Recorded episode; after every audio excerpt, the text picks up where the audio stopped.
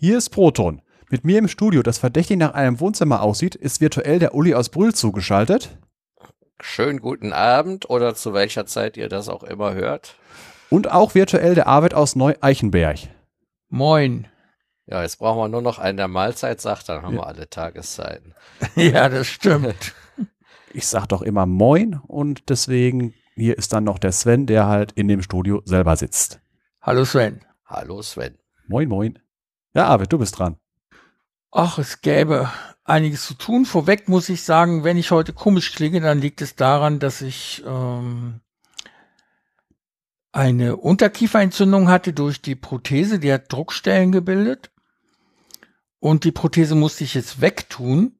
Mein Kieferknochen scheint sich geändert zu haben durch die Cortisongabe letztes Jahr während der Chemotherapie. Und ja, jetzt muss ich auf die neue Prothese warten und erstmal die Kohle dafür zusammenkratzen. Ähm, ansonsten wollte ich noch ein bisschen erzählen, was wir heute machen. Der Uli hat so privaten Stress und kann deswegen wahrscheinlich nicht die ganze Zeit dabei sein. Wir lassen das letzte Jahr noch mal ein bisschen Revue passieren, zumindest das letzte Quartal. Wir erzählen vom Pottwichteln und dann kommt unser Element des Tages, Mangan, dran. Plus die üblichen Kleinigkeiten, die wir für euch haben. Ja, also zu den letzten äh, Vierteljahr. Wir wurden bewichtelt. Und zwar vom Zeitspeise-Podcast von Kaidu und Konsorten. Und die haben das so gut gemacht. Das war unsere Folge 30, die Wichtelfolge, dass ich gedacht habe, sollten Sven und Uli und ich jemals gemeinsam Urlaub machen, übergeben wir denen den Podcast einfach. Dann können die eine Aufnahme machen. Zwar haben sie sich wieder das Element Unobtanium ausgesucht. Wieder? Das, wieder. Wir hatten schon mal das Element Unobtanium, ne? Nein. Bei einer äh, Wichtelfolge. Wir hatten Kryptonit Kryp hatten wir mal. Kryptonit hatten wir. Ach, ihr habt recht, ich irre mich gerade. Dann ist es ja klasse, dann war es ja nicht mal doppelt. Äh, sie, Ähm. äh, sie, ha äh, es, äh, sie haben im Podcast es so gesagt, von wegen, sie sind von uns angetriggert worden, weil in einer Folge habe ich das mal angesprochen, so von wegen, als äh, wie, viele Folgen Proton wird es noch geben? Ja, bis Element 118 haben wir noch. Äh, da müssen wir mal zusehen, dass die da in Darmstadt und in Dubnia und so weiter mal da mal neue entdecken.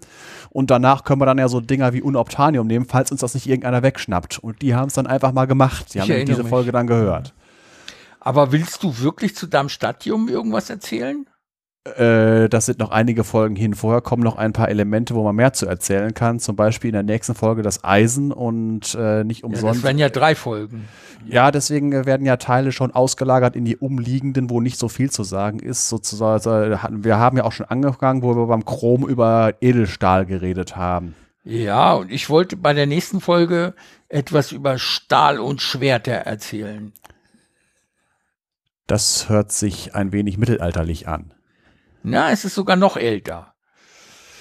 Aber äh, auch im Mittelalter war es wichtig. Eigentlich war Stahl immer wichtig, seitdem wir den kennen. Das weiß man auch schon seit Conan der Barbar, dass Stahl Ja. wichtig war. Dafür wurden Kriege geführt. Also wir wurden zum Zeitspeise-Podcast bewichtelt. Das haben die sehr toll gemacht. Die haben auch unter äh, der Rubrik Wie geht das, glaube ich, ein Rezept für Pfannkuchen. Wie funktioniert das? Ein Rezept für Pfannkuchen äh, mitgeliefert, das sehr gut funktioniert. Wir haben es ausprobiert. Und äh, dann war da noch irgendwas. ne? Äh, das Ja. war, also das, was du gerade eben gesagt hast, das war unter äh, dem Freiraum, äh, das, äh, der Ayako und Pfannekuchen. Wie funktioniert, wurde Atombombe gesagt. Genau. Äh, da ging es nämlich darum, wie man Atombombenexplosionen de detektiert, damit man vorher noch schnell den Computer runterfahren kann, damit, nicht, nicht, nicht, damit die Geräte nicht durch den EMP zerstört werden. Den HSN 1000 Nuclear Event Detector. Ja, genau. Eine super Idee. Ja, wir haben auch wen bewichtelt und zwar sind wir ausgelost worden, einen Podcast zu bewichteln, der sich Lebenskünstler nennt, wobei das Ü bei Künstler durch ein Y ersetzt wird. Könnte von mir sein. Ich mache das auch gerne, Üs durch Y ersetzen. Ah, ich mache das gar nicht. Wir haben da reingeguckt, alle drei und Sven und Uli haben gesagt, ja, ist okay. Und ich habe gesagt, nee Leute, lasst mich da raus. Ich schaff das nicht. Ähm, das ist so ein Podcast, der sich mit Esoterik befasst und mit ähm, ja Energiearbeit und so lauter Sachen, die mir ernsthaft widerstreben. Dann haben die freundlicherweise gesagt, okay, du brauchst da nicht mitmachen. wir machen das alleine. Dann könnt ihr mal erzählen, was ihr da gemacht habt. Ja, wir haben uns im Prinzip äh, gesagt von wegen, ja, jetzt sind wir mal auf einem ganz anderen Gebiet unterwegs, wo wir, äh, wo wir sonst immer unterwegs sind und haben dann einfach mal die Verbindung zwischen beiden hergestellt und haben uns dann äh, über Spiritualität äh, aus wissenschaftlicher Sicht und ähnlichen Sachen äh, unterhalten und haben dann das Ganze äh, einfach mal aus unserer Sicht bes besprochen. Und habt ihr da eine Reaktion bekommen? Wie das angekommen ist? Äh, ich habe jetzt bisher noch nichts gehört. Ich habe ich hab bisher auch noch nichts gehört. Mhm. Aber wie gesagt, das ist ja auch wieder das Problem. Äh, ich hab, bin halt nicht so auf Twitter und so unterwegs, wie, wie der Detlef damals, der dann halt im Prinzip auch alle Folgen vom Pottwichtel durchgehört hat. Ich weiß jetzt nicht, äh, weil, wie, wie es angekommen ist. Okay. Also, die Frau, die den Lebenskünstler-Podcast betreibt, Alexandra, die tat mir dann leid, weil ich. Alex, äh, Alexandra? Nicht Silke Alexandra. Verheugen? Silke Verheugen? Ach, Silke, Entschuldigung, Silke. Ähm, Silke, Silke Verheyen. Silke Verheyen mit Y geschrieben, das Silke, ah. deswegen auch Lebenskünstler mit Y. Und äh, die habe ich dann angerufen und gesagt, hey Silke, tut mir leid, äh, man hat dich mir zugewichtelt und ich habe gesagt, ich kann das nicht, ohne uh, so ausfallen zu werden, weil das so überhaupt gar nicht in meinem Universum stattfindet, was du da machst. Und dann haben wir uns darüber unterhalten und sie sagte, ja, sie hätte auch was zugewichtelt bekommen, was so überhaupt nicht zu ihr passt, äh, nämlich die Ringträger. Jetzt hatte ich genau am Tag vorher zum ersten Mal und ja, den Ringträger Podcast gehört. Das ist ein Podcast von zwei Personen aus Köln, die miteinander verheiratet sind und sich deswegen Ringträger nennen, wie die Ringträger in Herr der Ringe. Und die erzählen aus ihrem Eheleben. Und das haben sie zu dem Zeitpunkt, glaube ich, schon neun Folgen lang gemacht. Das ist aber ein bisschen komplizierter, als es sich anhört. Also um das nachzumachen, braucht man erstmal einen Mann und eine Frau, was die Silke nicht nachmachen konnte. Obwohl sie Schauspielerin und Sprecherin ist und beides sehr gut kann, aber ein Mann hätte sie nicht sprechen können. Und dann habe ich mich angeboten, das mit ihr zusammen zu machen, weil ich ja die Wichtelfolge für sie nicht mitmachen konnte. Dachte ich mir, oh, können wir das zusammen machen. Ja, und das hat dann dazu geführt, dass wir über mehrere Tage eine Folge aufgenommen haben. Wir hatten sehr viel Spaß dabei. Meine Frau, die das Probehören gemacht hat, die ist mit Tränen in den Augen vom Stuhl gefallen vor Lachen und fand das so lustig. Meine Kinder fanden es lustig, Silke fand es lustig, ich hatte auch Bauchschmerzen vom Lachen. Allein der Produktionsprozess war für uns ganz toll. Und dann haben wir es eingereicht bei den Ringträgern, die haben es auch gleich veröffentlicht. Dummerweise haben sie am Tag, direkt am Tag vorher, äh, ihre neueste Folge gehabt, obwohl sie wussten, dass am 24. die Wichtelfolge kommt. Und haben dann also zwei Folgen an zwei Tagen gehabt. Ich weiß jetzt nicht, wie die Resonanz des Publikums darauf ist, weil die keine Kommentarfunktion haben bei sich.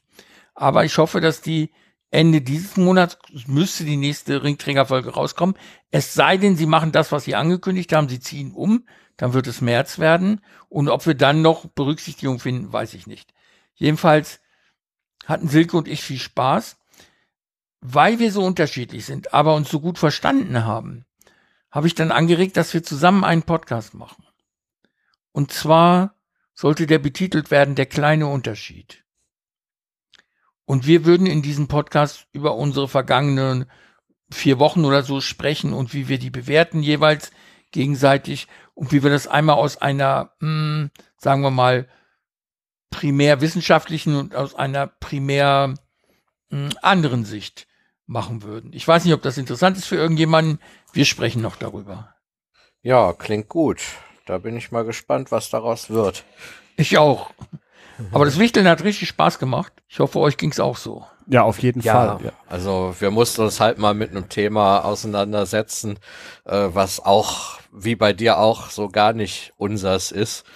Ja, aber da äh, zumindest ich äh, auch mal mit einer Frau zusammen war, die ziemlich extrem in dieser Richtung drauf war, ähm, habe ich da auch so ein bisschen mich schon mit befasst und deshalb war das für mich kein Problem, da jetzt auch drüber zu reden, äh, ohne mich da jetzt drüber lustig zu machen. Nee. Ja. Ich, hab, ich, hatte das, äh, ich habe, als ich das zum ersten gesehen habe, ich auch gedacht, oh, jetzt mit Schamanismus und so weiter, jetzt geht's los, äh, jetzt wird's schwierig. Aber dann habe ich mir einfach mal ein paar Folgen angehört und bin zu dem Schluss gekommen, dass ein, äh, vielleicht habe ich auch äh, durch die Folgenauswahl, die ich reingehört habe, dass das schon fast eher psychologisch ist. Also dass, dass halt die Sachen, wo es um, um, äh, um wie, wie man ein gutes Leben führt und so weiter, weniger von wegen, was für Rituale man durchführt oder sonst irgendwie sowas, sondern wirklich eher äh, fast, äh, fast schon äh, aus der Psychologie Sachen. Und äh, deswegen bin ich, bin ich positiv überrascht gewesen und ich fand auch, äh, es ist auch ein äh, Podcast, den man gut hören kann, einfach nur ähm, als, äh, als Unterhaltung und so weiter. Und, und ich, mu ich muss sagen, äh, ich war wirklich sehr, sehr positiv überrascht. Und das ist mir eigentlich dann nachher auch relativ leicht gefallen, da mit Uli zusammen die Folge zu machen. Also ich habe alle Folgen gehört von ihr. Ja. Und kann ich sagen, als Unterhaltung kann ich das nicht wahrnehmen, weil ich sowas halt auch immer ernst zu nehmen versuche und versuche zu verstehen, was dahinter steckt, welche Prinzipien dort beachtet werden. Und so gesehen ist es für mich anstrengend zu hören, der Podcast, keine Unterhaltung, aber ohne jede Frage interessant. Interessant deswegen, weil es so anders ist als meine Welt. Ja, mit mit mit äh, mit mit hören. Es ist halt, ich höre es dann halt, ich habe es dann halt wie Radio gehört, weil sie hat auch eine, eine angenehme Stimme, so in einfach nur. Sehr äh, angenehm. Ja, und äh, deswegen äh, Schauspielerin, da lernt man sprechen. Was sagst du? Auch Sprecherin für, äh, wenn sie wenn irgendwo Texte eingesprochen werden müssen, äh, einfach professionell. Und es hatte hier, die, da waren ja auch zwei oder drei Interviews bei also das, äh, das ist eigentlich gut zu hören. Das ist, wenn man jetzt nicht äh, äh, in, intensiv zuhört, als wenn ich jetzt zum Beispiel, äh, wo, wo nachher zu kommen, eine Folge von Auf Distanz höre. Aber es ist immer äh, ein, ein, ein schön, ein schöner, beim Wandern war das ein schöner, äh, schöner Podcast zum So hören die Stimme ist einfach so angenehm. Ja, genau. Nebenbei. Und jetzt mhm. äh, von wegen, es gibt ja einen Podcast, der heißt Einschlafen-Podcast. Äh, es gibt aber auch, äh, sagen wir, äh, es gibt mir viele Leute, die mir erzählen, die können, egal was für einen Podcast sie hören, den als Einschlafen-Podcast benutzen. Und das wäre so ein Kandidat dafür, wo man sich dann halt wirklich schön äh, einlullen kann. Also das, das, das habe ich, das habe ich auch gerne. Einfach nur das äh, einen Podcast nehmen als, äh, als Hintergrund. Also ich benutze ja auf meinem Android-Telefon Podcast Addict als Podcast-Applikation. Und dort kann man einstellen, nach wie vielen Minuten das Abspielen beendet sein soll. Und dann hört er zum Beispiel nach 30 Minuten auf, wenn ich das eingestellt habe.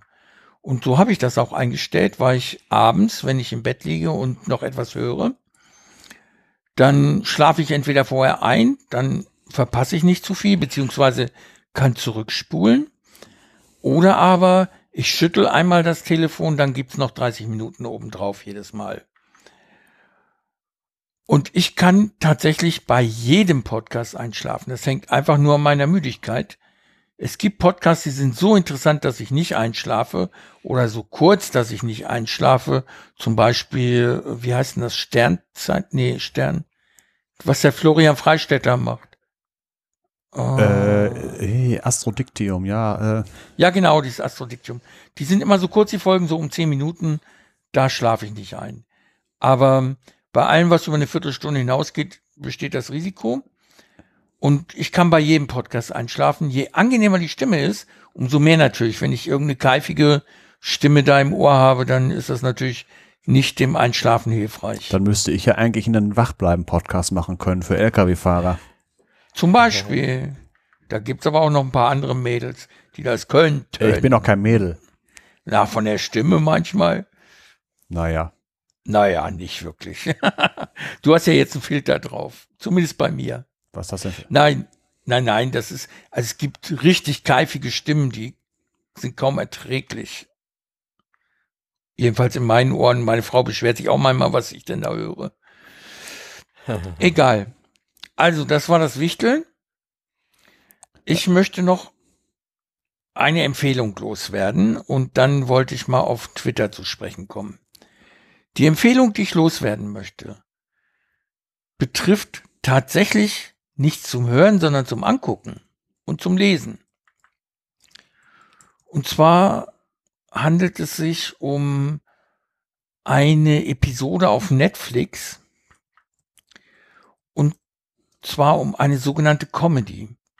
Die Komödiantin, die hier äh, aufgerufen wird, heißt mit Nachnamen Gatsby.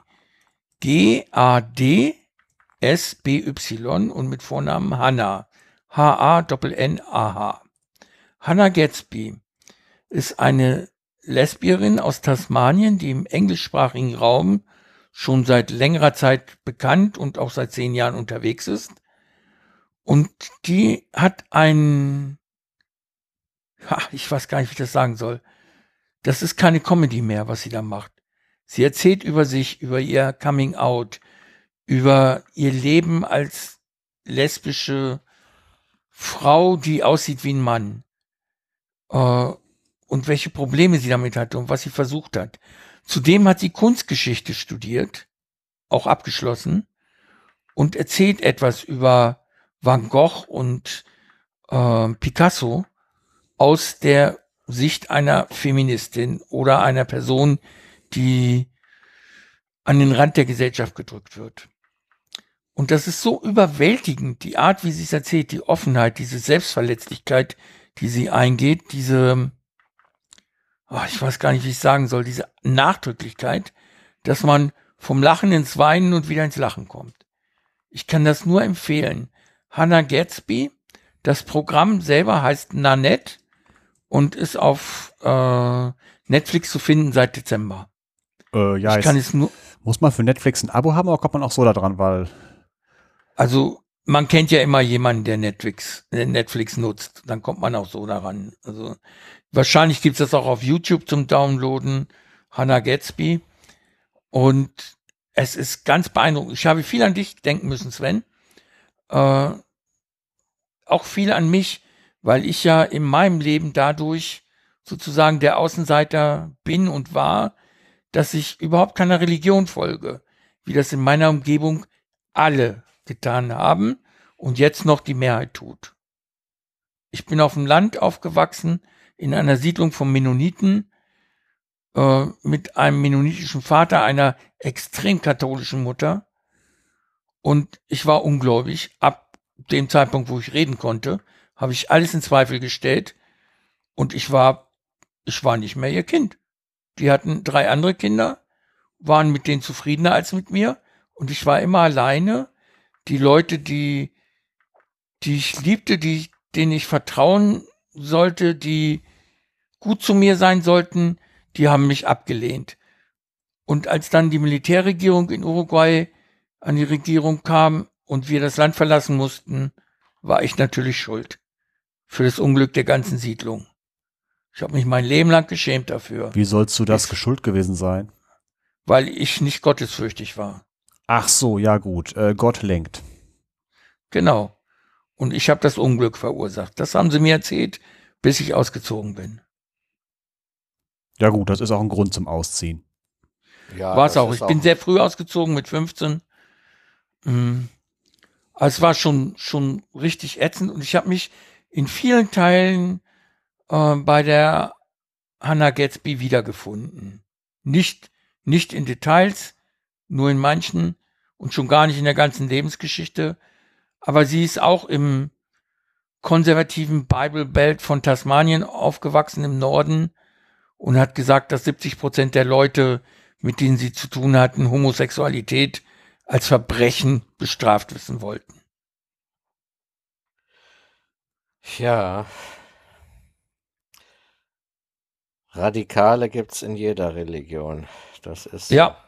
Das ist das der, stimmt. Das ist der Vorteil hier, obwohl ich hier in Siegerland, wird ja gesagt, Siegerland, Dillenburger Land ist der Bibelbelt Deutschlands, da merke ich zum Glück im alltäglichen Leben nichts davon, außer dass es halt einen Haufen äh, Gebäude gibt, wo äh, evangelisch Hasse nicht gesehen, Gemeinde oder sonst freikirchlich dran steht. Aber äh, zum Glück ist Deutschland säkular genug, dass die auf mein tägliches Leben äh, einen recht geringen Einfluss haben. Ja, wobei man ja, aber auch sagen Sven, muss, du hast keine ich, äh, Kinder. Ja, aber man muss auch sagen, dass gerade Siegen hat sich äh, wirklich äh, so im Laufe der letzten, ja, wann bin ich nach Siegen gegangen? Ja, fast 30 Jahre ist das ja. Also im Laufe des letzten Vierteljahrhunderts doch äh, auch etwas gewandelt. Ja, die sind offener geworden. Irgendwann haben die auch gemerkt, oh, wir haben ja tatsächlich eine Uni da oben auf dem Berg. Ja, also es, es ist weniger, ich habe es immer als immer weniger schlimm erlebt während Ja, meiner die, die Zeit Uni, die da. macht auch gerade eine große Invasion in die Stadt. Alles, was irgendwie leer steht, äh, macht die Uni in Hörsaal oder eine Bibliothek rein. Ja, stimmt. Es gibt Das- ja schon, fing mit dem Eminöter Campus an, ne? Ja, es ist jetzt, äh, also ich sage mal, städtebaulich äh, sieht das so aus, die müssen äh, die Innenstadt besetzt haben, bevor Karstadt endgültig rausgeht. Weil jedes Mal, wenn in den Nachrichten kommt, Karstadt macht Filialen zu, äh, ziehen alle Siegner die Köpfe ein und warten, bis die äh, Liste durch ist. Und wenn dann Sieg nicht genannt wurde, uff, geht dann über die Stadt. Und äh, weil äh, Karstadt in der Oberstadt äh, so äh, der, der Magnet ist, der die Leute aus der Unterstadt zieht, und äh, wenn Karstadt irgendwann nicht mehr da ist, dann müssen die Studenten da drinne sein, damit äh, die, die Oberstadt nicht nur äh, ein großes Altenwohnheim ist. Und es scheint bisher zu funktionieren. Jetzt wird im Moment eine riesengroße Mensa gebaut. Die dürfte jetzt dieses Jahr fertig sein. Das untere Schloss, wo vorher der Knast drinne war, da ist jetzt äh, Campus untere Schloss und es geht weiter in der Innenstadt. Und man merkt auch schon, dass halt die Leerstände sich ändern. Also äh, die Kölner Straße, die äh, wird manchmal gesagt, die steilste Fußgängerzone Deutschlands, die wird langsam so, äh, so schwach gentrifiziert. Also da gibt es schon so Sachen, äh, die könnte man auch im Prenzlauer Berg finden, so an Restaurants so eine, so, so eine Bude wie Frittenglück mit selbstgemachten Fritten und so weiter. Exzellent, aber natürlich auch exzellente Preise und so weiter. Das wäre vor 15 Jahren noch undenkbar gewesen. Da wäre da maximal ein 1-Euro-Shop reingekommen. Also, ich wollte dazu noch was sagen. Du hast keine Kinder, deswegen bemerkst du den Einfluss der Religion auch weniger. Ja.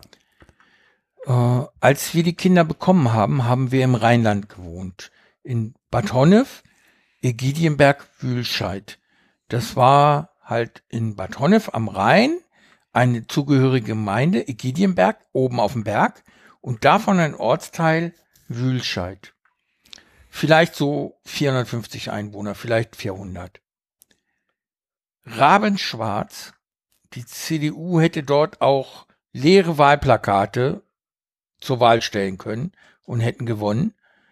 Ähm, und als mein, meine jüngste Tochter etwa vier Wochen alt war, wir haben beide Töchter in diesem Haus, in dem wir da wohnten, bekommen, vier Wochen alt war, kam der Fahrer vorbei. Der Fahrer, der häufig schwer betrunken war und trotzdem Auto gefahren ist, mit dem Polizisten vorweg, ähm, kam dann bei mir vorbei, klingelte und sagte, wieso ist denn, nee, sind Sie Herr Dörwald? Dann habe ich gesagt, ja.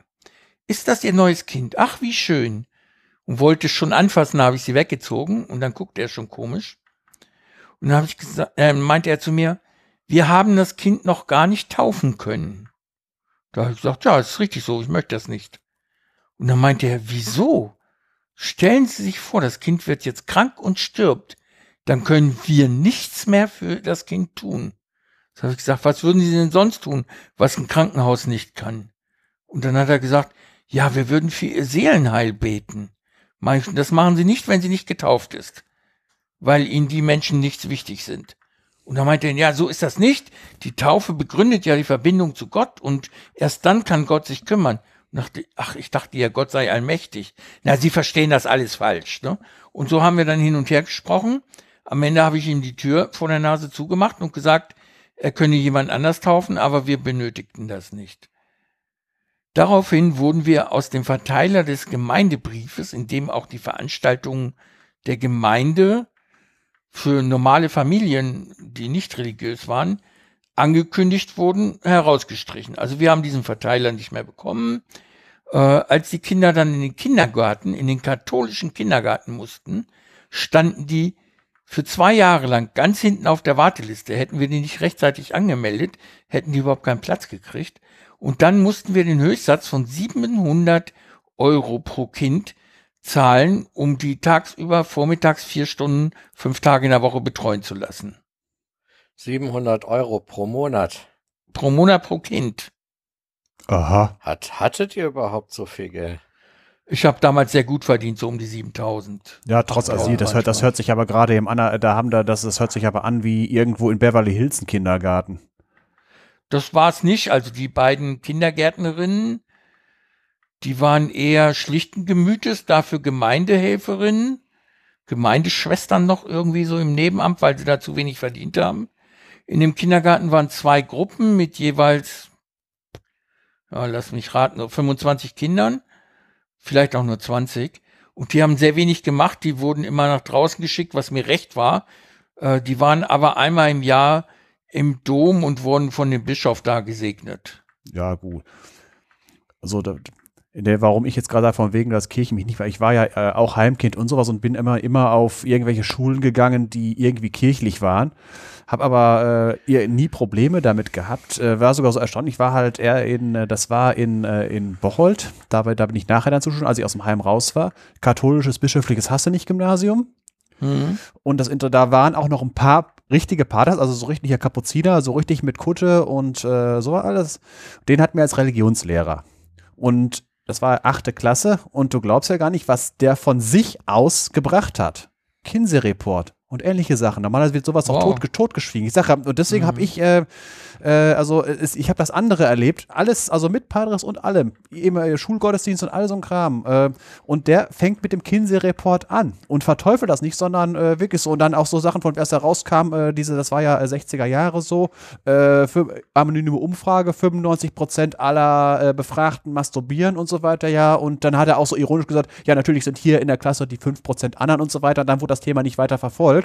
Deswegen, äh, ich habe relativ gute Erfahrung mit äh, kirchlichen äh, Schulträgern gemacht. Wir wurden in Ruhe gelassen. Als ich im Heim mhm. war, bin ich so sogar zweimal in der Woche in eine Kirche gegangen. Das lag einfach daran, weil ich nicht auf die Schule von dem Heim gegangen bin, wo auch noch Nonnen rumliefen, sondern äh, ich war auswärts auf einem Gymnasium in einem Kloster und wir hatten Schulgottesdienst mittwochs in der ersten in einer Basilika, die äh, knapp 1000 Jahre alt war. Und das hat, ist eine ganz andere Atmosphäre, aber äh, keine Indoktrination und so weiter. Und Deswegen, also ich habe ganz andere Erfahrungen gemacht. Das Umfeld war ähnlich, aber äh, ähm, es war äh, keine, keine Drangsalierung und so weiter. Und äh, Heim, katholisch, in den Zeiten, wo, der, äh, wo heutzutage Skandale rauskommen, ich hatte damit niemals auch nur annähernd Probleme. Ich rede jetzt von Missbrauch und ähnlichen Sachen. Jetzt, äh, deswegen, also äh, kann ich relativ, äh, also ähm, kann, kann, also richtig schlimme Dinge habe ich mit der Kirche nicht erlebt. Nur dass ich halt als Agnostiker halt, äh, ich glaube das so nicht, so in der Art. Bist du Agnostiker oder Atheist? Agnostiker. Ich glaube, hoffe und will, dass da was ist, äh, kann es, kann er weder beweisen noch und äh, ziehe in Betracht, dass es sein kann, wenn ich irgendwann sterbe, dass rauskommt, dass Nietzsche doch recht hat und dass da nichts, dass danach nichts ist. Aber ich glaube, hoffe und will, dass, dass das dem nicht so ist, weil sonst ist alles sinnlos. Nicht nur Nietzsche, ich sage dir auch, da ist nichts. Ja, gut, äh, deswegen, es ist alles Glaube, wir wissen es nicht, weil nach, äh, es ist von drüben noch keiner zurückgekommen und es, äh, wir haben auch noch keine Sonde hinschicken können, die Proben zurückgebracht hätte oder sonst irgendwie sowas, deswegen ist das alles Glaube. Wird auch nicht passieren. Das also bei mir war die Geschichte ein bisschen anders. Ich hatte es ja schon mal angedeutet, glaube ich, dass ich, weil mein Vater mich so stark geschlagen hat und angedroht hat, mich umzubringen, mich zu töten, nicht umzubringen, so den Ungläubigen, ähm, bin ich in ein Heim gebracht worden, in eine andere Stadt, von Hamburg nach Hannover, in ein Heim für schwer erziehbare Mädchen, ein katholisches Mädchenheim. Die wurden damals mit 21 volljährig. Und dort war ich drei Jahre. Solange bis meine Eltern geschieden waren und meine Mutter eine Wohnung in Hannover hatte. Dann hatte sie wieder das Sorgerecht. So lange war ich in dem Heim als einziger Junge unter vielleicht 50 Mädchen, die damals erst mit 21 volljährig wurden. Und die waren nicht auf mich eingerichtet. Meine Geschwister sind unterschiedlich untergebracht worden, meine Schwester auch in diesem Heim, mein jüngerer Bruder, der war alt, im gleichen Alter wie der Sohn des ähm, Super, Stadtsuperintendenten in Hannover und ist als sein Spielkamerad zu dem in den Haushalt gekommen, hat dort Klavierunterricht gekriegt und äh, Förderunterricht und sonst was. Ähm, die Vorzüge hatte ich nicht. Für mich hatten sie keinen Raum in dem Heim. Also es gab ja keine Jungszimmer. Deswegen habe ich den Vorraum des Zimmers der beiden ältesten Mädchen bekommen. Dort war, waren ihre Kleiderschränke und Schuhe untergebracht. Dort hat man mir eine Liege hingestellt ich hatte nicht mal einen Tisch und dort konnte ich schlafen. Wenn ich Hausaufgaben machen wollte oder irgendwas lernen, bin ich in die Küche zu der Köchin gegangen, die dann auch meine einzige Freundin in diesem Haus geworden ist. Ich habe mit ihr dann Hansa Welle Nord gehört oder Radio Bremen oder wie das damals hieß und nebenbei jeden Tag 10 bis 20 Kilo Kartoffeln geschält, weil ich für jeden einmal 10 Pfennige Taschengeld gekriegt habe. So war mein Leben da. Äh, über Details, was Missbrauch angeht oder so, möchte ich jetzt nichts sagen. Es ist vorgekommen in dem Heim, äh, aber ich will da nichts drüber erzählen. Also ich habe mit der Kirche gar nichts am Hut. Für mich sind die Katholiken, speziell die Hauptamtlichen, sehr schnell in dem Verdacht, Kinderficker zu sein. Und es gibt keine Rechtfertigung, das zu glauben, was die von sich geben. Das ist meine Ansicht. Für mich sind die Menschen, die dem anhängen, auch nicht religiös, sondern Religioten. Und das sage ich jedem ins Gesicht. Da habe ich kein Problem mit. Jeder darf glauben, was er will, aber er soll andere damit in Ruhe lassen. Das ist halt auch meine Meinung, aber gut, dadurch, dass ich halt nicht solche Erfahrungen gemacht habe, muss ich es halt so nicht so hart sagen. Und wie gesagt, äh, im jetzigen Leben, äh, dadurch, dass ich jetzt keine Kinder auf irgendwelche Schulen unterbringen muss, äh, kann ich das so ziemlich alles ignorieren, weil wir doch ein recht säkulärer Staat sind für tägliche Geschäfte. Ja, einen Punkt will ich noch anbringen. Ich bin ja auf einer Farm aufgewachsen in Uruguay. Meine Me Eltern haben mir immer von der Güte und Gerechtigkeit Gottes erzählt und ich war auf der Farm unterwegs und habe gesehen, wie brutal Tiere zueinander sind, wie die sich meucheln und umbringen und dem anderen das Leben nehmen wollen, um den aufzuessen. Und dann habe ich noch gesehen, wie brutal Menschen zu Tieren sind. Und habe mir gedacht, wenn es einen Gott gibt, dann kann der nicht hier sein, sonst würde es den Tieren besser gehen. Und das war so der, tja, soll ich sagen, der Urgrund meines Nichtglaubens, meines Zweifels. Ja, jetzt kommt, äh, ja, das ist wieder dieses typische Theodizee-Problem. Äh, wie kann es, wie kann ein allmächtiger und genau. allwissender Gott sowas zulassen? Und dann, das, dann, da wird gerne das Gegenargument genommen, Gott hat uns ein Gewissen gegeben und wir müssen selber entscheiden und so weiter. Und jetzt, das, da können wir jetzt einen eigenen Podcast von machen.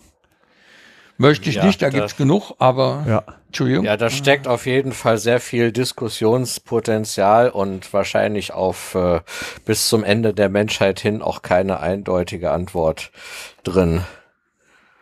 Ja. Da kann man sehr viel drüber reden. Aber es hat so ganz merkwürdige Auswirkungen. Ich habe nach 20 Jahren, weil ich ja jetzt annehme, nicht mehr allzu lang zu leben, habe ich nach 20 Jahren meinen Bruder wieder getroffen. Wir hatten nur 20 ja. Jahre nicht, nicht gesprochen, nur zweimal telefoniert, so als die Kinder kamen. Und jetzt haben wir uns auf Veranlassung eines gemeinsamen Freundes mal wieder getroffen. Und dann erzählt mir dieser Mensch, dem ich erzählt habe, was ich so mache in Richtung Klimawandelfolgen, Podcasts und so, erzählt er mir, um den Klimawandel bräuchten wir uns nicht zu kümmern, weil bald das Reich Gottes anbrechen würde. Aha. Also wieder ein Untergangsfanatiker, äh, so in der Art. Ja. Und dann denke ich mir, mein Gott, wir waren auf dem gleichen Gymnasium. Auch du, mein Bruder, hast studiert. Zwar nur Informatik, aber immerhin. Nur Informatik? das hätte ich ja, jetzt ich mit BWL vier, erwartet. Ich habe vier Fächer. Ähm, Ach so. Und das war, also er hat keine Kulturfächer. Ne? Ich habe ja noch äh, Deutsch und Geschichte äh, als Kulturfächer. Die hat er nicht, der Arme. Aber er hat sich sehr viel mit der Bibel beschäftigt und er ist auch ein kluger Kerl, wahrscheinlich sogar klüger als ich. Aber dann sagt er mir, das Reich Gottes kommt bald. Und äh, da, da fällt mir nichts mehr zu ein. Er hat überhaupt keine Belege dafür, zitiert dann irgendwelche Stellen aus der Offenbarung, mappt das mit realen Ereignissen und sagt, das ist der Beleg dafür, dass es bald soweit ist. Ne? Das sage ich mir.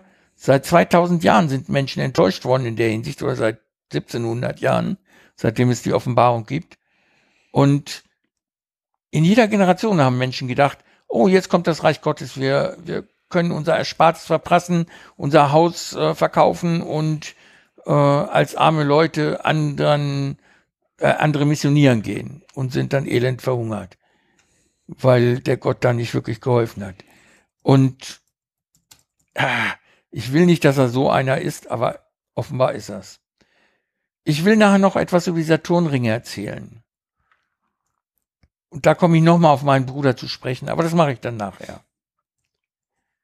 Jetzt wollte ich eigentlich noch, es sei denn, ihr würdet was zur Religion anfügen wollen, Nee, es etwas geht, über äh, unseren Twitter-Account sagen. Äh, eben noch was, also irgendwo gibt es eine Liste, ich glaube, ein englische Wikipedia von wegen Liste der Weltuntergänge, die nicht stattgefunden haben. Irgendwo Die gibt es so sollten eine wir Liste. mal verlinken, das Ja, finde ich die, die muss ich mal raussuchen. Deswegen, also die, die, die Welt sollte schon häufiger mal untergehen und so weiter. Und das Problem ist, irgendwann wird es passieren. Also ob es jetzt ist, weil die Sonne größer wird, weil ein Komet einsteht oder wir uns äh, nuklear hochjagen. Äh, und dann kann man nachher immer sagen, das hat aber schon in der Bibel gestanden. Also wenn wir uns nuklear hochjagen, geht die Welt nicht unter. Ja, es, äh, das, äh, der, der Satz, der ist meistens nicht vollständig. Da geht die Welt unter, so wie wir sie kennen. Für uns geht die Welt unter. Jetzt stell dir mal vor, äh, äh, du kennst, du, deine Welt ist dein Dorf, das Nachbardorf und die Nachbarstadt. Und da fällt eine Atombombe drauf. Und dann ist die Welt untergegangen, obwohl das eigentlich nur ein lo lokales Ereignis war. Ja, So kann man das das, ein das, Erdbeben. das ist ja, das ist immer, äh, das ist immer dieses äh, lokal äh, menschenzentristische. Der Welt ist das egal, ob wir uns in die Luft jagen. Danach werden es dann die Bärtierchen übernehmen hier den Planeten, weil die überleben ja eh alles. Warum dann ausgerechnet die Bärtierchen? Ich meine, die sind Weil- ja süß, aber Die sind sehr, sehr widerstandsfähig. Weil die alles überleben, wenn wir, egal was wir der Welt Schlimmes antun, die überleben. Und irgendwo raus muss ich das. das. Ich dachte, die Kakerlaken überleben alles. Die auch, aber äh, wie gesagt, irgendwer davon, aber wenn, wenn, wenn, es geht einfach nur darum, wenn, egal wie wir es schaffen, uns hochzujagen, ob wir das mit Macheten, mit Atombomben oder sonst irgendwie machen oder ein Virus freisetzen, irgendwer anders wird diesen Haufen hier, äh, Gestein hier übernehmen danach. Das wird dann wieder so 50, 60 Millionen Jahre dauern, aber dann wird der nächste eine Zivilisation hier versuchen zu gründen. Okay, ich erzähle jetzt was zum Twitter-Account und danach komme ich gleich zu den Wissenschaftsmeldungen. Das war nämlich eine interessante Überleitung. Also, wir haben einen neuen Twitter-Account, das schon seit einigen Monaten. Der heißt @podproton ohne Binde oder Unterstrich. Und ich habe in der letzten Woche versucht, eine Tradition aufleben zu lassen, die unter Detlef Breitenbach noch üblich war, dass wir Wissenschaftsmeldungen publizieren. Das habe ich zwei Tage lang gemacht, mit ähm, äußerst positiver Resonanz. Vielen Leuten hat es gefallen. Äh, es gab viele Retweets und, und, und Likes und zum Teil auch Kommentare und neue Abonnements. Alles sehr schön, wenn man es möchte, wenn man es betreibt. Aber der Preis dafür war, dass ich sehr viele Personen, denen wir folgten, viele Accounts, rausgeschmissen habe, weil wir, weil ich persönlich am Tag nicht mit einer vierstelligen Anzahl an neuen Nachrichten klarkomme. Das ist mir einfach zu viel. Das äh, ist neben dem Selektieren und Umformulieren der Wissenschaftsmeldungen, dieses ganze Lesen im Zweifel noch beantworten oder retweeten oder sonst was, ist mir einfach zu viel Arbeit und dann habe ich die rausgeschmissen. Daraufhin gab es bei uns im Team, mh, sagen wir mal, mehrheitlichen Protest. Und ich habe beschlossen, den Twitter-Account nicht weiter zu betreuen. Der wird wie bisher dann von äh, Conny weiter betreut werden. Allerdings wahrscheinlich dann ohne Wissenschaftsmeldungen. Ja, Also mit, das war eine- mit deutlich weniger. Oder deutlich weniger. Also das, das war jetzt halt so der aktuelle Stand, den ich mal kundtun wollte. Ja gut, das Problem ist, wir haben uns ja dann auch intern darüber unterhalten. Es ging halt darum, äh, dass halt da zwei Meinungen äh, aufeinander gestoßen sind, äh, die halt nicht vereinbar waren. Das war einmal Arvids halt von wegen, ist das eher, ist das ein Proton-Account und kein Detlef Breitenbach Gedächtnis-Account? Äh, Genau. Und äh, Conny und ich sind da genau anderer Meinung, weil äh, der, der Proton ist ein Kind vom, äh, äh, vom, vom Detlef und das ist uns äh, beiden recht, äh, recht wichtig und das ist jetzt, äh, dadurch ist das jetzt herausgekommen. Das Problem ist halt, früher beim Detlef ist das so gelaufen, bei Detlef hat ja 24-7, dadurch, dass er die Podcasts in dreifacher Geschwindigkeit hat, konnte er wirklich 24-7 konnte er halt Material ran schaffen und hat halt auch nichts anderes äh, gemacht, als diesen Account zu, be äh, zu betreuen. Und das ist natürlich jetzt für jemanden wie ein Arvid, der auch noch Familie und so weiter hat, ein wenig äh, schlecht machbar. Ich bin auch ziemlich oft im Krankenhaus. Ja, ich, ich sag ja deswegen, also du hast einfach nicht die Ressourcen. Der Detlef, der konnte sich komplett darauf konzentrieren. Es war sein Baby und er hat es hervorragend gemacht und das ist halt äh, durch nichts zu ersetzen. Und äh, Conny und mir ist es halt wichtig, dass das halt dann doch so bleibt. Und äh, ich sage mal, ohne Detlef für hätte ich wahrscheinlich noch nicht mal Mikrofon hier in diesem Haushalt, geschweige denn Aufnahmegerät. Und deswegen ist mir das äh, auch sehr wichtig. Und da gab es halt jetzt äh, Differenzen, äh, Differenzen. Und äh, ja, in allen Abwägungen ist das dann dabei rausgekommen. Was auch okay ist. Ich bin da nicht äh, böse drum oder sonst was. Es gibt dann halt weniger oder kaum Wissenschaftsmeldungen. Das ist dann so. Ähm, dafür haben wir diesen Gedächtnisaccount. Äh, das macht mir nichts aus, weil ich mich ohnehin von Twitter verabschiedet habe. Ich habe meinen Account dort gekündigt. Ich habe über den Jahreswechsel und die Rauhnächte habe ich 16 Accounts gekündigt. Alle, die noch übrig waren, bis auf Google Mail, habe ich rausgeschmissen. Äh, ich möchte einfach, ja, die, diese sogenannten Social Media Accounts loswerden. Wenn ich für weitere Podcasts Accounts einrichte, dann ausschließlich Funktionsaccount, Accounts, auf denen es nichts Privates äh, zu hören oder zu lesen gibt. Habt ihr Accounts bei Facebook, Instagram oder Twitter? Nur Twitter. Ja, ich habe auch einen Twitter-Account, nutze diesen aber nicht. Irgendwie bin ich damit nicht warm geworden. Ähm, Und ansonsten keine. Ich bin unter einem Pseudonym bei Facebook. Äh, Muss man das als Lehrer oder? Nee, eigentlich darf man sogar, so viel ich weiß, gar kein Pseudonym haben. Ich habe halt. Das hat sich, das glaube ich, hat sich, glaube ich, geändert. Ja, hat sich geändert. Also ja. ich bin unter einem Pseudonym bei äh, Facebook.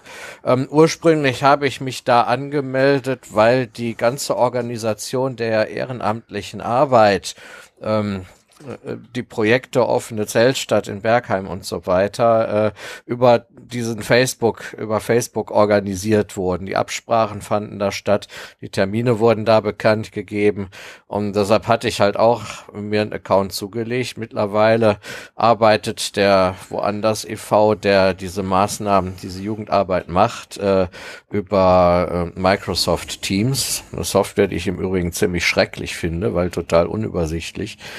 Ähm, aber den Facebook-Account habe ich halt beibehalten, weil ich halt auch mit vielen anderen Freunden, äh, die ich hauptsächlich wirklich aus dem realen Leben auch kenne, äh, halt über Facebook noch kommuniziere. Ich habe, um, um meine Accounts kündigen zu können, habe ich ein Command-Line-Interface-Programm benutzt, das automatisch ermitteln kann, wenn ich einen Benutzernamen vorgebe oder eine E-Mail-Adresse, auf welchen sogenannten sozialen äh, Medien ein solcher Benutzer existiert. Ich habe mich niemals bei Facebook angemeldet, aber es existieren dort ein Arvid Dörwald und ein Dörwald Arvid. Aha. Offenbar wurde das von Facebook selber angelegt, nachdem die Adressbücher anderer User geplündert haben. Ja gut, das ist bei, bei deinem Namen ein wenig auffällig, weil wenn ich mich mal selber irgendwie google und zwar neutral google hier mit Startpage oder sowas, äh, da kommen ein paar Sven Getges bei raus. Das sind irgendwelche Fußballspieler irgendwo in äh, Neufünfland, weil da scheint der Name Getke ein wenig häufiger zu sein. Deswegen gibt es ja auch ein paar mehr Svens. Meistens immer hat in der so und so viel Liga in der 43. Minute das Tor geschossen. Sowas war das mhm. meistens. Was ich ansonsten finde, sind, äh, also wenn es um mich hier Proton-Podcast und äh, weil ich auf Flickr Bilder unter CC-Lizenz reingestellt habe, finde ich überall Bilder von mir, die irgendwer unter Namensnennung äh, benutzt hat. Ansonsten finde ich von mir nichts. Und deswegen natürlich gibt es von mir voll, äh, gibt's halt Sven Getke Facebook Facebook-Accounts, aber der Name ist halt nicht so selten. Mhm. Also, ich wollte die kündigen, die Accounts. Dann sagt er mir, ich hätte keinen Account. Und ich könnte einen anlegen, wenn ich ein Foto von mir hochlade, dann würde Facebook beurteilen können, ob ich der sei, für den ich mich ausgebe. Aha. Ja gut, Gesichtserkennung dürfte heutzutage soweit sein, aber. Hm. Das war echt dreist. Ja. Ich habe mich da niemals angemeldet. Irgendjemand hat in seinem Telefon wahrscheinlich ein Foto von mir zu meiner Adresse gepackt und das halten sie jetzt für das echte. Aha. Ja. Also ich werde mich noch mit dem Landesdatenschutzbeauftragten zusammentun. Ich möchte, bevor ich es nicht mehr kann, alle meine Social Media Accounts äh, loswerden und insbesondere den Dreck bei Facebook, den ich nicht mal veranlasst habe. Ja, gut. ob das ist wieder so eine Sache, wie wird man was im Netz los, das Netz vergift, äh, vergisst nichts. Es geht halt nur. Es gibt ein Recht auf Vergessen laut der DV. Äh, ja gut, äh, die Sache ist Recht haben und Recht bekommen. Wir reden hier vom World Wide Web. Wenn da irgendwie auf einem Server in Botswana noch was liegt, da äh, kommst du nicht dran. Das ist das Problem halt. Ja, aber sie dürfen es dann in der EU nicht mehr anzeigen. Ja, gut, äh, das ist aber auch wieder so, äh, eigentlich, äh, also von wegen in der EU nicht anzeigen, dann, das, also sowas kriegt im Prinzip äh, China hin. Aber ich weiß nicht, ob wir in einem, äh, das ist so das, das Problem mit dem Internet. Äh, man will es ein, einerseits frei haben, andererseits äh, sowas und äh, das schließt sich aus. Und es ist einfach nur grundsätzlich so, wenn irgendwas im, im Netz ist, äh, dann äh, kriegt man es nicht mal los. Ist, kommt darauf an, wie viel Arbeit muss jemand investieren, um was zu finden. Also, äh, wenn, man, wenn jemand Ach, mit. Ich bin bereit, da was reinzustecken. Nee, ich meinte eher von ich wegen. Ich würde die auch verklagen im Zweifel. Ja, gut, kannst du machen. Äh, das ist halt, jetzt, jetzt ich meine jetzt aber, wenn, wenn, wenn, wenn, bei Facebook offiziell alles gelöscht ist, aber wenn dann wirklich auf irgendeinem Server in, in Hasse nicht gesehen noch irgendwie davon Kopien oder sonst irgendwas liegt, was einmal im Netz ist, kriegst du nicht raus. Das ist klar. Aber meinst du einen Facebook-Server, auf dem Kopien liegen oder einen privaten? Äh, irgendeinen äh, von einem anderen äh, sozialen Netzwerk, was auch was aber nicht irgendwie in US, wo der Server physisch da steht oder halt wo irgendwie in, im Äquivalent zum Impressum äh, eine vorladbare Adresse steht. Es braucht ja nicht auf Keine Facebook Ahnung, also wenn es bei Facebook weg ist, habe ich schon mal 90 Prozent der Treffer. Ja, das, das, mein, äh, das, das ist ja das klar. Wenn man, wenn man sich jetzt irgendwie wirklich über eine normale Suchmaschine googelt und so weiter äh, oder andere Suchmaschinen benutzt, ob man das jetzt über Startpage macht, damit es neutral ist, äh, dann ist es halt, äh, wenn da nicht viel, das ist ja auch das, was zum Beispiel Personalchefs machen und so weiter, die dann halt mal das als Name eingeben. Und wenn die nichts auf Anhieb finden, dann ist man schon mal, dann können einem auch die Jugendsünden, die Selfies aus der Kneipe nicht mehr äh, verfolgen. Weil das sind ja auch häufig die problematischen Sachen. Die habe ich gar nicht mangels Gelegenheit zur damaligen Zeit. Ja, klar, es geht einfach nur darum, das ist so der Klassiker von wegen, man macht irgendwie in seinen jungen, wilden Jahren komische Selfies und äh, wenn man sich dann drei Jahre später irgendwo bewerben soll und der Personalchef mal seinen Namen eingibt, dann tauchen die irgendwo auf.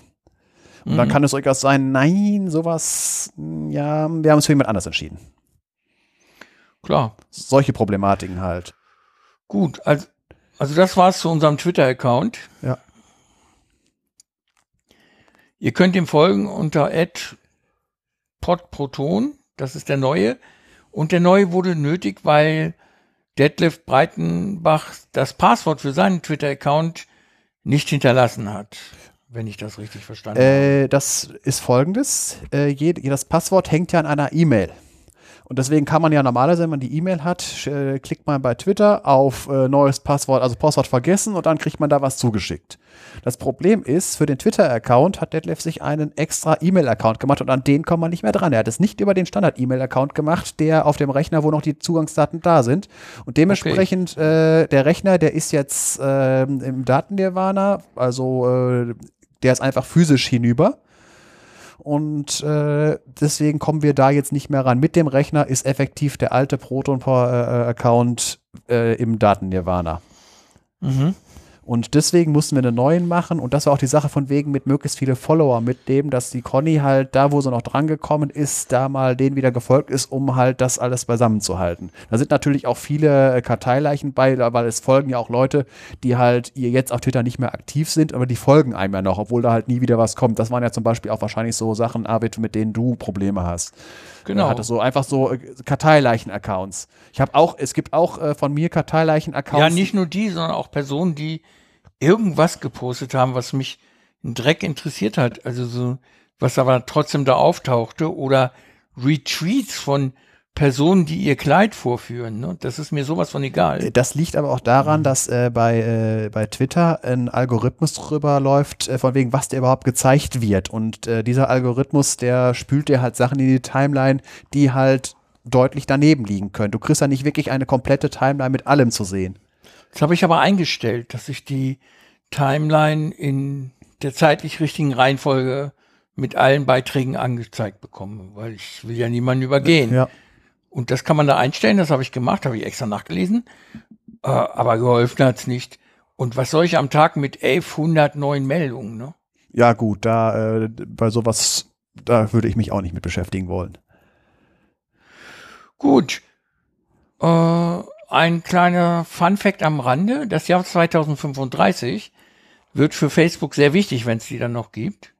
Dann haben sie nämlich zum ersten Mal mehr tote User als lebendige. Es werden so viele User bis dahin weggestorben sein, dass sie das mit Lebendigen nicht mehr auffüllen können. Ich meine so etwas, also den Fakt habe ich schon mal irgendwo, ich glaube auf XKCD habe ich das mal, äh, da, da war irgendwie mal äh, in einem What If oder so, da irgendwo habe ich, hab ich von diesem Fakt schon mal gehört, von wegen den sozialen Netzwerken, wann da irgendwann mehr Karteileichen äh, drin sind als richtige User, sofern nicht äh, mit dem Ableben die Accounts gelöscht würden. Genau, ich habe das von einer meiner Top 5 Lieblingsseiten im Netz, nämlich aus einem Reddit-Unterforum. Ja, es Reddit ist inzwischen, als wir begonnen haben und ich davon das erste Mal erzählt habe, war Reddit die siebtpopulärste Seite im Netz. Jetzt ist es die drittpopulärste Seite. Äh, wann, äh, was ist das, was ist Delta Time dazwischen, diesen beiden Zahlen? Von März bis, bis Jahresende. Ja, gut. Äh, es gibt da ja so ähm, im äh, Reddit und Twitter haben am Ende des Jahres 2018 einen Userzuwachs zu verzeichnen gehabt. Ja. Aufgrund von Tumblr. Ja. Einfach nur für alle Leute, die nicht im Bilde sind, am äh, 17. Dezember hat Tumblr, ist, äh, ist Tumblr wie Facebook geworden, also keine Nippel. Ist ja ganz schlimm. Und dementsprechend sind die ganzen, äh, also Tumblr äh, hatte den Ruf, äh, einen sehr, sehr hohen Anteil NSFW-Zeug äh, zu haben. Und das ist alles von einem Tag auf den anderen gesperrt. Und dementsprechend sind da eine Menge, Menge Leute auf andere Plattformen ausgewichen. Ich dachte, männliche Nippel seien erlaubt bei Facebook. Äh, das hilft aber nichts, weil äh, irgendwie Videos und Bilder, wo Bodenturnen drauf zu sehen ist, äh, da, die sind auch mit drin und dementsprechend ist also eine Menge, Menge äh, gesperrt worden.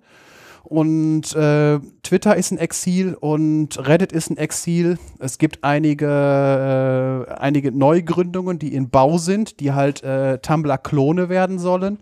Wobei ich da jetzt nicht im Bilde bin. Ich habe das halt nur äh, gehört, dass sowas alles sein, weil es ist halt im Prinzip, stell dir vor, du läufst nachts in Hühnerstall und schießt dreimal in die Decke, was dann los ist. So, so, so, so ging es auf Tumblr dann. Mhm.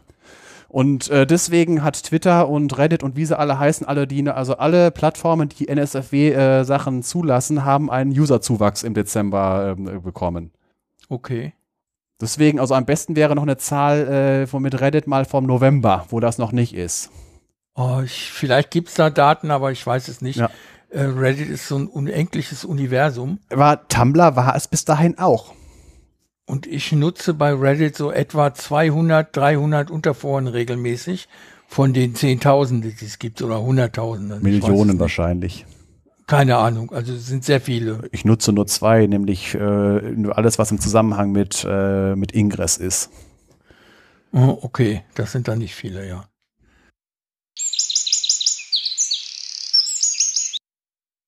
Deswegen habe hab ich ja gerade eben äh, angesprochen, in, als wir über, über das Wichteln geredet haben, äh, von einer Podcast-Empfehlung, da ich ja immer so ein äh, Binge-Hörer bin. Das heißt, ich äh, nutze nicht im Podcatcher und höre aktuelle Folgen, sondern suche mir einen Podcast raus und höre von Folge 0 bis aktuell alle durch. Da du meinst Binge? Ja, ich, äh, ich, mal, ich, ich mal sage trotzdem gerne Binge. Ja, okay. Das mache ich absolut. Du hast den gebingt. Ja, ich habe da. Einfach, äh, wobei das relativ lange dauert bei mir, weil ich jetzt nicht mehr wie immer wie beim LKW fahren immer fünf Stunden am Stück hören kann, sondern morgens auf dem Weg zur Arbeit, wo ich zu Fuß gehe. Und Achtung, Füße hoch, der kommt flach. Ich habe jetzt keinen Laber-Podcast, sondern einen Naber-Podcast gefunden. Vom Lars Naber, den auf Distanz-Podcast über Astronomie und Raumfahrt. Und da, das Schöne ist, die Folgen sind immer so äh, zwischen einer äh, Viertelstunde und einer Stunde lang im, im groben Rahmen. Das reicht meistens immer für einen Weg zur Arbeit zu Fuß. Und interessant finde ich, äh, der hat ja angefangen äh, 2015, 2016 und bei den Kurzmeldungen war immer gerne dabei, Raumschiff X ist gestartet, soll ankommen an Y. Das passte genau so, dass äh, als ich dann äh, die Folgen habe angefangen zu hören, vor zwei Jahren war das und vor, vor zwei bis drei Jahren und äh, das war in der, in der Podcast-Folge, wurde gesagt, ist gestartet und ja, ich weiß, ist vorige Woche angekommen. Das fand ich so äh, interessant daran und das, das ist irgendwie eine Art äh, Zeitreise. Im Moment bin ich bei, bei den Folgen von Anfang 2018 und da sind, äh, ist ein sehr schön zu hören, der Podcast, der jetzt äh, das Format hat, immer abwechselnd ein äh, großes Thema und äh, die Kurzmeldungen, die insgesamt sich auch auf eine halbe Stunde immer summieren und äh, aktuelle Sachen aus Raumfahrt und Astronomie äh, beinhalten. Das ist ein sehr schönes Format, was ich sehr gerne äh, höre.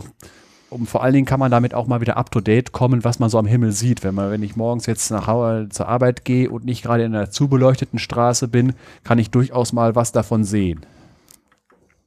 Mhm. Also ich höre auf Distanz auch und auf Distanz Groß Baikonur gehört ja auch dazu. Soweit bin ich noch nicht. Äh, das lohnt sich. Also für mich, ich höre es gerne. Ja, nee, äh, ich, wie gesagt, ich bin von der Timeline her, bin ich noch nicht bei der äh, Baikonur-Sache. äh, ich habe jetzt erstmal, höre ich den auf Distanz durch und die Baikonur-Sachen, die hole ich mir dann danach an. Ach so. Deswegen, weil das ist ja ein eigener Podcast und äh, das Ja. ist halt, äh, das liegt auch daran, wie gesagt, also ich habe noch kein, ich habe noch keinen Podcatcher gefunden, der äh, meinen Vorstellungen entspricht. Das Problem ist, dass Podcatcher nicht Shareware sind, dass man die erstmal so mit äh, irgendwie so eine Woche lang komplett nutzen kann. Äh, und deswegen mache ich es immer noch mit, den, äh, mit dem normalen mit dem iPhone und äh, tu mir händisch in eine normale Playlist die Folgen rein. Und das, da muss ich Apple links und rechts für eingeben. Das Synchronisieren von iPhones ist ätzend. Man kann nicht, wenn ich jetzt um 19 Uhr losgehen will, um Viertel vor mal eben schnell noch eine Folge drauf. Das geht nicht, weil wenn man da was ändert, das synchronisiert immer alles und kopiert 500 Tracks. Jedes Mal, wenn man was ändert. Also da muss man Apple links und rechts für eingeben. Das Problem wird sich irgendwann sowieso gelöst haben, weil ich nicht kein Apple-Gerät mehr kaufe. 3,5 mm Klinke gibt es nicht mehr. Danke, Apple. Auf Wiedersehen. Damit hat sich das ganze Thema erledigt. Äh, aber bis dahin, weil ich äh, sehr viel Wert lege auf die Playcounts und auf den Zugriff auf die Datei. Und bei den Podcatchern, mir fehlt einer, äh, wo ich folgende Features habe. Ich möchte eine Liste haben von den Podcasts, die ich abonniert habe. Ich möchte, wenn ich auf einen einzelnen Podcast klicke, eine Liste von allen Episoden geben, äh, die es gibt. Und dann möchte ich hinter jeder Episode haben, ist auf dem Gerät, ist nicht auf dem Gerät, habe ich schon gehört. Äh, und äh, wenn dann noch irgendwie anschubsen, diese Folge herunterladen oder alle Folge herunterladen. Und dann halt äh, bei, bei den Play-Sachen, äh, da haben die meisten Podcatcher haben das, was ich haben will, äh, mit, äh, äh, mit Geschwindigkeit einstellen für die, äh, für die einzelnen Podcasts und äh, auf Knopfdruck irgendwie fünf, äh, 30 Sekunden vor, zurück oder so, solche Sachen. Das haben die alles. Aber die Sache mit der äh, Dateiverwaltung, da habe ich noch nichts gefunden und ich will halt nicht immer 5 Euro ausgeben und nachher finden, dass es doch nichts ist. Und das, deswegen nutze ich halt immer noch dieses Händische in iTunes mit den ganzen Nachteilen. Da macht es halt keinen Spaß, mal eben schnell noch eine Folge reinzutun, weil das iPhone dann erstmal eine Stunde lang am Rum Rumsynchronisieren ist. Ja, Oh, ich, ich, wollte hier gerade mal kurz Zäsur machen. Ich wollte Sven zu Ende reden lassen. Felix ist gerade nach Hause gekommen. Ähm, kann ich mich kurz ausklinken und ihr macht weiter oder sollen wir Pause machen? Jetzt sind wir unter uns, jetzt können wir über ihn hetzen. Ja, jetzt können wir endlich mal. Also Sven, ich wollte dir sagen, wir sind Apple live. ist scheiße.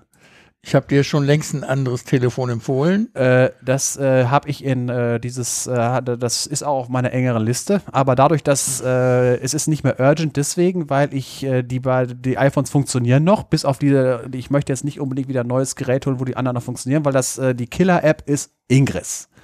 Mhm. Und Ingress läuft auf beiden noch. Wobei ich, äh, das Schöne ist an dem, äh, die haben ja jetzt, im Moment fahren die ein Update.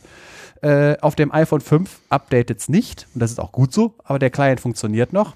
Und wenn das nicht mehr funktioniert, äh, dadurch, dass Pokémon Go, das zweite Spiel, was ich gerne spiele, mittlerweile im Hintergrund läuft, das heißt, auch wenn das Handy aus ist und die App nicht ist, kann man Eier ausbrüten und so weiter, äh, einfach nur, das zählt nämlich über die Health-App einfach die Kilometer mit und deswegen braucht man äh, äh, Pokémon Go nicht mehr anhaben. Kann ich das auf dem äh, iPhone SE noch mit 3,5 mm Anschluss, kann ich beide Spiele parallel spielen, indem ich mir das Handy einfach in der Tasche habe und gar nicht damit spiele. Und deswegen besteht jetzt gar kein Anlass mehr, ein neues Gerät zu kaufen, solange das noch funktioniert. Und äh, so sehr ich über Apple geschimpft hat, die Qualität der Geräte einfach nur von wegen äh, physische Qualität und sowas, das Zeug, das alte, das iPhone 5, das ist jetzt äh, sechs Jahre alt, sechseinhalb und es, funkt, es läuft mein Lieblingsspiel noch drauf. Und das liegt nicht an Apple, dass es demnächst nicht mehr läuft, sondern weil das wird jetzt irgendwann abgeschaltet. Und auf dem anderen, das neue, das Ingress Prime, das ist die Killer-App, die ich haben will und solange das noch läuft, brauche ich kein weiteres Handy. Wenn das nächste kommt, habe ich ja gesagt, dass Apple äh, mir immer nichts anbietet, was ich haben will, weil es das Feature, was ich, was für mich ne, ein, ein Sine non qua ist, nicht mehr anbietet, wird das nächste ein anderes sein. Und ich hoffe mal, dass dieses, äh, wie hieß der, äh, Xiaomi, dass die vielleicht davon schon das Nachfolgemodell haben. Auf jeden Fall irgendwas mit Android Run. Aber es steht zurzeit nicht Debatte, weil die, Gerä weil die Geräte noch funktionieren. Deswegen habe ich mir noch kein anderes geholt. So nötig habe ich es dann auch nicht. Mhm. Okay. Warum, warum, ein warum ein funktionierendes Gerät wegschmeißen? Weil es funktioniert ja, es ist nur lästig und so, aber dafür will ich jetzt nicht ein, äh, wieder noch mehr Elektronikschrott produzieren. Okay. Bevor wir Schrott produzieren und auch reden, kommen wir zu den Wissenschaftsmeldungen. Wir leben in fantastischen Zeiten. Das ist uns gar nicht richtig bewusst. Aber wir gehören zu den wenigen Subjekten in unserem Universum, die die Saturnringe sehen können. Das liegt daran, dass die Saturnringe eine sehr vergängliche Angelegenheit sind. In weniger als 100 Millionen Jahren wird nichts mehr davon übrig sein. Und sie sind auch nicht viel älter als 50 Millionen Jahre. Das heißt, nur in diesem kleinen Zeitfenster bestand die Chance, sie überhaupt zu sehen. Und wir haben es gemacht. Wir sind sogar mit einer Sonde hingeflogen, durchgeflogen durch die Ringe, haben ganz tolle Aufnahmen. Ja, und in 100 Millionen Jahren wird es durch Gezeitenreibung äh, des Saturn gegenüber den Ringen dazu führen, dass die Ringe abregnen. Es wird sogenannten Eisregen dann auf den Saturn geben und die Ringe werden allesamt verschwinden. Was ich persönlich schade finde, das macht unser System nämlich noch mehr einzigartig, als es ohnehin schon ist. Es macht es so einzigartig, wenn man mal guckt in Science-Fiction-Filmen, Comics oder sonst irgendwie sowas, wenn irgendwo irgendein Raumschiff hinfliegt und äh, die, die Fantasie des äh, Autors äh, äh, ein System erfindet, ist es immer mindestens ein Planet mit Ring dran. Und für, für, für viele äh, in vielen diesen, dieser Produktionen ist äh, Raumfahrt, also wenn du ein Logo für Raumfahrt und Planet, Planet haben willst, ist da gerne ein Ringplanet, weil, weil ein Planet ist eine Kugel mit einem Ring drum, weiß jeder, es ist wie der Saturn, es ist ein Planet gemeint. Ich glaube, das, das, Ja. es ist also ein, ein äh, Planeten mit Ringen, das ist einfach nur, äh, das hat was fürs Auge. Ja, wobei ich ja auch sehr charmant Illustrationen finde, in denen ein Planet von ein oder mehreren Monden mit Ringen umkreist wird. Das sieht auch immer sehr nett aus. Das, äh, das hat, äh, vor allen Dingen hat das was, äh, wenn man halt auf dem Planeten ist und dann mehrere Monde sieht. Wobei das Problem bei dieser Sache ist, wenn, das hat, das habe ich vor allen Dingen in, in, in äh, Zeichentrick-Science-Fiction-Sachen, wenn man dann halt so diese typisch spacigen Bilder sieht, man steht am Raumhafen, da stehen die ganzen Raketen rum und im Hintergrund sind immer zwei oder drei große Objekte mit und ohne Ringe, auf jeden Fall mit Kratern und so weiter, wie man sich halt Monde vorstellt. Das hat einer, das hat mich als Kind geprägt und dann kriegt man gesagt, dass das sehr unwahrscheinlich ist, weil wenn die alle so Genau. groß sind und so nah dran sind, dann äh, äh, wären die Gezeitenkräfte so äh, hoch, dass halt auf dem Planeten äh, kein Stein auf dem anderen bleibt oder die Monde in den auf dem Planeten sp- spiralieren würden oder durch ähm, durch Kreisen innerhalb der Roche-Grenze äh, zerlegt würden und zu Ringen würden für den Planeten. Und deswegen ist es immer schade, dass halt wirklich so, es so nicht möglich ist, dass halt wirklich so äh, bildschirmfüllende Monde ist, weil unser Mond, der halt, äh, der, der ist ungefähr einen Daumen breit am ausgestreckten Arm, ein halbes Grad und der gilt schon als riesig auf ne, dem Himmel. Und so wie das in diesen äh, Medien dargestellt ist, haben die meistens einen äh, Durchmesser von 10 Grad und mehr. Das heißt, äh, ja, manchmal sogar 90. ja, und äh, 90, das, das könnte man, da- also das, das geht wirklich, äh, also da, da, da, der würde auch gar nicht richtig kreisen, das würde die, die, wär ein Planetensystem, das wäre ja schon fast ein Doppelplanet, das würde dann wie das äh, Pluto-System äh, doppelt gebundene Rotation haben, das heißt, er würde überhaupt Ja. sich über den Himmel bewegen. Das ist, ist leider so, äh, aber das ist halt die Freiheit des Autors. Wenn der Autor äh, viele kreisende Planeten und Monde und sonst irgendwas haben will, dann bekommt er das. Und es ist halt immer wieder diese Sache wegen reale Science Fiction und äh, das, was man. Reale Science Fiction. Ja, mit re realistische eher gesagt. Realistische. Okay. Realistische ist langweilig. Jetzt äh, wieder mal ein Steckenpferd von wegen Weltraumschlachten. In Realität, da gibt es nichts zu filmen. Da sieht man keine Laserstrahlen. Ein Volltreffer mit einer Atombombe ist ein ganz kurzer Blitz und das war's. Egal wie groß die Atombombe war. Also Und Star es gibt keinen Pilz. ja, weil nichts ist, was pilzen könnte. Also reale Weltraumschlachten sind tödlich langweilig. Im wahrsten Sinne ist tödlich und langweilig, weil du nichts siehst. Du siehst nur, dass irgendwann ein, ein Radar-Echo, ein Radarkontakt auf deinem Bildschirm verschwindet, wenn du getroffen hast. Das ist, Mhm. äh, also Star Wars ist hochgradig unrealistisch, aber das wollen wir sehen, deswegen gehen wir in Star Wars. Wir wollen Raumschiffe, die Wash machen. Wir wollen halt Ja, den Sound. Genau. Was wäre, was, was wäre, äh, was, was wäre ein, ein Star Wars ohne das Gejaule von den Raumschiffen? Ja, Ja. die Triebwerke müssen immer orgeln. Genau. Und man muss auch sehen, Das dass tun das sie auch bei Perioden. Das muss so sein, das muss so sein. Und es ist, äh, wie gesagt, mal, äh, welchen Anspruch man hat. Und deswegen können wir eigentlich glücklich sein, dass wir halt so, äh, in, dass wir halt bei uns im Planetensystem halt so einen schönen Saturn haben, weil man braucht immer schon ein dickes Teleskop, um da was zu sehen und so schöne Bilder äh, mit den Saturnringen.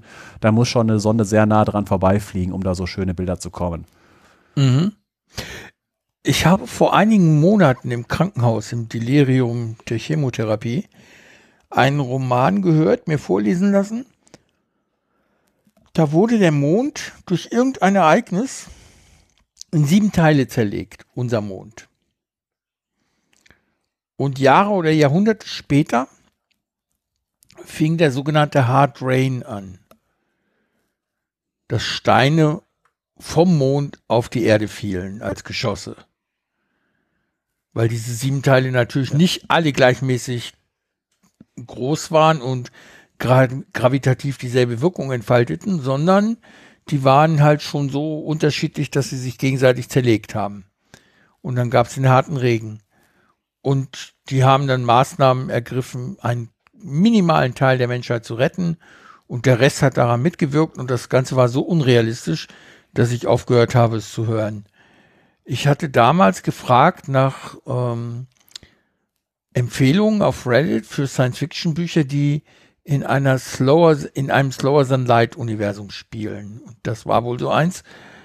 Aber es hat mir überhaupt nicht zugesagt. Leider. Äh, was du gerade sagst, die Sache mit dem Hard Rain, äh, das ist in der, in der Beziehung realistisch. Äh, denke an den Film Die Rückkehr der Jedi-Ritter. Zum Schluss wird ja der Todesstern in der Umlaufbahn von, äh, äh, von Endor gesprengt.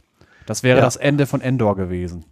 Weil mindestens die Hälfte auf Endor stürzt äh, und die gesamte äh, Bewegungsenergie aus dem hohen Orbit äh, in Wärme umgewandelt würde und ein wirklich ein Hard Rain aus toxischen Metallen, weil der, das war ja der Todesstern, ist ja kein Gesteinsmond, sondern im Prinzip ein riesiges Raumschiff, was natürlich aus Raumschiffmetallen äh, und Reaktoren und all so ein Scheiß. Also das wäre der Tod für Endor gewesen. Ja. Weil der, äh, was hatte der Todesstern da für einen Durchmesser? Irgendwie 190 Meilen, 160 Meilen, auf jeden Fall so gewaltig, dass gesamt Endor irgendwie mit einer mehrere Meter hohen Schicht aus Metallschrott, der natürlich mit äh, Orbitalgeschwindigkeit einschlägt, äh, da ist schon was dran an äh, die Sache mit dem, äh, ich weiß, vielleicht heißt das Buch sogar Hard Rain, aber Nee, nee, das hieß irgendwie ja. anders. Aber halt äh, das Konzept ist schon, wenn du, wenn du halt Objekte in der Umlaufbahn sprengst, wo die, äh, wo, wo die Trümmer in alle Richtungen gleichmäßig wegfliegen, wird mindestens die Hälfte äh, in Richtung des Objektes, das umkreist wird, weil halt alle, alle nämlich alles, was äh, niedriger, äh, eine niedrige Geschwindigkeit erreicht als die Orbitalgeschwindigkeit, die es vorher hatte. Genau. Und das äh, wird dann irgendwann in den Wiedereintritt gehen, deswegen die paar Jahre und dann äh, hagelt es halt ständig. Und das Problem ist teilweise nicht nur äh, die direkten Treffer, sondern einfach nur die Tatsache, dass eine Menge, Menge, Menge kinetische Energie frei wird, die halt die Atmosphäre aufheizt. Direkt. Nicht irgendwie durch Ja. Klimawandel, sondern einfach direkte Hitze, die entsteht.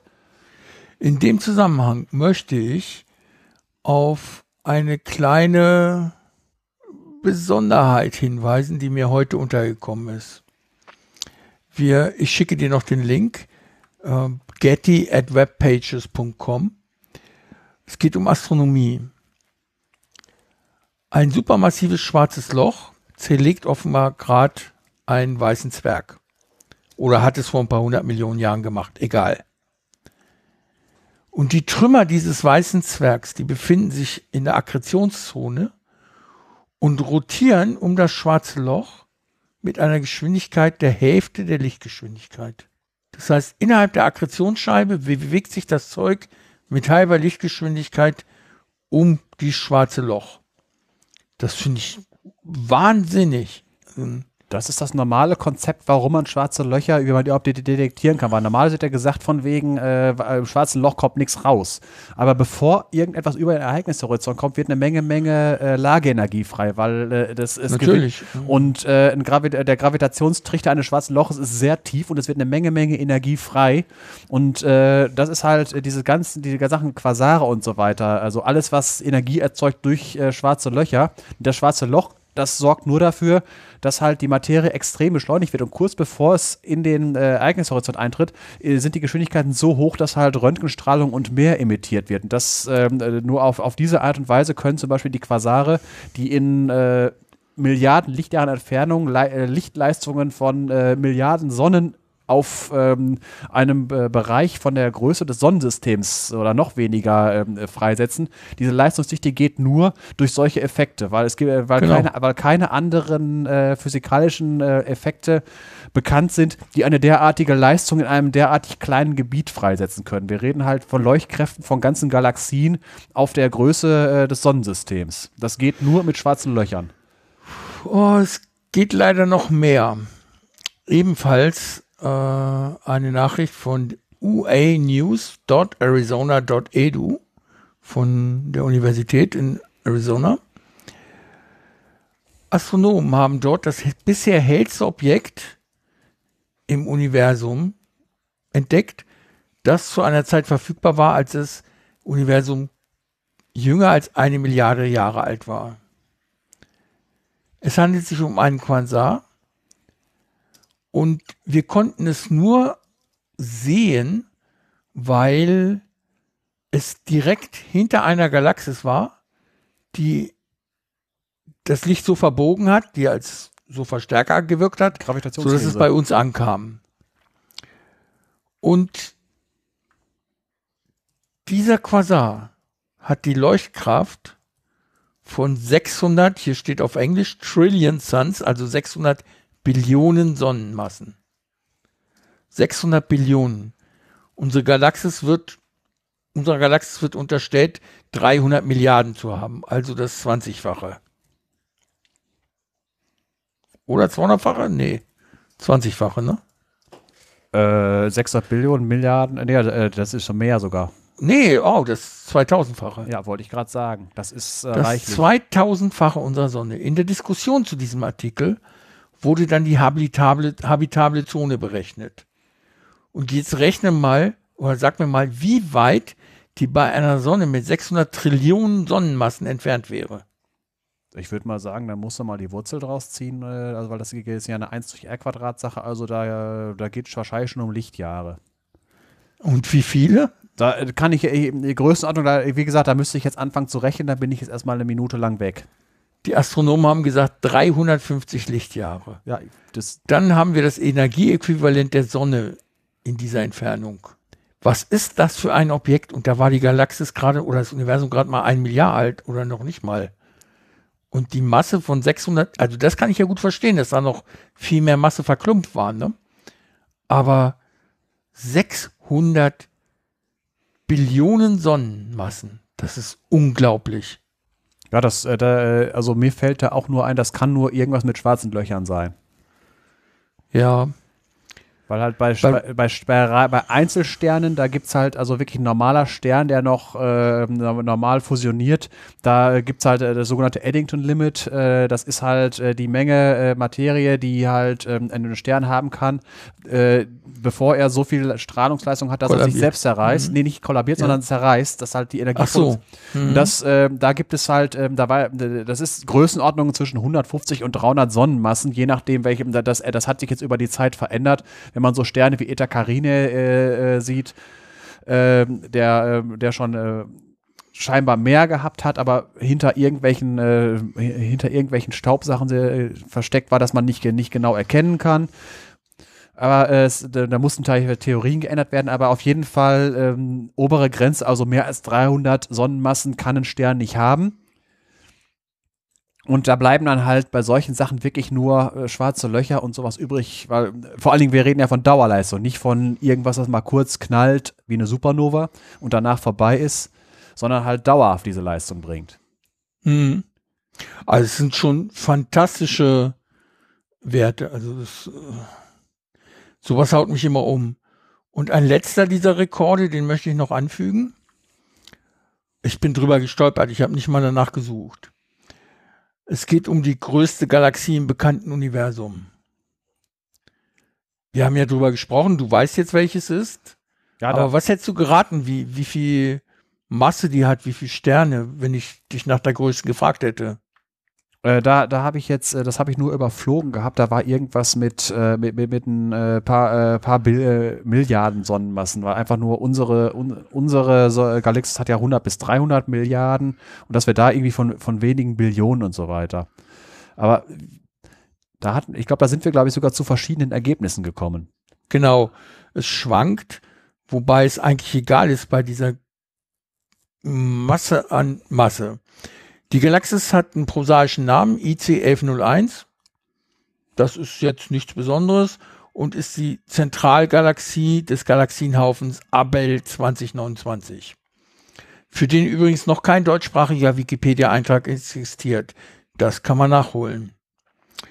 Sie liegt in Sternbild Virgo in einer Entfernung von einem kleinen bisschen mehr als einer Milliarde Lichtjahre und hat eine Größe von 50 Kiloparsec, also etwa 150.000 Lichtjahre.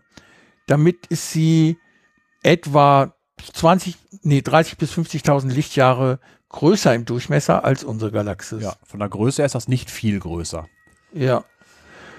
Sie hat aber eine Besonderheit. Sie wird von einem Halo umgeben, der diffus ist. So viele andere Sterne, dass der ganze Raum um diesen Sternhaufen erhellt ist. Ähm, man nennt das Intracluster Light und der ist etwa sechsmal so groß wie der Galaxienhaufen selber in jede Richtung. Also etwa 900.000 Lichtjahre Radius für diesen Halo. Das ist schon gewaltig. Gravitativ gebunden an diese Galaxie, oder? Gravitativ gebunden. Ja, das ist ja auch wieder so eine Frage, ob, ob sowas wirklich zusammengehört oder nur zufällig aneinander vorbeifliegt. Ja, das können wir nicht beurteilen, weil wir das einfach zu wenig Zeit beobachten. Ne? Das ist es da. Deswegen, äh, das, ist, äh, das ist die gleiche Sache wie mit äh, echten Doppelsternen und scheinbaren Doppelsternen. Das ist äh, bei uns von einer, ähm, äh, von einer, von einer äh, Be Beobachtungsrichtung, ob, ob die nur in der, in der gleichen Richtung liegen. Und bei Galaxien ist es dann wirklich auch so von wegen, ähm, ob ein Objekt zusammengehört, also auch ein Galaxienhaufen ob die wirklich gravitativ gebunden sind oder einfach nur durcheinander durchfliegen. Das ist jetzt auch letztens so eine, Ja. ist, letztens ist noch so eine Meldung durch die, ähm, äh, du- durch die Boulevardpresse gegangen von wegen Ort Zusammenstoß von äh, Galaxien.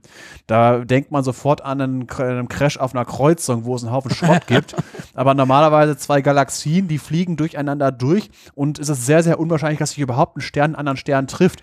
Jetzt schmeißen sich Sterne gegenseitig aus Umlaufbahnen und, die, die, äh, und das Ergebnis, wenn zwei Spiralgalaxien miteinander äh, kollidieren, dann sind das nachher keine schönen Spiralgalaxien mehr, sondern nur noch ein Ei, nämlich eine sogenannte elliptische Galaxie, die halt keine richtige Struktur mehr hat. Äh, aber halt direkte Treffer aufeinander gibt's nicht, weil äh, nicht im Englischen heißt es nicht umsonst äh, der Weltraum Space. Es ist eine Menge Platz da. Ja, jetzt hast du aber schon wieder einen Punkt vorweggenommen. Ich wollte erst noch mal erzählen, es ist so, dass das Halo und die Zentralgalaxie IC 1101 offenbar die gleiche Rotverschiebung haben und in die gleiche Richtung fliegen. Von daher könnte man sagen, die gehören zusammen. Aber das können wir noch nicht wissen. Aber IC 1101 hat eine Anzahl von Sternen von 100 Billionen, 10 hoch 14 Sterne. Das ist unglaublich. Das ist, Das ist wie, tau wie tausendmal unsere Milchstraße. ja, wenn man sich vorstellen kann, was da los sein muss, da muss die Hölle los sein. So viele Existenzen sind da möglich. Äh, so, also man kann ja immer grob sagen, mindestens die Anzahl an Sonnen gibt es auch an Planeten, die eine Sonne umkreisen, plus die gleiche Anzahl an Planeten, die nicht sonnengebunden sind. Und da gibt Das hieße, wir hätten 200 Billionen Planeten, die da umherkreisen. Es gibt aber ein Problem. Äh, eine zu hohe Dichte äh, an Sternen sorgt auch dafür, dass mehr Sterne ihr Leben beenden als Supernova. Das heißt, es, äh, der, der, der äh, Zeitraum zwischen zwei Supernova-Explosionen ist kürzer, als auf so einem Planeten sich Leben entwickeln kann und Zivilisation entwickeln.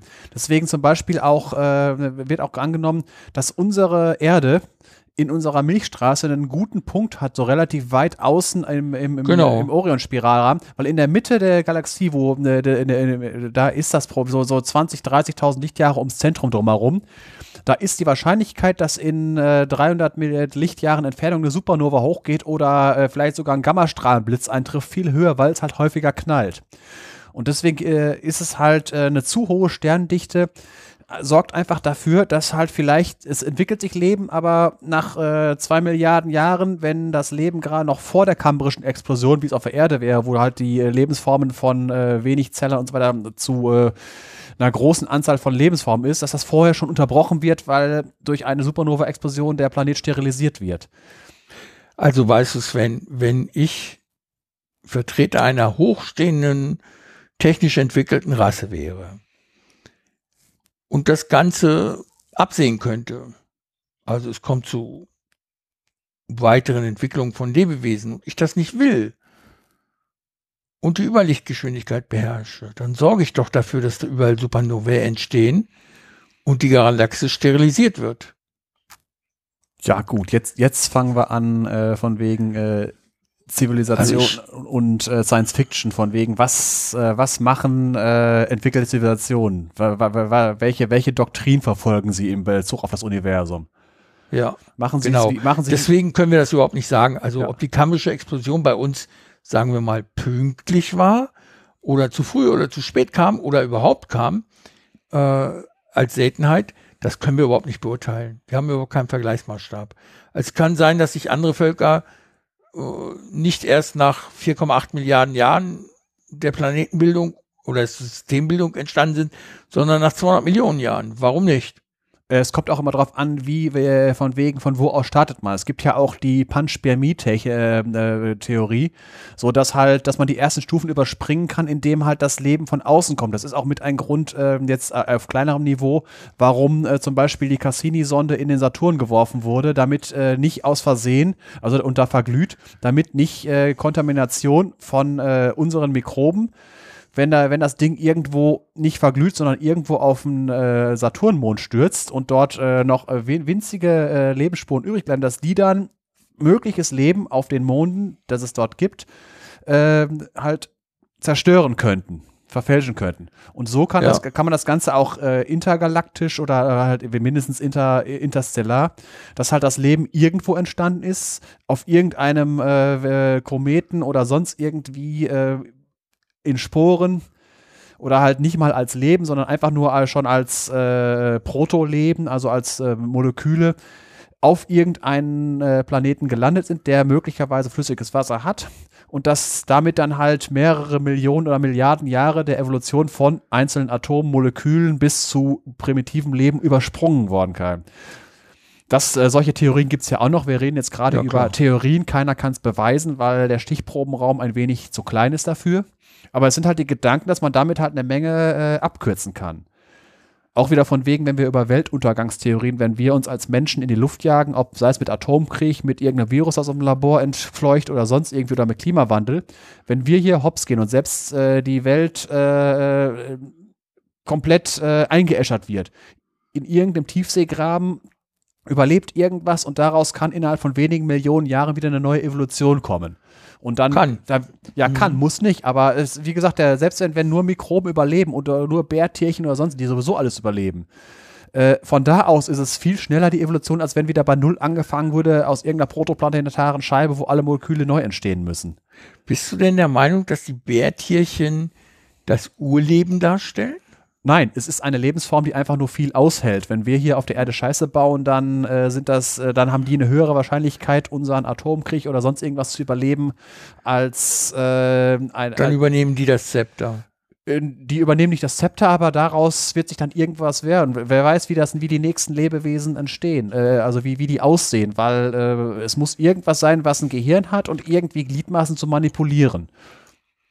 Und das geht, mhm. das geht innerhalb, also äh, weniger Millionen Jahre. Ja. Und selbst, Oder vielleicht selbst, noch schneller. Es kann ja sein, dass es bei uns besonders langsame Bedingungen gibt.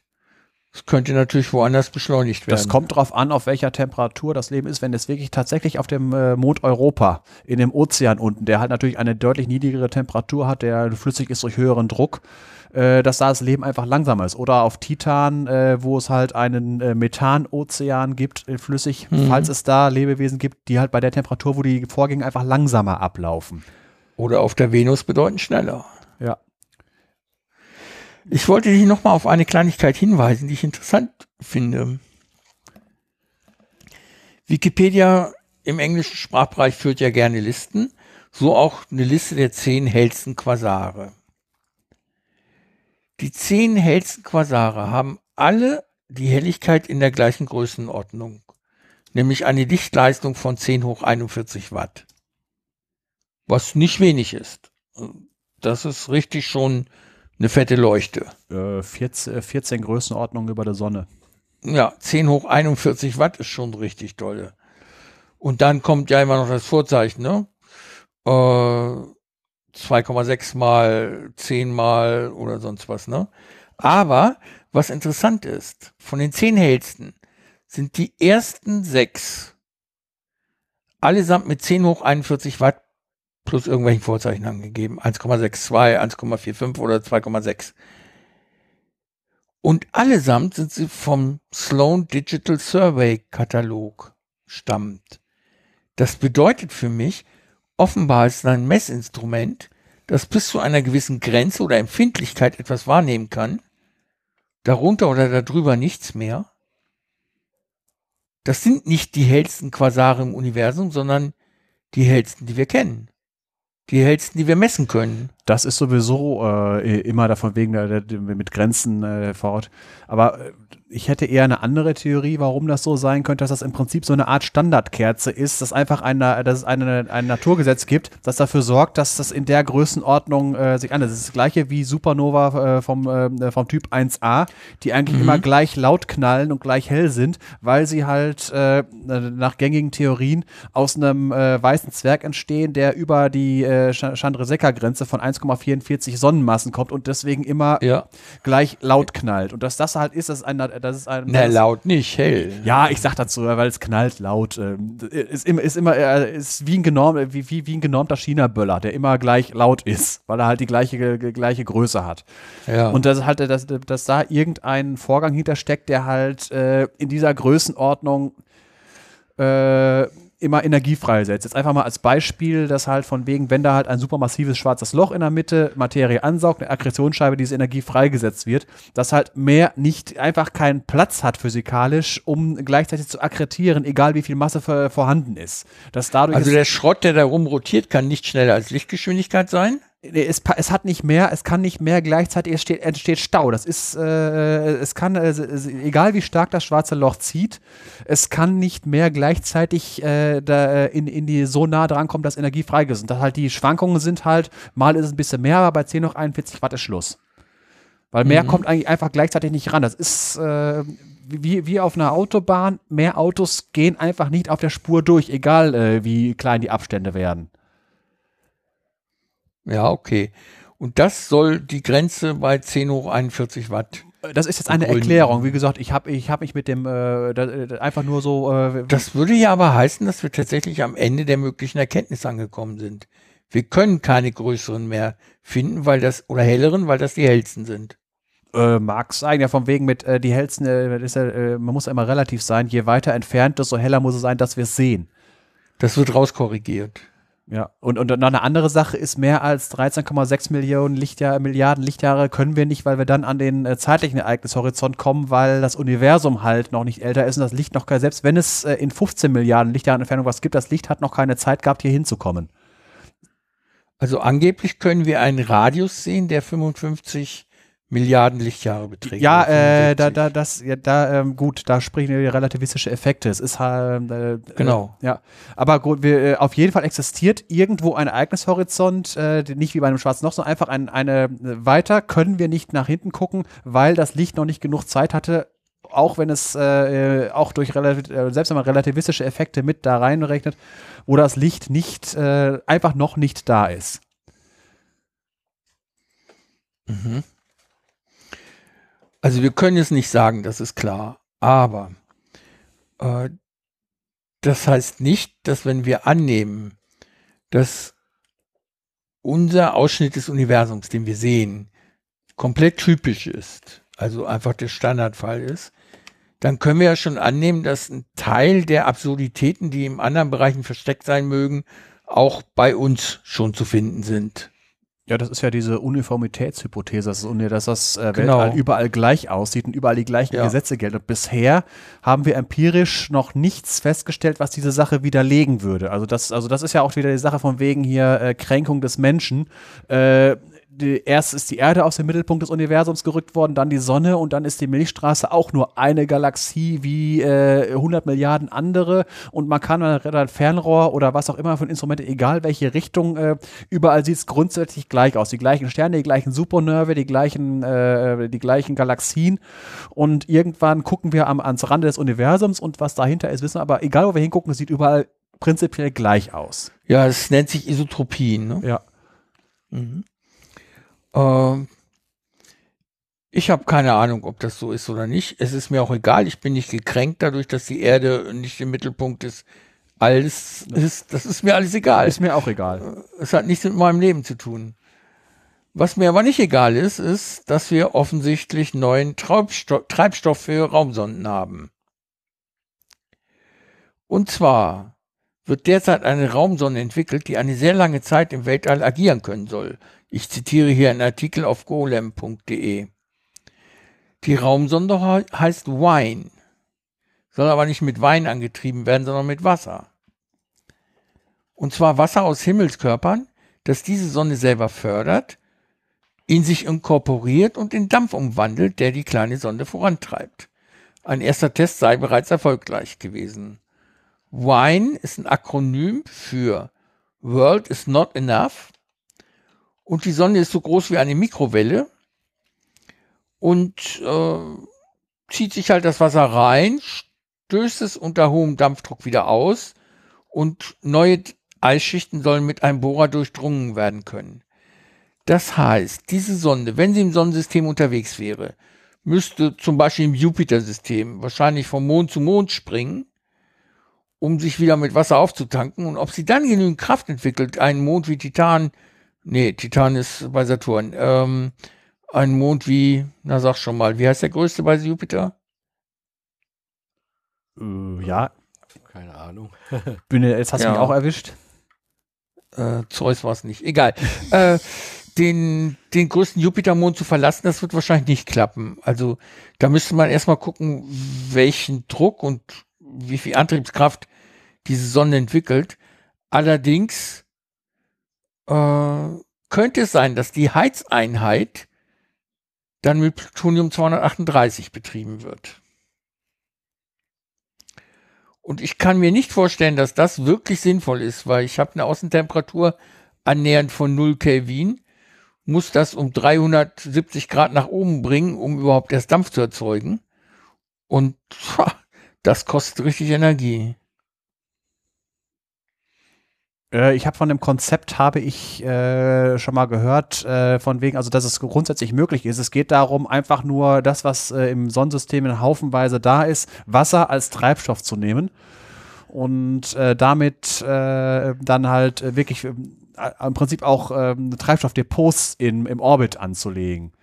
Ja. Aber deswegen war ich jetzt gerade ein wenig abgelenkt, weil ich das gerade hier auf einer meiner Lieblingsseiten gesucht habe, hier diese Project Raw Atomic Rockets. Da geht es halt darum, dass man halt zu Eisobjekten fliegt im Sonnensystem, Asteroiden, Monde, sonst irgendwie, also Phobos wird gerne genommen, Ceres wird gerne genommen, das Ding an dort Wasser fördert und dann zurück zu den äh, wichtigen Punkten im Universum, also Low Earth, Earth Orbit und äh, Mondorbit und solche Sachen alles und dort dann halt äh, Treibstoffdepots anlegt, Wasser als Stützmasse. Oh je. Und das soll halt äh, automatisch laufen, also weil da, da, da muss ja kein Astronaut, um das zu tun. Und das Mhm. äh, einfach nur, die Sache ist ja die, äh, wenn du mit, äh, du, du hast ja äh, äh, das Problem, wenn deine, du kannst so viel Energie auf dem Raumschiff haben, wenn du nichts hast, was du hinten aus der Düse rausbraten kannst, dann kommst du nicht vorwärts, weil du hast halt keine Straße, an der du dich abstoßen kannst. äh, Ionentriebwerk. Ja gut, es braucht aber Ionen. Und wenn die alle sind, kannst du noch so viel Energie nehmen, da kannst du einen äh, Fusionsreaktor mit, äh, mit 100 Terawatt an Bord haben. Wenn du nichts hast, was du hinten rausbrat, dann, bewegt sich da überhaupt nichts bei deinem Raumschiff. Und das ist halt die Sache, dass du halt äh, dieses ganze, äh, äh, dieses ganze äh, Stützmasse, die muss irgendwo herkommen. Die muss man teuer von der Erde oder vom Mond mitbringen. Aber wenn man sie schon in, in einem äh, Orbital Depot hat, dann kann man äh, da auftanken und man kann halt da mit kleineren Raketen weiter fliegen. Ja. Und äh, das Konzept ist halt so, dass man halt autonome Vehikel nimmt, die halt zu irgendwelchen Eiskörpern im, im, im äh, Sonnensystem hinfliegen, die Dinge anbohren, Wasser tanken und wieder zurückfliegen und dann in den, Or in den Orbits dann parken. Also als wenn parallel zur ISS fliegt so ein Depot und wenn dann so ein Space Shuttle dahin fliegt, äh, dann bringt das äh, Space Shuttle in der, in der Ladebucht, bringt das irgendein Raumschiff mit, was von Orbit zu Orbit fliegen soll. Das tankt dann da äh, aus diesem äh, Depots auf und fliegt dann in den Orbit eines anderen Planeten. Weil äh, man muss auch bedenken, äh, die Raumfahrt, die wir heute machen, ist in der Beziehung relativ primitiv, weil wir direkt fliegen. Eine entwickelte Raumfahrt läuft eher wie, äh, wie eine Eisenbahn mit Fernzügen, die halt zwischen den Metropolen, das sind effektiv die Orbits um die jeweiligen Planeten und Shuttles, die von der Oberfläche zum Planeten und äh, von der Oberfläche des Planeten zum, äh, zur Raumstation und zurück. Das heißt, wenn man von hier aus irgendwann mal Linienverkehr zum Mars oder sonst irgendwohin hätte, würde man immer mindestens zweimal umsteigen. Einmal in Orbit, umsteigen, von Orbit zu Orbit und dann wieder runter auf den Planeten, wo man hin will.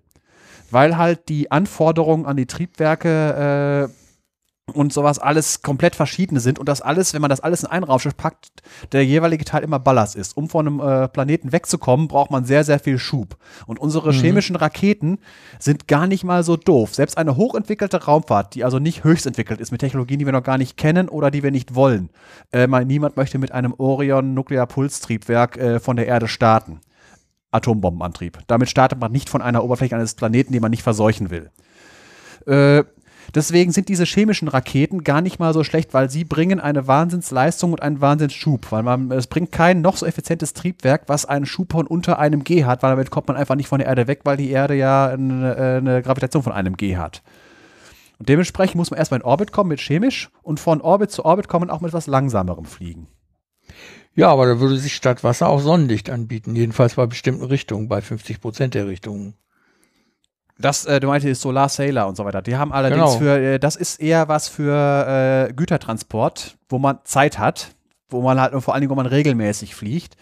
Äh, Menschen äh, müssen schnell fliegen wegen der Strahlungsbelastung. Äh, bei durchschnittlichen Mars-Missionen wird davon ausgegangen, wenn man nicht gerade einen Sonnensturm erwischt, dass man auf der gesamten Strecke ungefähr ein Sievert erwischt. Das, das, ist, schon genug. Auf Dauerleistung ist das kein Problem. Äh, wenn man das auf einmal abkriegt, ist es auch noch kein Problem. Ein Sievert steckt man noch weg. Äh, bei zwei fängt es an interessant zu werden und bei sechs ist es weitestgehend tödlich. Wenn ja, man es auf einem mit einem Siebert hast du aber eine ganz stark erhöhte Mutationsrate. Äh, es, sind, es, gibt zwei, es gibt zwei Sorten Strahlungsstellen. Einmal die akute Strahlungskrankheit, da ist halt äh, bis ein Sievert geht's noch, bei zwei fängt es an gasig zu werden und ab, äh, ab sechs ist es äh, definitiv fang kein dickes Buch mehr an. Und dann gibt es halt die, äh, was du ansprichst, das ist die Sache mit den Mutationen. Deswegen gibt es tatsächlich Überlegungen, wenn man eine Mars-Mission macht, da schickt man am besten alte Astronauten hin. Einfach genau. nur aus dem Grund, äh, diese ganzen äh, äh, Schäden, äh, die gehen, die, die sind kumulativ und äh, äh, hier von wegen mit, wie du sagst, von wegen, dass Krebs entsteht. Und das braucht so 20, 30 Jahre, bis das wirklich ausbricht. Und wenn man schon 50, 60 ist, dann ist die Wahrscheinlichkeit, dass einem da, da, dass man äh, da äh, davon eine erhöhte Sterblichkeit hat, gering, äh, deutlich geringer, als wenn man 20-Jährige Leute schickt, die ja mit 50 ihren Krebs bekommen. Mhm. Ja. Und das ist halt jetzt äh, nochmal zurück zu der Sache. Und deswegen will man halt, wenn man zum Mars fliegt, möchte man eigentlich mit, wenn man Menschen an Bord hat, möglichst schnell fliegen. Wenn man irgendwie nur äh, äh, Versorgungsgüter oder sonst irgendwas hat, das, da kann man sich auch Zeit lassen. Oder halt irgendwie eine Raumsonde, die einfach nur da einen Rover absetzen soll, die kann sich auch Zeit lassen. Der Rover, ja. hat, der Rover hat Zeit. Aber ich glaube, dass ein Wasserdampfantrieb nicht besonders schnell sein wird. Äh, Zumal der Vorrat ja auch einigermaßen schnell erschöpft sein kann. Äh, es geht eher darum, äh, der, äh, Raumschiffe rechnen nicht, äh, ist, man kann bei Raumschiffen nicht rechnen wie bei uns, äh, wir brauchen 100 Liter Sprit auf 1000 Kilometer, sondern Raumschiffe rechnen in Delta V, Gesamtdelta V. Ist klar. Und der Witz ist halt, wenn man jetzt für eine durchschnittliche, wenn man von hier an das One-Way-Ticket zum Mond äh, hat ungefähr ein Gesamtbudget an Delta V, bis man da ist, von äh, 14 Kilometer pro Sekunde. Acht, um in Orbit zu kommen und sechs, um hinzukommen und zu landen. Das heißt, die Hälfte von dem, was man braucht, da hat schon mehr als die Hälfte, wenn man schon, wenn man schon im Low Earth Orbit ist, also in der Nähe der, genau. der hat man schon. Nicht, äh, gibt den Spruch von wegen äh, Low Earth Orbit is half, halfway to anywhere. Egal, ob man jetzt zum Pluto will oder zum Mond will.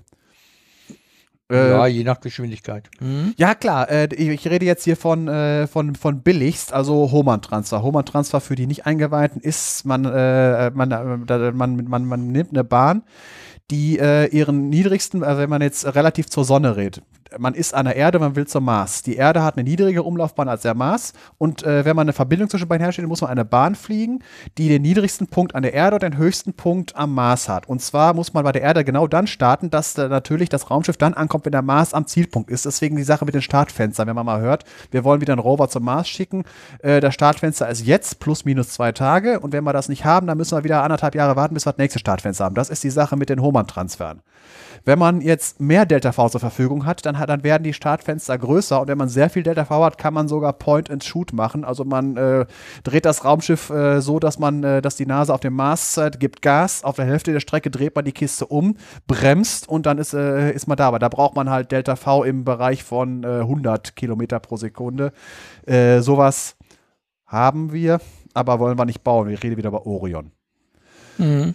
Äh, aber mit dem herkömmlichen chemischen und so und Ionentriebwerken, was wir haben, haben wir das nicht zur Verfügung. Deswegen halt diese irrsinnig langen Zeiten. Das war halt eine Mars-Mission, mit hin und zurück geht über zwei Jahre. Mit einem Aufenthalt Wenn von Wenn wir von mit dem Weltraumschrott so weitermachen, haben wir ohnehin keine Missionen mehr zur Verfügung. Äh, ja, du meinst hier Kessler-Syndrom, dass wir halt genau. äh, eingeschlossen sind. Ja. Ja, das waren die Wissenschaftsmeldungen, soweit ich das sehe. Oder hast du noch eine? Nein, ich hatte so eine Wissenschaftsmeldung, hatte ich äh, nichts mehr. Da hattest du heute geliefert und ich habe nur kommentiert. Jetzt, jetzt läuft das Ganze wieder. Weil wir sind ja noch im Warmlabern. Also ich ja. muss heute neun Flaschen Bier trinken, weil das Mindesthaltbarkeitsdatum ausläuft. Ach du heute. Scheiße. Also ich muss aber erfahrungsgemäß äh, ist eine Flasche Bier auch noch einen Monat nach dem Haltbarkeits Mindesthaltbarkeitsdatum noch gut. Wie sieht's mit Also Bier wird so schnell nicht schlecht. Wie sieht's mit sechs Jahren aus? Ich habe noch einen guten 2013er Köstester Schwarzbier-Jahrgang im Keller stehen. Schwarzbier kannst du aufheben bis zum Weltuntergang. Ja, ich weiß Nein, Quatsch. Äh, ich glaube, ich habe schon mal ein Bier getrunken, das viereinhalb Jahre drüber war und das hat gut geschmeckt. Müsste ich mal aussuchen. Hat immer schön kühl gestanden und habe ich ihn irgendwann mal vergessen und beim Keller aufräumen genau. wiedergefunden. Kühl ist wichtig. Kühl und dunkel. Im Keller ist duster. Mhm. Ja, ich werde auch nicht alle neun heute schaffen. Das passt nicht so ganz mit meiner Medikation zusammen. Apropos, am Dienstag geht's wieder ins Krankenhaus. Mittwoch ist die OP und ich melde mich dann, wenn es wieder geht, oder meine Frau meldet sich bei euch, wenn ich es nicht mehr kann. Bis dahin soll ähm. auf jeden Fall äh, was hier aus der Folge, was äh, Hörbares im, im Podcatcher von den Leuten sein. Das wäre nett. Äh, also ich weiß nicht, wie es ausgeht und wenn es wieder ein Misserfolg wird, die OP, dann habe ich ja das Aneurysma noch im Kleinhirnstamm und es wächst leider sehr schnell. Das heißt, ich werde dann irgendwann einen Schlaganfall direkt im Gehirn bekommen, richtig fetten Schlaganfall. Uh, wie das ausgeht, kann auch niemand vorhersagen. Und das kriegt, äh, das äh, ist jetzt auch nicht in Aussicht, dass das dann auch noch gefixt werden kann oder ist das un, unoperierbar? Doch, das ist das Ziel der Operation. Ja, ja. Es ist ja schon die dritte, um ja. das zu versorgen. Und was jetzt gemacht werden soll, ist über die Armarterie einen Katheter zu nutzen, um einen speziell angefertigten Stand, das ist sowas wie eine Tunnelröhre dann bezogen auf das Gefäß, eine Tunnelröhre da einzuführen. Das wollten sie eigentlich von außen machen und dieses Aneurysma, also das, äh, diese Aussackung des Gefäßes, äh, abklippen mit Klammern. Aber das hat leider nicht geklappt, weil das Aneurysma die blöde Chance genutzt hat, aus sich selbst heraus weitere Blutgefäße zu bilden, die zentrale Teile des Gehirns mit versorgen. Und wenn man das abklemmt, dann wäre die Versorgung meines Bewegungsapparats zum Beispiel weg gewesen. Das wollten sie natürlich nicht und ich auch nicht. Und jetzt besteht halt die einzige Chance darin, das von innen drin mit einer Röhre zu versteifen, so dass es nicht mehr platzen kann. Ah ja. Das ist aber schon fast im wahrsten Sinne des Wortes, um hinten durch die Brust ins Auge, also immer durch die Armaterie. Ja. ja. Hm. Das kommt der Sache Sie haben es schon mal über die, die, die äh, Leistenarterie probiert, ganz am Anfang, weil es da offenbar einfacher war. Aber sie sind nicht ganz hingekommen, also so bis auf fünf Millimeter rangekommen, aber nicht weiter. Hm. Das erinnert mich irgendwie an diesen Film Die Reise ins Ich, wo das jemand mit einem Mini-U-Boot gemacht hat. Das wäre ja jetzt noch praktisch, wenn da jemand das lenken könnte, aber das musst du ja, ja, von außen durch Bewegungen machen und kannst es nur auf dem MRT kontrollieren. Das sieht schon ziemlich gruselig aus. Also vor allem machen die das mit Kontrastmitteln manchmal, wenn sie genauer sehen wollen, dann wird es ganz heiß. Ich bin froh, dass ich diesmal eine Vollnarkose bekomme. Ja, gut, das kann ich mir vorstellen. Vor allem, als sie aufgeben mussten nach drei Stunden. Ich habe drei Stunden zugeguckt und gehört. Und als sie aufgeben mussten nach drei Stunden, da war ich fast gestorben vor Enttäuschung. Wir haben drei Stunden im Meer rumgefuhrwerk. Ich habe es gemerkt zum Teil. Nicht angenehm. Nee, und dann, dann ziehen sie es raus, ne? Und das Teil ist 1,10 Meter zehn oder so lang ja. oder 1,20. Dann ziehen sie es raus, das merkst du auch. Ja, und dann war es das. Dann tut uns leid, hat nicht geklappt. Als nächstes machen wir den Kopf auf. Und das war dann im November. Ja, das war auch nichts. Und ja, jetzt kommt der, hm, ja, da, ja. da bleibt nur Daumen drücken.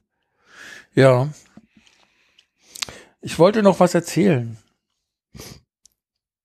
Und zwar habe ich vor ein paar Tagen im Deutschlandfunk einen Bericht gehört über eine ehemalige Reporterin, die macht jetzt Folgendes. Die geht in die Palliativstation der Uni Bonn und spricht dort mit Eltern, jungen Eltern, die dort liegen und nimmt mit denen eine Biografie auf. Die erzählen, was sie wollen und heben das für ihre Kinder auf damit die dermal einst die Stimme ihrer Eltern hören und was die zu erzählen haben. Und die machen ein Forschungsprojekt dazu, um zu gucken, wie gut es den Kindern bekommt. Die werden unterstützt von der Stiftung NRW, Stiftung Leben oder sowas von RWE oder ich, ich weiß es nicht genau. Jedenfalls gibt es ein Forschungsprojekt. Ich fand die Idee sehr gut. Ihr wisst ja, dass ich auch Biografien mache, allerdings mit Menschen, die nicht auf der Palliativstation liegen, sondern einfach nur alt sind und fand die Idee mit der Palliativstation so gut, dass ich bei uns in der Uni Göttingen mich erkundigt habe, wie die Palliativstation ist. Die sind gut drauf. Meine Frau ist da öfter beruflich und sagte, die sind sehr zugänglich. Ich habe dann angerufen, die waren auch interessiert, als ich erklärt habe, was ich machen will. Und dann habe ich in der Uni Bonn wieder angerufen bei diesem Projekt und habe diese Frau gesprochen und von der habe ich eine E-Mail bekommen. Die habe ich vorhin schon mal vorgelesen. Das will ich jetzt noch mal machen.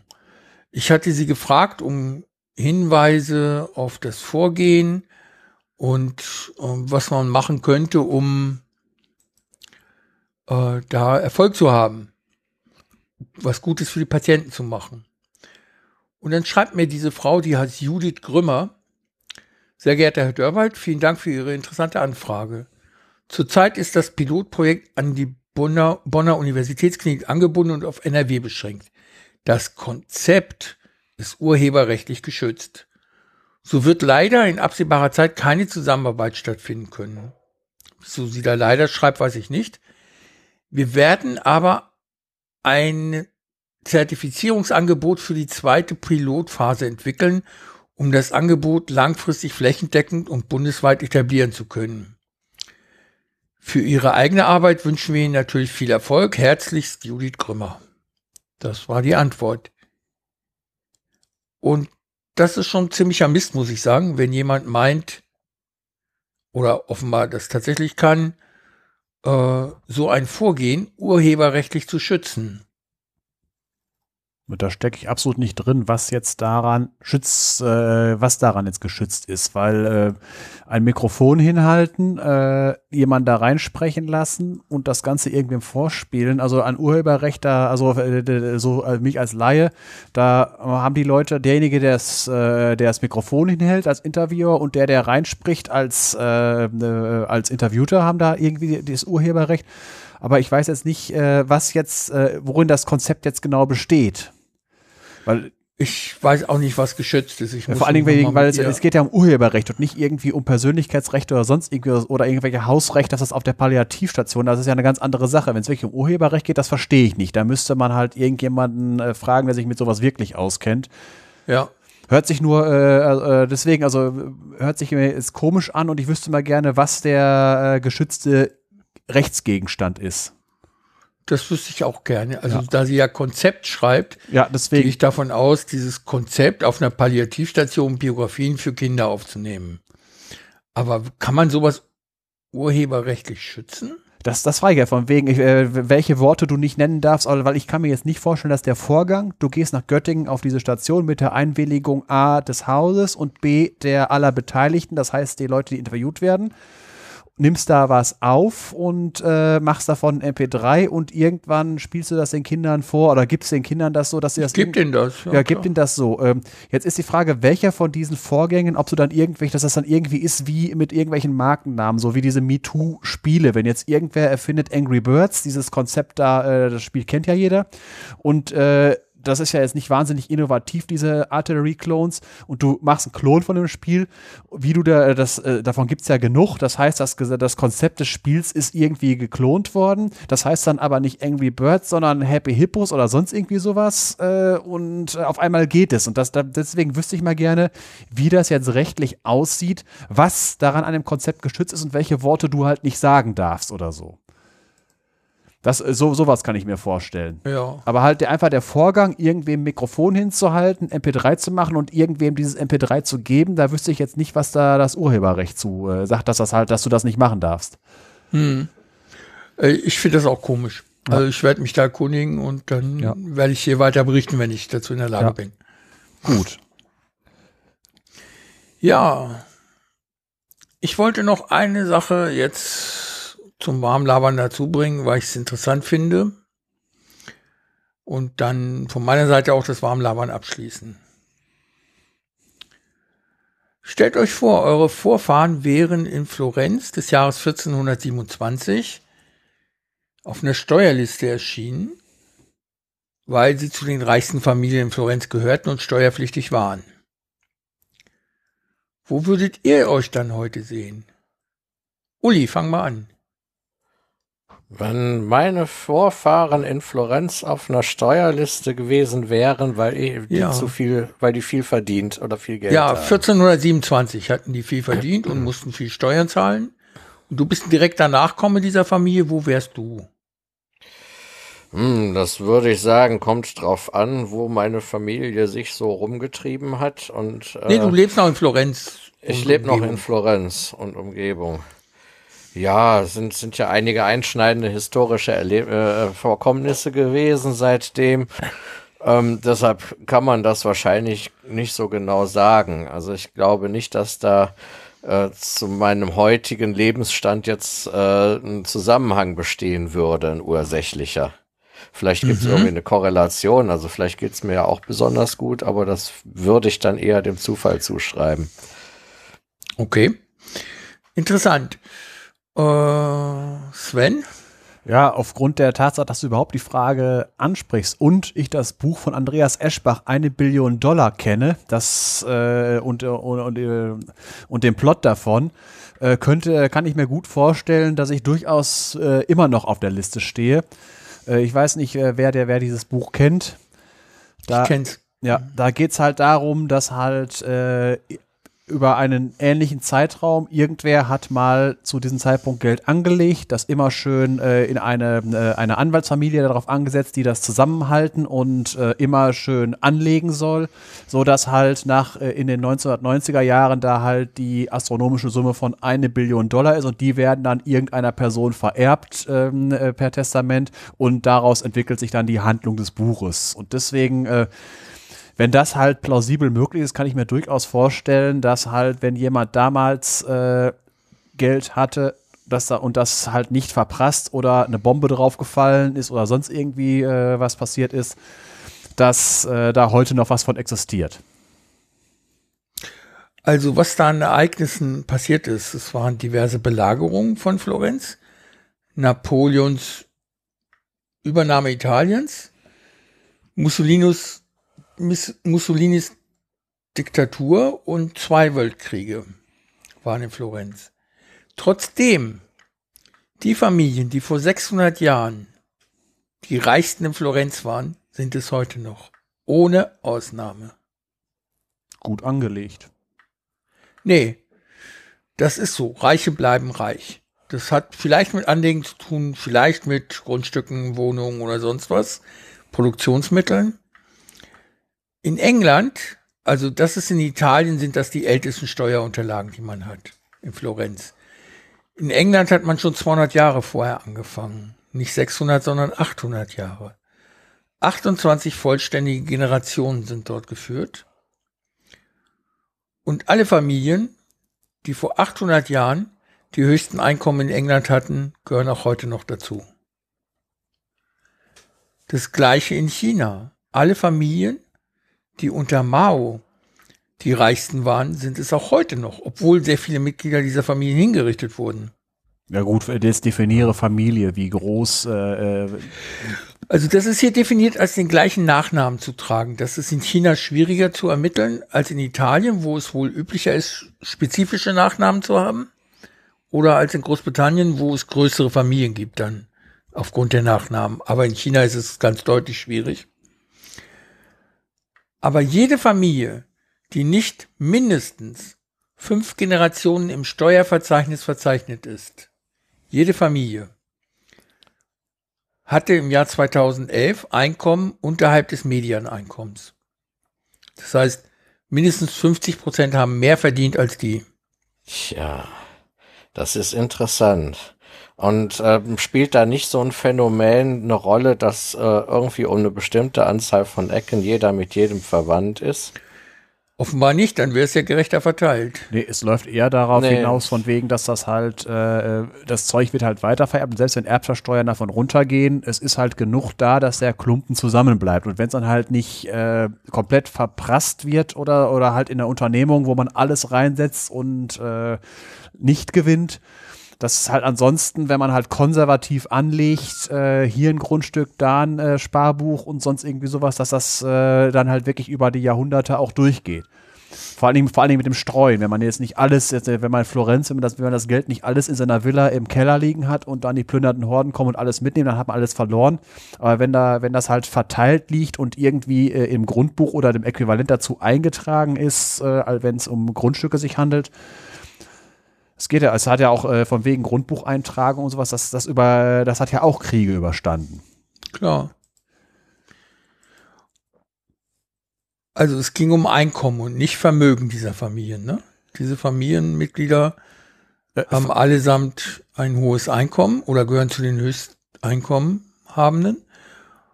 Äh, das Vermögen ist davon unabhängig auch betrachtet worden. Das liegt natürlich entsprechend hoch. Ja gut, äh, sagen wir es mal, bei diesen Einkommen reden wir wahrscheinlich nicht von der Hände Arbeit Einkommen, sondern von äh, Renten in Form von ähm, Vermögenseinkommen. Ja. ja, deswegen entweder Zinsen oder es gehört äh, Pachteinnahmen, Mieteinnahmen, solche Sachen alles. Wie auch ja. immer, wie auch immer man jetzt halt in der Zeit, bevor die Börse äh, so ist, wie sie heute war, Wertpapiere in irgendeiner Form, also irgendetwas, was irgendwie äh, Gewinne abwirft wahrscheinlich meistens irgendwas mit Grundstücken so. Genau. Ja, also ist, ist jetzt ist nicht wahnsinnig überraschend. Uh, mich würde es mal für Deutschland interessieren. Ich gehe davon aus, dass das ähnlich ist, aber du weißt ja, dass in Deutschland alles, äh, du versuch mal äh, das Gehalt von, äh, von deinem Nachbarn rauszukriegen oder äh, deswegen, also in Deutschland. Muss ich schon beim Finanzamt arbeiten. Ja, klar, ich, ich sage ich sag jetzt von wegen, als investigativer Journalist hast du es in Deutschland schwieriger, weil halt ähm, äh, wird, es wird über äh, Einkommen wird sehr stark geschwiegen. Und jetzt guckt ihr auch mal an, von wegen die ganzen, äh, wenn jetzt über Reiche und Superreiche in der Welt ist, da ist natürlich über einen Herrn Trump mehr zu erfahren als über äh, einen Herrn Albrecht oder sowas, weil halt unsere natürlich. Reichen in Deutschland halten den Ball immer ziemlich flach. Also es, ähm, da finde ich die, die, die ziemlich viel Understatement drinne. Deswegen, ja, klar, also, also un, un, unsere, unsere, unsere Superreichen äh, äh ba, äh, bauen keine Trump Towers. Äh, nee, dafür kaufen sie den halben Strand des Tegernsees auf. Ja, klar, das ist, das ist aber immer. Aber wie gesagt, das erfährst du halt in der Beziehung. Das ist halt mit diesen ganzen, äh, mit, wenn du halt dein rund um München da an den Seen guckst, das ist halt so. Mach was. Ja, dran. und dann haben sie irgendein kleines Latifunium in den Alpen mit nur einer Zufahrt und einer 8.8, die auf die einzige Brücke gerichtet ist. Ja, das, das glaube ich jetzt eher weniger. Echt? Ist äh, gut, wenn man dort Förster kennt. Ja, gut, aber ähm, sagen wir es mal so, äh, wenn eine 8.8 zum Einsatz kommt, das hört man und wenn es über die Medien ist. Ja, das ist ja nur für den Fall, dass da jemand hin wollte. Äh, wenn irgendwo Geld liegt, dann will da einer hin und äh, ich gehe davon aus, dass es dann eher um, äh, um Alarmanlagen und äh, Sicherheitsdienste geht. Also die, und ich gehe davon aus, dass du das mit der 8.8 meinst. Ja, also weil, irgendeine weil, Form der Abwehr ist damit gemeint. Ja, wenn, äh, sagen wir es mal so. Mir hat der Förster gesagt, da kommt keiner hin. Äh, das, wobei ich das vollkommen natürlich finde, äh, wenn, äh, sagen wir es mal so, bei mir einzubrechen lohnt sich nicht, weil nichts zu holen ist. Äh, Spitzbuben, die halt nicht sich auf Cyberkriminalität hat und einem das vom Konto runterholen, sondern wirklich noch mit Hammer und Brechstange anrücken wollen, um irgendwie in den Tresorraum reinzukommen oder sonst irgendwie was oder die Familie nur wählen zu stehlen, die äh, werden natürlich auch wissen, wo die Objekte sind und die Leute, die so etwas haben, die wissen natürlich, dass sie auch ein Ziel sind und deswegen werden sie halt auch Vorkehrungen, das finde finde ich, ist eine ganz natürliche Sache. Das finde ich jetzt gar nichts äh, Besonderes. Und wenn jemand, mhm. wenn jetzt, ich mache einfach mal ein Beispiel von einem, wenn irgendwie die Albrecht-Brüder, die, äh, man, man, wenn man das nicht an die große Glocke hängt, dann kriegt das nicht jeder dahergelaufen weg. Und die Leute, die wirklich äh, kriminelle Energie haben, um an solche Leute ranzuwollen. Die fahren, äh, die machen das dann auch ganz anders. Ich glaube, die würden eher, ähm, die, die würden eher einen Anwalt darauf ansetzen, als irgendwie den klassischen Einbrecher, der mit Brecheisen und äh, Sack anrückt. Ja. Weil das ist, das ist, ist ganz normal in einem Villenviertel. Äh, es muss nicht irgendwie ein, äh, ein Grundstück am Tegernsee mit äh, sonst irgendwas, sondern ein normales Villenviertel. Guck dir doch einfach mal an, äh, wenn jetzt irgendwie der lokale Fabrikbesitzer, der vielleicht eine halbe Milliarde als Grunde, dem seine Villa hat, einfach nur aus äh, Gründen schon einen hohen Zaun drumherum, Kameras, Gegensprechanlage und der Tresor wird eine etwas längere Nummer haben und solche Sachen alles. Einfach nur, weil da einfach mehr zu holen ist als bei mir, wo man mir den Computer klauen kann. Wir wohnen ja an einer Kreisstraße, die zum Bahnhof führt. Die führt durch unseren Ort zum Bahnhof und das ist halt die Straße, in der unser Haus liegt. Wir haben besondere Lampen, Straßenlaternen bekommen vor zwei Jahren, an die unter anderem ähm, Internetsender, also so eine Art WLAN, Scheiben inzwischen kleine flache Antennen aufgehängt werden. Die sollen irgendwann mal bis zu äh, 4 Gigabit auf mehrere Häuser verteilen können. Das hat mich gefreut. Auf der anderen Seite, die können jetzt schon übertragen. Die sind nämlich an Lichtwellenleiter angeschlossen. Und ich habe festgestellt, vor kurzem in einem Gespräch mit einer Bürgerinitiative hier, dass sämtliche dieser Straßenlaterne Bilder an das Straßenverkehrsamt des Kreises richten. Dort haben die eine Verkehrsleitzentrale zur Gefahrenabwehr in Tunnels und äh, was weiß ich wo auf Wasserwegen, aber auch auf Kreisstraßen. Hier könnte ja ein Unfall passieren. Hier wird per Kamera jeder aufgenommen, der die Straße oder den Bürgersteig betritt. Und wir sind nicht davon informiert worden. Jedenfalls nicht mit dem Zettel im Briefkasten, sondern vielleicht habe ich es verpasst über die Zeitung. Ja, das ist schon ein starkes Stück. Gut, äh, das ist jetzt, äh, wenn man jetzt, wenn man jetzt wieder an das Buch denkt, 1984, ja. äh, wobei man sagen muss, äh, eins hat George Orwell nicht vorausgesehen. Dass die Leute sich die Televisoren, in der Ausgabe, die ich gelesen habe, hießen die Dinge noch Televisoren. Ich glaube, in den modernen Ausgaben heißen die, glaube ich, Telescreens. Äh, dass die Leute heute viel Geld für die Dinger bezahlen, um die sich hinzustellen. Weil ich sitze selber vor so einem, weil, wenn man sich die Beschreibung anguckt, wie George Orwell gibt, äh, kann das ein IMAX sein. Mhm. Weil die Kamera, ich habe die Kamera zwar abgeklebt, aber grundsätzlich die Beschreibung trifft exakt auf das zu, was George Orwell beschrieben hat. Und das Ding habe ich mir gekauft und habe dafür viel Geld bezahlt. Und das, und Ganze, das Mikro hast du angelassen? Äh, das habe ich effektiv, äh, im, im, Moment ist es äh, ausgeschaltet, weil äh, eigentlich als Audioquelle jetzt hier, ähm, äh, da habe ich dieses Mikro, wo ich jetzt gerade reinspreche. Und im Alltag? Im Alltag habe ich es, äh, habe ich mich eigentlich noch nie, ich rede hier, äh, ich, ich weiß, was du meinst, äh, habe ich mir schon Gedanken darüber gemacht. Äh, wenn ich was zu verbergen hätte, hier drinnen und so weiter, würde ich es ausschalten, weil ich, ich weiß, was du meinst. Äh, normalerweise geht zum Beispiel bei der Kamera, wenn die on air ist, ein Lämpchen an, aber wer weiß, wenn irgendwer, jetzt äh, denken wir mal an den Staatstrojaner, falls, äh, falls ich ihn drauf habe, wenn er nicht so dilettantisch ist wie beim letzten Mal, dass irgendwas feststellen kann, dass man es so programmieren kann, dass die Kamera angeht, ohne dass die LED angeht. Man weiß ja nicht, genau. wie, das, wie, das, geschaltet ist, ob das eine Schaltung ist, wo die parallel ist, wo beides angeschaltet ist, äh, wenn es ist, oder ob es hintereinander in Reihe geschaltet ist, wo das eine nicht funktioniert, wo das andere andere nicht funktioniert. Das weiß ich ja nicht. Und ich weiß ja nicht, wie Apple das gemacht hat. Aber es geht einfach nur grundsätzlich, die Technik ist da, auch jedes Handy und so weiter. Und das heißt, wenn man wirklich mal was Konspiratives äh, be äh, bequatschen sollte, sollte man das machen wie in George Orwells 1984 und irgendwo in den Wald gehen, wo die Bäume nicht so dick sind, dass ein Mikrofon reinpassen könnte, wenn man an diese Szene denkt. Mhm. Also wenn man wirklich was Konspiratives. Oder man sollte halt äh, in eine Kneipe gehen und sich nah bei der Musik, wie wenn James Bond sich mit irgendjemandem treffen soll, bitte einen Tisch in der Nähe der Musik, so in der Art. Jetzt ist es wieder diese Balance zwischen, ich habe nichts zu verbergen. Äh, jetzt kommt wieder darauf an, äh, bin ich ein Ziel? Was für einen Feind habe ich? Weil äh, der, der normale Feind ist der Phishing-E-Mail-Verschicker, der ganz schnell der, äh, die, die Low-Hanging Fruits haben will und bei mir Passwörter abgreifen, damit er mein Konto rein oder auf meinem Namen was bestellen kann. Das ist so der allgemeine Threat. Dann gibt es natürlich, was für einen Feind hat man, wenn man sich jetzt irgendwie, ich bin nicht politisch aktiv in irgendeiner Partei und so weiter das heißt, ich habe jetzt keinen äh, mit mehr krimineller Energie von links oder von rechts oder von staatlicher Seite, der mir mehr rein wollte. Und James Bond bin ich auch nicht, der äh, hinter dem natürlich, wo halt mehr. Wenn ich jetzt als Feind wirklich NSA oder sowas hätte, da könnte ich mich auch nicht vorschützen. Es ist immer so, eine Bala so ein Balanceakt. Also ich habe genügend Krimis geguckt oder Thriller, dass ich mir vorstellen kann, dass irgendeine Organisation irgendwann mal einen nützlichen Idioten braucht, der bestimmte Kriterien erfüllt. Einfach nur an bestimmten Orten zu einer bestimmten Zeit gewesen zu sein oder auch zu Hause gewesen zu sein. Ich weiß, was du mal, ja, ja. Und dann kannst du dabei sein. Ich weiß, äh, das ist wieder, jetzt ist, jetzt kommt wieder so eine Sache, äh, ich bin jemand, der äh, bei solchen Sachen knallhart kalkuliert, von wegen ähm, äh, Chancen und Erwartungswert und so weiter. Äh, das Risiko, was du beschreibst, falls es mich trifft, ist äh, äh, sehr hoch. Also nee, das Risiko, äh, die, der Schaden wäre sehr hoch. Jetzt kommt, äh, jetzt muss ich das multiplizieren mit der Wahrscheinlichkeit des Eintretens. Äh, das ist der sogenannte Klar, Erwartungswert. Und jetzt kommt, die, jetzt kommt die Frage von wegen, äh, wie oft nehme ich an diesem Spiel teil und was kostet es entweder diese Teil, die Teilnahme an diesem Spiel oder was kostet es an Opportunitätskosten, die Teilnahme an diesem Spiel nicht zu wahren.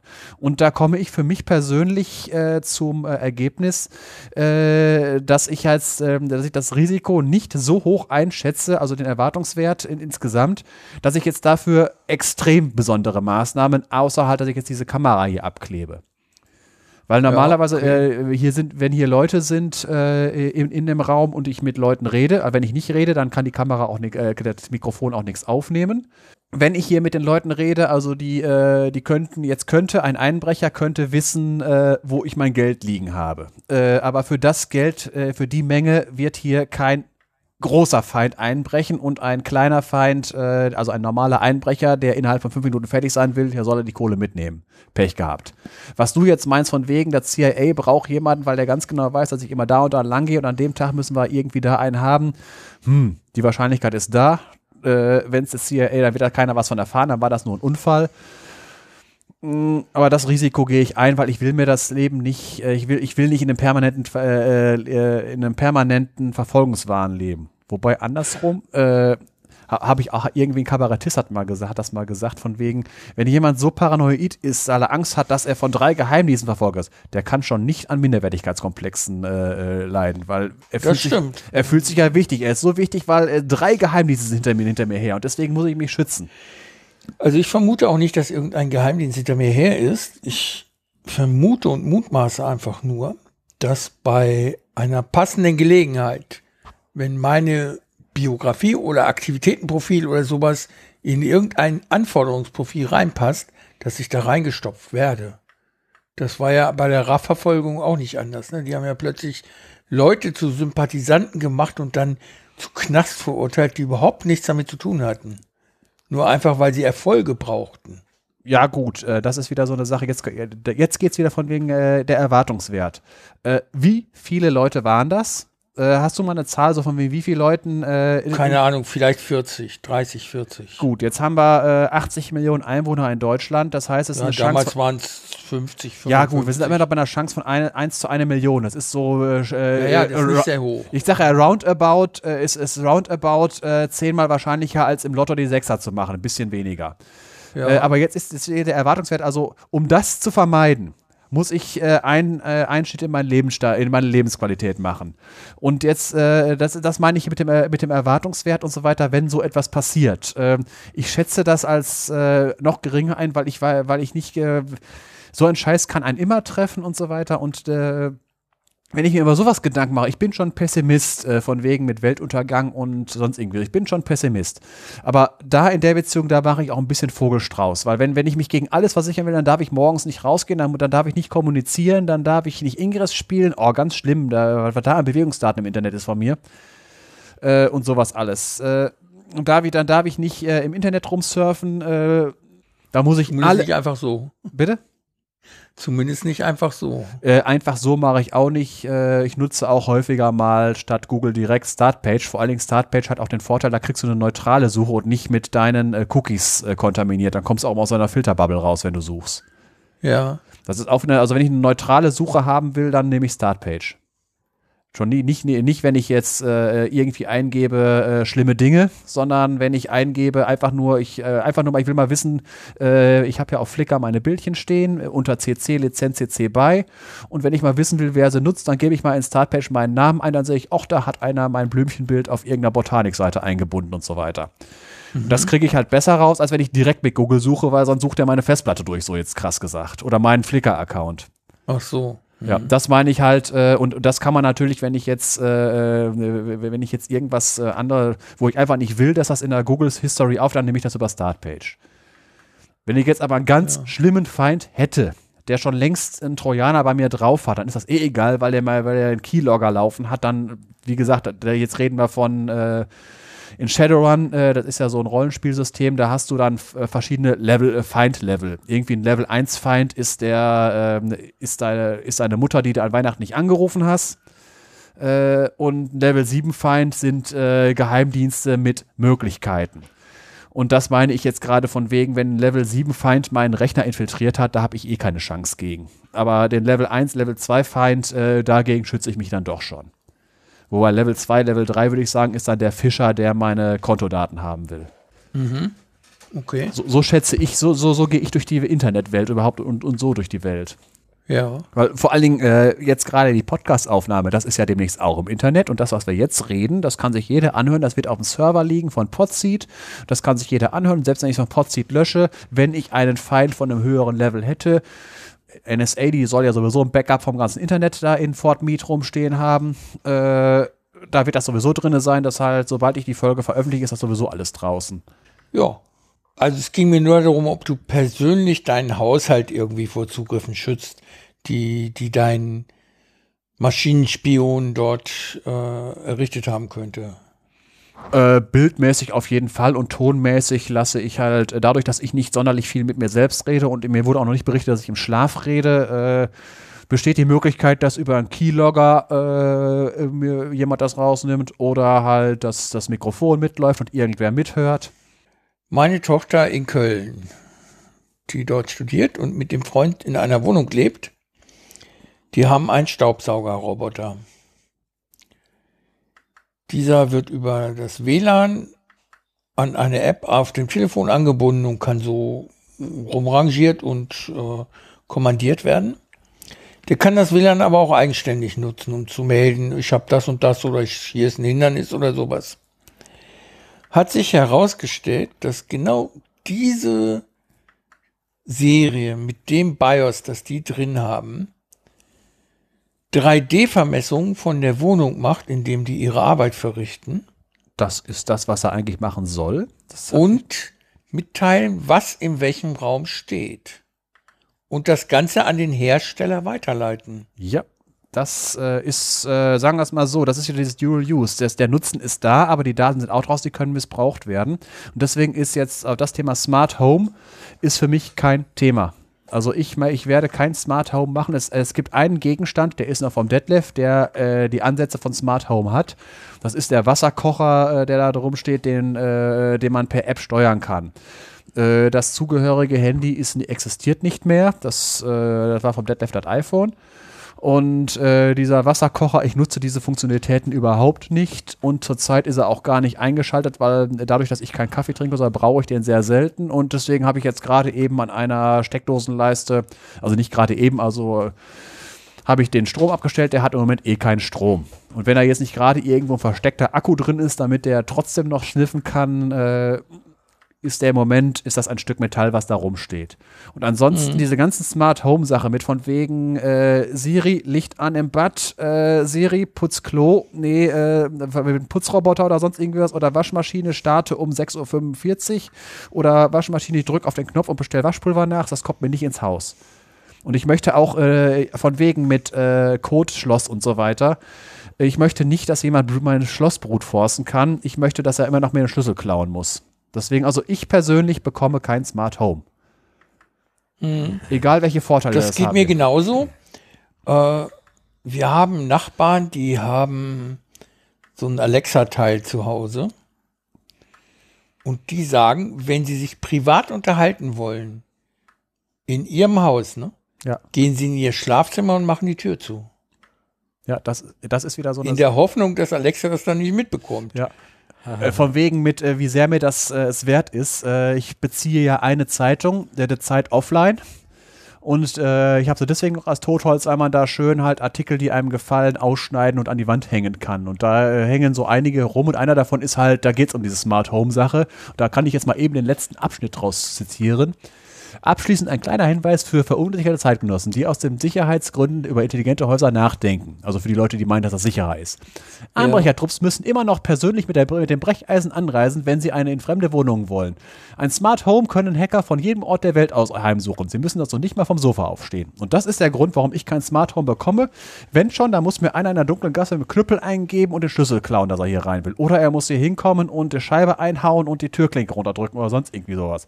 So wäre es bei uns, ja. Oder solange ich hier hinkomme und äh, die Tür äh, noch aufgeht, äh, nie keine Einbruchsspuren sind, dann ist entweder A, keiner da gewesen oder B, es war der Geheimdienst, der das wie beim, äh, wie hieß der Kerl in, in 1984, Winston, äh, drinne waren und sogar das Staubkorn auf das Tagebuch wieder gelegt haben. Ich sage, ein, genau. Level, ein Level 7 Feind, da merke ich nicht, dass der da war, aber der normale Level 1, 2, 3 Feind, äh, da weiß ich, dass er da war und ich gehe davon aus, äh, dass er bei mir nicht reinkommt und außerdem der guckt hier rein und sieht das Chaos und der guckt durchs Fenster und will hier gar nicht rein äh, in die Müllhalde. Weil ich habe hier keine Designerwohnung, sondern äh, es sieht aus wie eine Studenten-WG. Mhm. Das schützt auch ein wenig. Und äh, es ist. Natürlich. Ja. Weil wo gehst du rein? Da, wo die Designermöbel stehen, wo hinter dem Rembrandt der Tresor lockt. Oder in so einer Studenten-WG, wo noch der, äh, eine offene Bierflasche äh, auf der Spiegel Der alte steht. Wasserkocher steht. Naja, es kommt drauf an, was ich als Crack-Junkie gerade für Gedanken habe. Ja, ja gut. Äh, in irgendeiner Schublade der Studenten-WG noch was zu rauchen oder so. Also, äh, das kann ich versichern. Äh, in dieser Studenten-WG also, hat es das nie gegeben. Also, ich wohne jetzt seit 19 Jahren in dieser Bude und ich gehe, bin mir sicher, dass in der Zeit, wo ich anwesend war, also als das hier noch WG war und ich nicht anwesend war, ähm, kann, da weiß ich halt nicht, aber ich habe nachher nie Gerüche festgestellt, dass äh, irgendwie sowas hier jemals konsumiert, gezüchtet oder sonst irgendwas worden. Also da. Ja, ich habe das auch eher allgemein gemeint. Ja, also ja, bei ja. dir hätte ich jetzt auch nichts vermutet. Nee, ich, ich war zwar mal Student und ich hätte, äh, aber ich habe nie. Nee, also Gut. So. Ich glaube, es ist Zeit, dass wir, oder wir können sagen, wir haben uns warm geredet, ne? Ja, ich glaube, ja. Ja, haben wir die Getränke schon gemacht? Ich habe meine Getränke schon leer. Äh, ja, ich habe für also, dieses, für heute eine heftige Aufgabe, neun Flaschen ja. Bier zu trinken, weil die abgelaufen sind. Wie viele sind noch übrig? Ich bin jetzt bei der zweiten. Ah ja. Was, was ist es? Äh, Jakobinus Klassik halbe Liter. Kenne ich nicht. Kenne ich nicht. Nee, das ist hier eine lokale Brauerei aus Eschwege. Schmeckt aber ganz gut. Ja, ja gut. Müssen dich mal besuchen kommen, dann probieren wir das mal. Genau, dann gibt's aber Frisches. Ja. Ja gut, meine Getränke habe ich im Prinzip schon leer. Ich hatte heute mal keine Lust auf Alkohol und habe daher hier eine Flasche Wasser stehen äh, und hatte bis vor etwa einer Stunde hier auch noch Tomatensaft in einem Glas, beziehungsweise Gemüsesaft. Also da war nicht nur Tomate drin, sondern auch Sellerie und hast du nicht gesehen. Ja, soweit zu meinen Getränken. Bei mir wieder das übliche äh, Junkfood, nämlich ich habe gerade eine Coca-Cola leer getrunken gehabt und daneben steht noch eine Rewe Ja Zitronenlimo. Also sehr romantisch alles. Ja, fehlt nur noch eine Kerze. Die habe ich hier stehen, weil ich gemerkt habe, wenn ich äh, nicht dran bin mit Sprechen, dann bin ich versucht, die Maus zu ergreifen und irgendwie rumzusurfen. Um mich abzulenken und meinen Blick zu fokussieren, habe ich mir eine Kerze angemacht. Da gucke ich dann drauf. Also, Ja, für den ja, Zweck. guter Trick. Ja gut, äh, für den Zweck habe ich hier immer so ein paar alte Prozessoren rumliegen. Zurzeit habe ich einen AMD Athlon in der Hand, äh, wo ich dran rumspiele. Wie zerkaust du die dann oder was machst Nein, du? die habe ich einfach in der Hand, pack die an den Ecken an, rotiere, äh, kreise die zwischen den Fingern. Das ist so, so äh, Fidget Spinner für Arme. Alte Schrottprozessoren. Du Schande. Da liegt noch, da liegt jetzt noch ein alter i486 SX rum und als Sahnehäubchen das älteste Stück, was hier rumliegt, ist ein ähm, von Siemens in Lizenz gefertigter 8086er von 1978. Ja, das ist doch was Anständiges. Ja, das ist ja wohl cool. Den kann man ja wahrscheinlich noch nebenbei programmieren. Äh, das weiß ich nicht. Ich weiß ja nicht, äh, wie, in welchem Zustand die Dinger sind, weil die habe ich nämlich vom Schrott, wo die, wo die auch schon mal ein paar Tage draußen gelegen haben. Ach, dann sind sie wahrscheinlich hinüber. Ja, das, man weiß es ja nicht, weil das, die sind ja vergossen, da darf eigentlich nichts, aber man weiß ja nicht, ob die schon mal irgendwie einen, äh, irgendwie verkehrte Spannung abgekriegt haben, äh, sonst irgendwie sowas. Die Dinger sind ja, Ja. ent entweder sind die Computer ausrangiert worden, weil sie keiner mehr braucht, dann sind sie, dann sind sie vielleicht noch in Ordnung, aber es kann ja auch sein, dass sie einfach kaputt gegangen sind, weil das Netzteil irgendwo eine Überspannung reingehauen hat. Ja. Nee, das ist so halt immer die Finger beschäftigt halten. Ja. Einige rauchen dann. Ja, das mache ich ja nicht mehr. Also das ist äh, manchmal schon lästig, aber ich bin trotzdem froh darum. Ja. Ja, das ist auch, äh, glaube ich, sehr kontraproduktiv. Gerade wenn man irgendwie was macht wie ein Podcast, wo man seine Stimme braucht. Ne? Dann Wenn ich immer höre, dass die rauchen beim Aufnahmen, bei den Aufnahmen und mir dann die Stimmen anhöre, wie kratzig die sich manchmal anhören, so, dann tun die mir echt leid. Manche Leute machen damit auch richtig gute Musik und sind damit erfolgreich. Wenn ich an Joe Cocker denke, Ja. da muss vorher noch eine Ausnahmen. Flasche Whisky und eine Havanna geraucht werden, bevor der auf die Bühne geht. Ja, Nee. kann ich verstehen. Ja. Publikumsscheu. Nee, einfach nur von wegen raue Stimmen und ja gut. Und ähm, Ja. wie ihr aus äh, anderen Folgen des Proton Podcasts auch kennt, was ich manchmal vorstelle an Musik, ähm, mh, ja gut. Vor allen Dingen aus dem Metal-Bereich, da gibt es manchmal auch Stimmen, da äh, wurde auch mit Whisky vielleicht nachgeholfen vor dem Singen. Mhm. Gut. Wollen wir da mal was Elementares machen? Ja, Ja.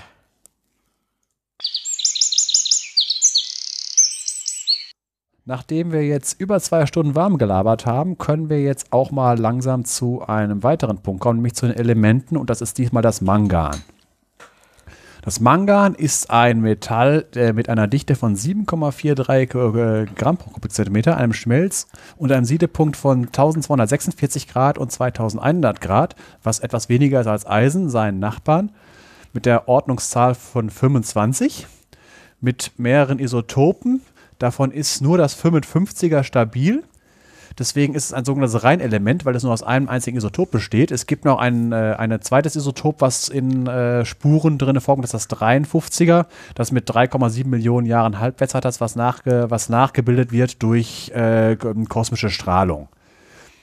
Es ist, ein, ist in, in, äh, von den Übergangsmetallen, die wir haben, äh, in dieser Periode, wo wir jetzt sind, das mit den meisten Oxidationsstufen, wo es äh, in das vorkommt, nämlich alle zwischen 1 und 7, wovon 2, 4 und 7 die häufigsten sind. Ist ein recht häufiges Metall, mit ca. 0,1 Prozent der Erdkruste besteht aus Mangan, ist Platz 3 hinter Eisen und Titan bei den Metallen. Ist ein silbergraues, hartes Metall, Mooshärte 6 wie Quarz, ist spröde und ansonsten dem, dem Eisen ähnlich. Heißen sollte es zuerst Manganesium, aber um Verwechslung mit dem äh, in der ähnlichen Zeit entdeckten Magnesium zu machen, wurde es in Mangan umbenannt. Ein Vorkommen ist, ist eigentlich, äh, dadurch, dass es halt so ein häufiges Metall ist, äh, global vertreten, aber in abbauwürdigen Konzentrationen, hauptsächlich in Australien, China und Südafrika. Circa 75 Prozent der aller bekannten Ressourcen liegen unter der Kalahari. Und ein weiteres äh, Vorkommen, wo sicher schon mal jeder was von gehört hat, sind die sogenannten Manganknollen. Äh, sie haben ungefähr die Form und Größe von Kartoffeln, die auf dem Meeresgrund rumliegen, bestehen zu circa einem Viertel aus Mangan und zu circa einem Sechstel aus Eisen, wachsen sehr langsam, also werden pro 200.000 Jahre ein Millimeter dicker. Das heißt, es dauert Millionen von Jahren, bis sie sich auf Kartoffelgröße angewachsen. Wo kommen, wo kommt das? Halt, halt, legt sich da Meerwasser ab? Nein, äh, es Kristall. Minerale äh, aus Meerwassern? Genau. Äh, das, äh, wo kommt das Mangan her? Ein Sechstel des Mangans, was da drin vorkommt, kommt aus Lebewesen. Kommen wir nachher zu, warum Mangan in Lebewesen vorkommt. Der Rest kommt aus dem, aus dem Sediment. In den Sedimenten, die halt am Meeresgrund rumliegen, ist äh, in dem Porenwasser, was also nicht in dem, in dem Sediment selbst, sondern in dem Wasser, was noch da drin ist, äh, wasserlösliches ähm, äh, Mangan drin als zweiwertiges Ion. In den Manganknollen setzt sich ab als vierwertiges äh, Mangan, was nicht wasserlöslich ist. Und das dauert halt extrem lange, halt ähm, in fünf, äh, ja, in fünf, äh, Quatsch, in, äh, ein Millim fünf Millimeter in einer Million Jahre. Und die größten Konzentrationen davon gibt es im äh, Pazifik. So circa eine, 100 Millionen Tonnen sollen da am Boden rumliegen.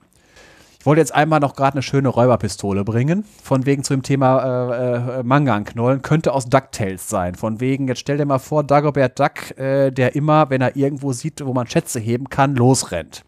Und sowas ist äh, wirklich passiert. Es gibt einen amerikanischen Unternehmer, Howard Hughes, der hört davon, dass es die Manganknollen gibt, die einfach so da rumliegen. Braucht man nur einsammeln. Also baut er ein Schiff dafür, kostete ca. 350 Millionen Dollar damals. Äh, ein recht sonderbares Schiff, so 190 Meter lang, hat ein Loch in der Mitte, wo ein großer Turm drauf steht, wodurch dass man ein Gestänge äh, auf dem Meeresgrund ablassen. Wir reden davon so äh, 5000 Meter Tiefe, da liegen die Dinger rum. Boah. Dazu hat der äh, vor und hinter diesem zentralen Turm gibt es noch zwei weitere Türme, äh, die dazu dienen, um diese Gestänge zu montieren unter dem Schiff. So, und dann ist er damit, äh, das war, das war Anfang der 70er Jahre, 72er Jahre, ist damit erstmal auf den Pazifik rausgeschippert. Der Greifer, der die äh, Manganknollen greifen sollte, wurde allerdings erst draußen äh, montiert. Dafür wurde extra noch ein zusätzliches Schiff äh, montiert. Das war so, weil, weil der Greifer auch ein wenig groß war. Dann ist er da auf dem Pazifik rausgefahren, in der Nähe von den Midway-Inseln und wird ständig von russischen Schiffen umschwirrt. Ja, und dann lässt er, äh, dann, das gab so ein bisschen äh, Hackmack so noch, bis sie endlich mal anfangen konnten. Dann, wir, äh, dann wird tatsächlich irgendwas vom Meeresgrund aufgegriffen. Etwas sehr Großes, was auch tatsächlich ein wenig Mangan enthält, aber auch eine Menge anderes Zeug, zum Beispiel Papier und Atomraketen. Tatsächlich war das Ganze nämlich eine Tarnorganisation von einem ganz anderen Unternehmen, das eher in der Data. Um ein gesunkenes russisches U-Boot. Genau. Äh, und der Unternehmer äh, ähm, war tatsächlich in, eher im Data Mining-Bereich zuständig, wie die CIA. Die haben nämlich im Jahr 1968 mitbekommen, dass den Russen ein äh, U-Boot äh, verloren gegangen ist, die K-129, wo auch strategische Atomraketen drauf waren. Die Russen wussten nicht, wo es lag, aber die Amerikaner, weil die damals schon ihr Unterwasserheuchsystem äh, in Betrieb hatten. Jetzt brauchten die nur noch eine Legende, um das Ding hochzuholen. Dann haben die, äh, diese Manganknollen wurden ja entdeckt und die haben dann halt diesen Herrn Hughes angesprochen, ob er halt mal äh, eine, für eine Tarnoperation zur Verfügung steht, weil Amerikaner sind ja unternehmungslustig und nicht umsonst die Figur Dagobert Duck, die beruht ja auf sowas. Und deswegen, das war, äh, die Tarnung ist auch relativ lange äh, aufrechterhalten worden, war relativ lange. Also sie konnten auch noch mal, äh, die New York Times wollte was bringen, konnte aber überredet worden, äh, das Ganze noch mal ein bisschen zurückzuhalten. Äh, 72 ist diese Sache durchgeführt worden. Sie konnten das U-Boot aber nicht ganz heben, weil es auf dem Weg nach oben auseinandergebrochen, aber sie haben einen Teil davon rausholen können. Was genau ist nicht. Die Aktion, dass sie da stattgefunden hatte, ist auch in den 70er Jahren schon rausgekommen und äh, ist halt, da kann man Filme von drin. Ich weiß nicht, ob davon einer gedreht wurde, aber auf jeden Fall war das eine Tarnoperation. Da wurden nicht wirklich viel Manga-Knollen gefordert. Äh, es wurden danach tatsächlich noch wirklich ernsthafte Versuche gemacht. Es wurden auch ein paar hundert äh, Tonnen gefördert, aber es ist halt noch nicht wirtschaftlich und es kommen noch folgende Probleme hinzu, weil damit dann doch wirklich der Meeresgrund ziemlich aufgewühlt wird und äh, es da noch Bedenken gibt, äh, vor allen Dingen in der heutigen Zeit, wo äh, mit Schleppnetzen und so äh, schon sich Gedanken gemacht wird, dass das auch den Meeresboden und die Le Bewohner dort äh, schädigt, ob man das überhaupt machen soll und wie man das machen soll. Auch äh, deutsche Forschungsinstitute sind da dran. Es ist zurzeit äh, Stand 2018 noch nicht äh, wirtschaftlich, wird noch nicht wirtschaftlich gemacht. Es gab mal Probe, äh, Probebetriebe und es wird davon ausgegangen, dass man circa zwei Millionen Tonnen jährlich fördern müsste, damit das bei den derzeitigen Weltmarktpreisen sich lohnt. Ich fand einfach die Story interessant, da könnte man einen schönen Film von drehen. Ich habe mal so im Fernsehen, meine ich, einen Film gesehen, da wurde gezeigt, wie ein deutsches Forschungsschiff Manganknollen irgendwo vor der westlichen südamerikanischen Küste aus dem Meer fischt. Und hinterher haben sie dann gezeigt, was vom Meeresboden übrig geblieben ist. Das war wie ein ungepflügter Acker. Genau, so damit wird es auch verglichen wie Kartoffelernte. Und wenn man, wenn Kartoffeln geerntet wurde, dann ist der Acker nachher ziemlich umgegraben. Ja. Ja, wobei also beim Acker ist das ja erwünscht, weil da will man was Beim Meeresboden pflanzen. halt nicht. Das beim Problem, Meeresboden nicht. Ne? Das Problem ist ja auch, äh, wie lange, wir reden von der Tiefsee. Die Tiefsee, da kommt kein Licht hin. Das heißt, die Lebewesen da unten, äh, die leben von dem, was von oben herab und äh, Tiefseebewohner leben sehr langsam. Das heißt, wenn da unten wirklich flächendeckend umgepflügt wird, das braucht tausende Jahre, bis das sich wieder erholt hat. Und äh, Deswegen ist das eine fragliche Sache, ob das unbedingt sein muss. Dann soll man besser unter der Kalahari rumbuddeln. Ja. So, und wir haben ja gerade eben noch Zahlen angesprochen. Weltgesamtförderung 2009 10,8 Millionen. Davon gehen 90 Prozent in die äh, Stahlproduktion. Weil das. Äh, Stahlveredelung. Ne? Stahlveredelung, genau und die anderen 10% für sonstige, äh, ähm, für die sonstigen äh, Anwendungen. Erstmal von wegen der Herstellung, weil der, äh, da gibt es halt zwei Varianten. Die erste Variante ist halt für die Stahlversion Ferromangan. Das war wie bei den anderen Metallen, die wir bisher hatten, die direkt mit Eisen gemischt hergestellt werden, weil es sowieso mit Eisen äh, gemischt wird für die Stahlherstellung. Und das funktioniert ganz einfach mit Reduktion aus Koks in, äh, in, in Elektroöfen. Und die zweite Variante mhm. ist elektrolytisch, wenn man reines Mangan haben will. Da wird eine Mangansulfatlösung elektrolysiert. Es entsteht Mangan an der Kathode und der Anode steht Sauerstoff. Was macht man mit dem reinen Mangan? Einmal kann man damit machen äh, Legierungen für Messinstrumente, zum Beispiel Konstantan ist eine Legierung aus Kupfer, Nickel und Mangan im Verhältnis 55 zu 44 zu 1. Der Witz dabei ist, diese Legierung äh, hat einen äh, elektrischen Widerstand, der weitgehend unabhängig von der Temperatur ist. Das heißt, was aber äh, dann hat man bei Messgeräten schon mal eine Sache, äh, die man nicht als Variable berechnen muss, sondern halt die konstant ist. Deswegen heißt diese Legierung auch konstantan. Und eine weitere Sache, wo man sie vielleicht auch erkennt, ist halt in Batterien, Akkus äh, in, in, in, und Primärzellen. Die bekanntesten. Stimmt. Bitte? Kann ich mich entsinnen. Ja. Äh, die alte Zink-Kohle-Batterie äh, das ist die, die, die heutzutage weitestgehend ausgestorben ist wegen äh, bestimmter technischer Nachteile. Äh, funktioniert so. Das Äußere der, äh, der Metallbecher ist die Anode, der ist ein Zinkbecher, der wird verbraucht. Dort findet eine Oxidation von Zink zu einer äh, zu äh, zweiwertigen Zink, Zink 2 Plus dazu äh, verbindet sich zu einer äh, Verbindung äh, Zink äh, mit mit, mit Ammoniak und, äh, und äh, Chlor. Und an der Kathode, die aus Mangandioxid, sogar Braunstein besteht, wird Mangan 4 plus zu Mangan 3 plus reduziert. Und der Elektrolyt ist Ammoniumchlorid. Und das ist das, was ausläuft. Äh, das Auslaufen von diesen Batterien ist deswegen, weil halt der Zinkbecher aufgebraucht wird. Und wenn die Dinger fast erschöpft sind, ist das so dünn, dass geringe mechanische Belastungen oder halt Stellen, wo es halt äh, äh, stärker äh, oxidiert wird, da dann auslaufen kann. Deswegen ist es, äh, sind diese Batterien sehr schlecht für äh, Anwendungen, wo die Batterien lange drin bleiben oder halt tief entladen werden. Diesen Nachteil entgeht man, umgeht man bei den sogenannten Alkaline, äh, Alkali-Mangan-Zellen. Das sind so die Batterien, Primärzellen, die man heute kaufen kann, also die Dinger, die keine Akkus sind. Da läuft das Ganze so, die Anode hat Zinkpulver und die liegt innen in, äh, in der Batterie und hat einen Ableitnagel aus Metall, der zum Boden der, äh, der, der Batterie führt. Die Kathode besteht wiederum aus Manganoxid im Kontakt mit Metallbecher außen. Der Metallbecher bleibt allerdings ent enthalten. Und das, äh, der Elektrolyt ist Kaliumhydroxid. Diese, diese Dinger können halt nicht äh, prinzipiell auslaufen, weil der äh, Metallbecher außen äh, äh, aufgebraucht wird, weil halt die, die verbrauchte Anode innen liegt. Mhm. Die können trotzdem okay. auslaufen, das ist seltener. Das läuft aber nur, weil wenn innen drin ein Kurzschluss äh, passiert, weil dann gast diese dann Batterie aus das Problem ist, Gas hat ein großes Volumen, deswegen haben diese Batterien unten eine, ein, im Prinzip eine, eine Vorrichtung, die bersten kann, ist eine, aus Kunststoff und da kann dann das Kaliumhydroxid draus aus und das, ähm, das bildet dann mit, mit dem Luftkohlendioxid äh, äh, Kalium, äh, Kaliumcarbonat und das ist das, wenn so eine Alkali-Mangan-Batterie ausgelaufen ist, dann hat man unten so, ein, so, so, so eine weiße Kruste drauf. Mhm. Und zu unterscheiden ist, wenn man jetzt einfach so ein Ding in der Hand hat, kann man dadurch unterscheiden. Eine alte Zink-Kohle-Batterie, die hat unten der Becher ist, also die, äh, die Anode ist ja der flache Teil der Batterie, die Kathode ist oben der, der Nöppel.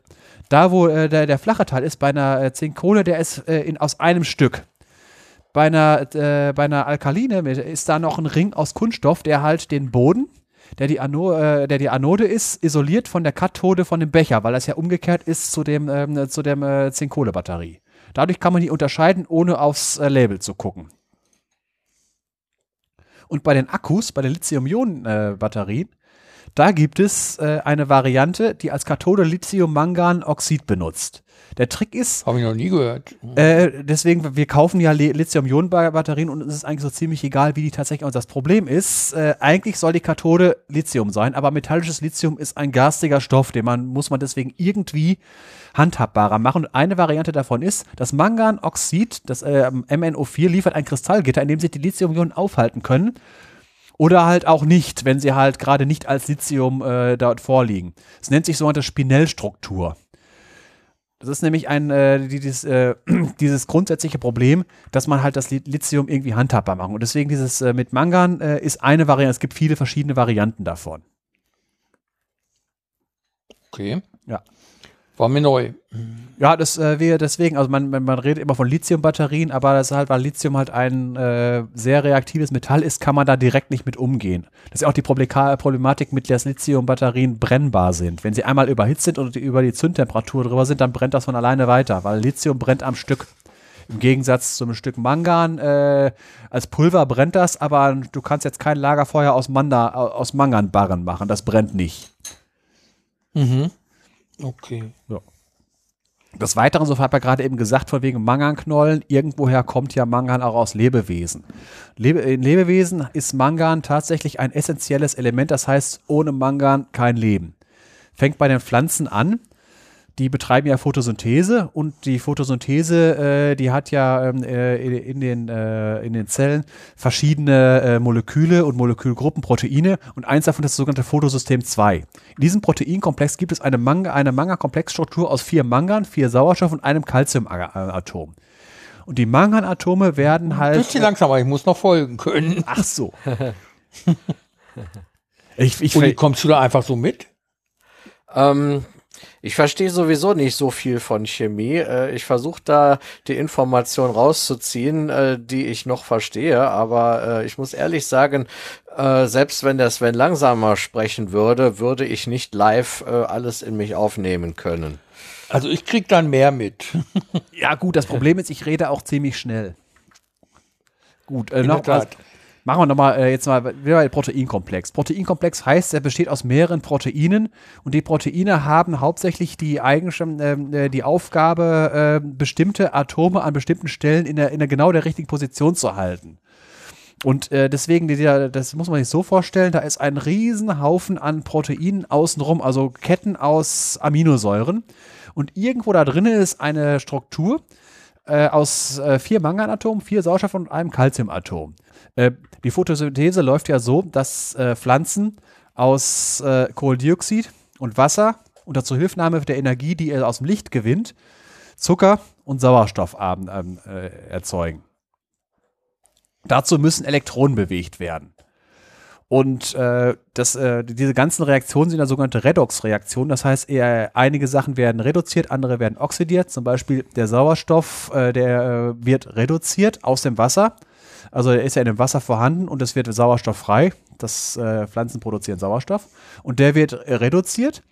Und die, äh, unser und irgendwo muss die Energie ja herkommen und die Elektronen müssen bewegt werden. Und ja, die, die Photosynthese nutzt jetzt aus, dieses, dieses Mangan in so vielen verschiedenen Oxidationszuständen äh, vorkommen kann. Mhm. Und Jetzt von wegen, wer Details darüber wissen will, da muss ich jetzt mal wieder einmal unsere, eine unserer eigenen Folgen äh, spoilern. Wir haben ja mal eine Folge gemacht, wo ich das mit der Photosynthese genauer erklärt habe. Und dazu werde ich mal einen Link machen, weil das habe ich jetzt im Kopf nicht mehr parat, aber da kann man sich das dann Ganze dann nochmal anhören. So auch in Nichtpflanzen, in, in, in allen anderen Lebewesen gibt es auch jede Menge Mangan und auch bei uns im Menschen und überhaupt in Tieren gibt es äh, Enzyme, die ohne Mangan nicht auskommen. Eins davon ist Mangan-Superoxid-Dismutase. Äh, was ist das? Mangan-Superoxid-Dismutase. Auf Deutsch, das ist ein Enzym, das dafür sorgt, dass Superoxid abgebaut wird zu harmlosen Substanzen. Was ist Superoxid? Superoxid ist ein O2-Molekül, das negativ geladen ist und äh, gleichzeitig ein Radikal ist. Mhm. Radikale sind äh, Atome, äh, sind Atome oder halt Moleküle, die ein ungepaartes Elektron haben. Weil es gibt ja Ionen. Das sind die, wo halt, äh, die halt negativ oder positiv geladen sind. Und es gibt diese sogenannten kovalenten Bindungen, wo die Bindung dadurch zustande kommt, dass sich zwei Atome mindestens ein Elektronenpaar teilen. Und wenn ein Elektron nicht in einem Paar ist, sondern lose ist, dann nennt man das ein Radikal. Und diese Dinger sind sehr reaktiv, weil ein einzelnes Elektron möchte immer irgendwoher ein zweites Elektron haben, damit es äh, eine, äh, wieder ein Elektronenpaar wird. Und etwas sehr Reaktives, äh, was in einem wohlgeordneten System wie einer Zelle frei rumfliegt, ist nicht sehr beliebt in der Zelle, weil es viel kaputt macht. Das ist, wenn man vielleicht mal irgendwie es mal gehört hat, freie Radikale. Die sind nicht gut mhm. in Zellen. Und deswegen muss dieses Superoxid, das ab und zu mal im Stoffwechsel entsteht, muss möglichst schnell entsorgt werden. Und das macht genau diese, äh, dieses Enzym. Und äh, es kommt hauptsächlich vor in fast allen Leben in den sogenannten Mitochondrien. Die Mitochondrien sind ja die äh, Kraftwerke der Zellen. Dort wird äh, aus dem äh, Zucker, den, äh, und, äh, den ähm, der im Blut vorhanden ist und dann äh, von dem Blut in die Zellen äh, aufgenommen wird, wird die Energie erzeugt, die wie in, in, allen Lebewesen die Währung, in der bezahlt wird in Lebewesen, ist ATP, Adenosin-Triphosphat.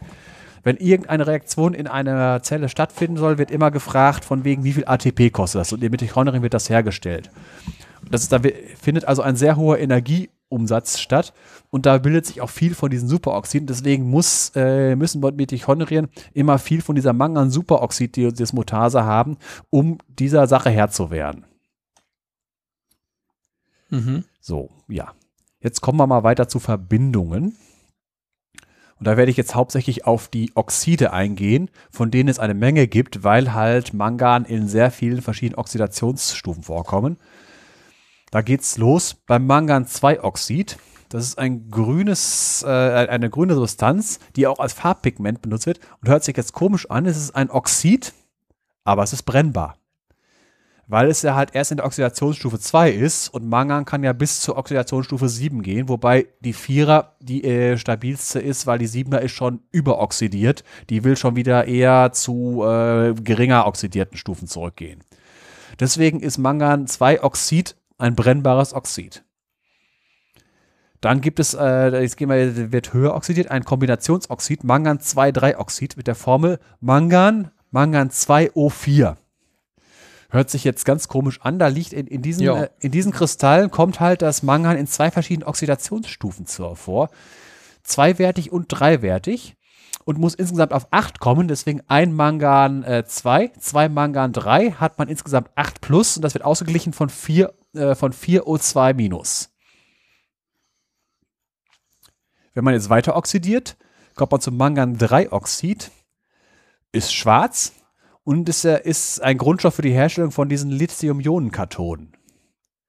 Mhm. Und jetzt, wenn man, wenn man es richtig schön farbig macht, wenn man einige der Manganatome durch Yttrium und Indium ersetzt, nee, eher gesagt, äh, nur durch Indium ersetzt, äh, nee, Yttrium und Indium, dann wird es schön blau äh, in der Formel Yttri Yttrium 1, Indium 0,9, Mangan 0,1. Äh, es gibt natürlich keine 0,9 und nur 0,1 Atome, sondern das Ganze muss man natürlich mit 10 multiplizieren, dann hat man ungefähr, dann hat man nämlich den äh, Durchschnitt der in dem Kristall voll. Also Yt Yttrium äh, 1, Indium 0,9, Mangan 0,1, O3. Das nennt sich dann Yttrium Indium Mangan Blau. Das war ein Zufallsfund bei der Untersuchung von magnetischen und elektrischen Eigenschaften vom Mangan, äh, vom Manganoxid. Und da haben die Weißt du wann?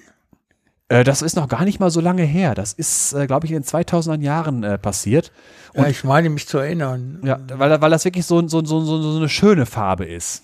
Das ist dann halt mal, da hat so ein äh, Grundlagenforschungsinstitut hat mal was äh, hergestellt, was durchaus Lizenzgebühren einbringt, wo halt mal die kostenintensive Grundlagenforschung auch mal dafür sorgt, dass sie sich selbst ein wenig finanziert. Mhm. Jetzt kommt das Mangan-4-Oxid, also Mangan 4 wegen Oxidationsstufe, äh, äh, effektiv ist das Mangandioxid MnO2, wird auch Braunstein genannt im, äh, und ist dort kommt das dann vierwertig vor. Hat man vielleicht schon mal gesehen, wenn man äh, hat, äh, wenn man an Sollenhofen denkt, dort ist dieser Steinbruch mit den, dieser Kal mit dem Kalkstein. Hat man vielleicht schon mal gehört, Sollenhof nach Plattenkalk ist sehr beliebt bei Architekten, ist so ein, äh, so ein, so ein hell. Auch bei Hausbesitzern, wir haben so Verwandten. Äh, wurde in den 70er Jahren sehr gerne, wir hatten äh, benutzt.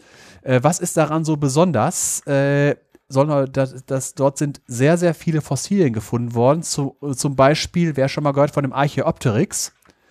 Das ist dieser Übergang zwischen Dinosaurier und Vogel. Ist ein befiederter Dinosaurier, der tatsächlich flugfähig war.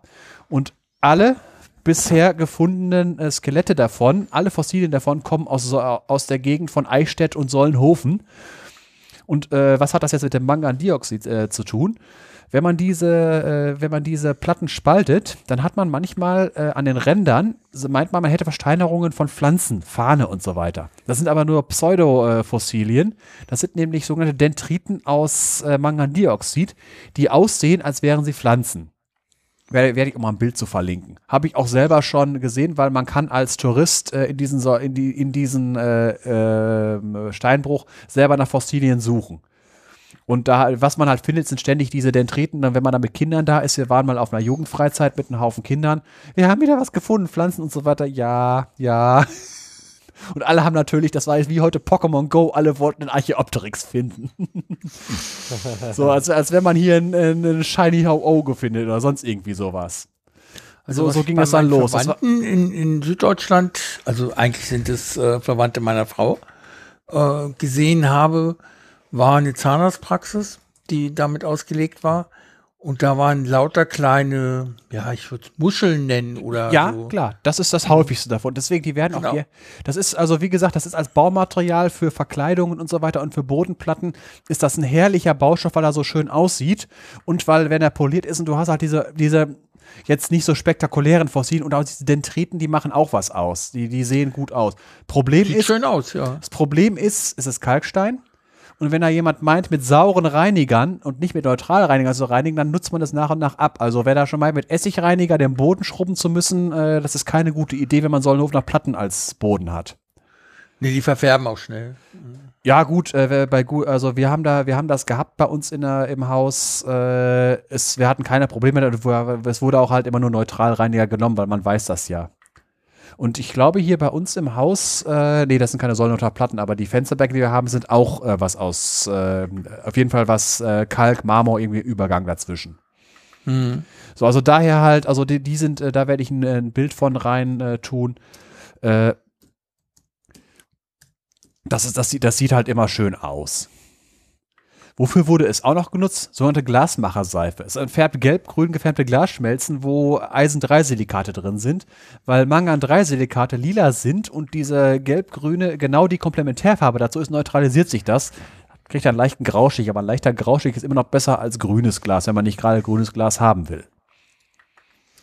Jetzt kommt etwas äh, Unangenehmes, das Mangan-7-Oxid. Das ist ein flüssiges Oxid und sehr reaktiv in der englischen Wikipedia, this volatile liquid is highly reactive and more often discussed than intentionally prepared.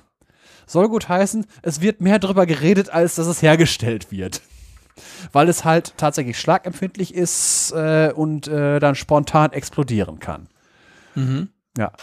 Und äh, jetzt würde ich gerne mal an den Uli abgeben, wo wir gerade beim siebenwertigen Mangan sind. Uli, bist du bereit fürs Kaliumpermanganat? Ja, so halbwegs, ne? Also äh, die, die, bekannteste Verbindung von Mangan ist. Ja, das hat halt diese schöne äh, tiefviolette Farbe und daher kennt man es wahrscheinlich äh, auch. Ähm, ich habe als Kind habe ich Kaliumpermanganat äh, äh, in äh, in meinem Chemiebaukasten auch gehabt also ich hatte tatsächlich mal einen Chemiebaukasten. Ich hatte aber auch zeitgleich einen Elektrobaukasten und äh, ja, bei der Elektrotechnik bin ich dann hängen geblieben. Hättest du Elektrochemie aber, machen können. Ja, ich fand es schöner, Schaltungen aufzubauen. Aber das Kaliumpermanganat fand ich auch sehr schön. Äh, das äh, hat immer so schön geknistert, wenn man es irgendwo auf was Brennendes oder auf was Glühendes gelegt hat. Ähm, ja, gut. Das äh, chemische Formel sage ich gerade mal. Äh, das ist äh, HMNO4. Das heißt, äh, äh, Quatsch, KMNO4, genau. Ähm, nicht H, sondern K. Also Kalium, Mangan und O4. Ähm, ja, und diese schöne Farbe, die kommt von solchen, äh, von sogenannten Charge-Transfer-Übergängen. Äh, da weiß der Sven sicherlich mehr als ich drüber.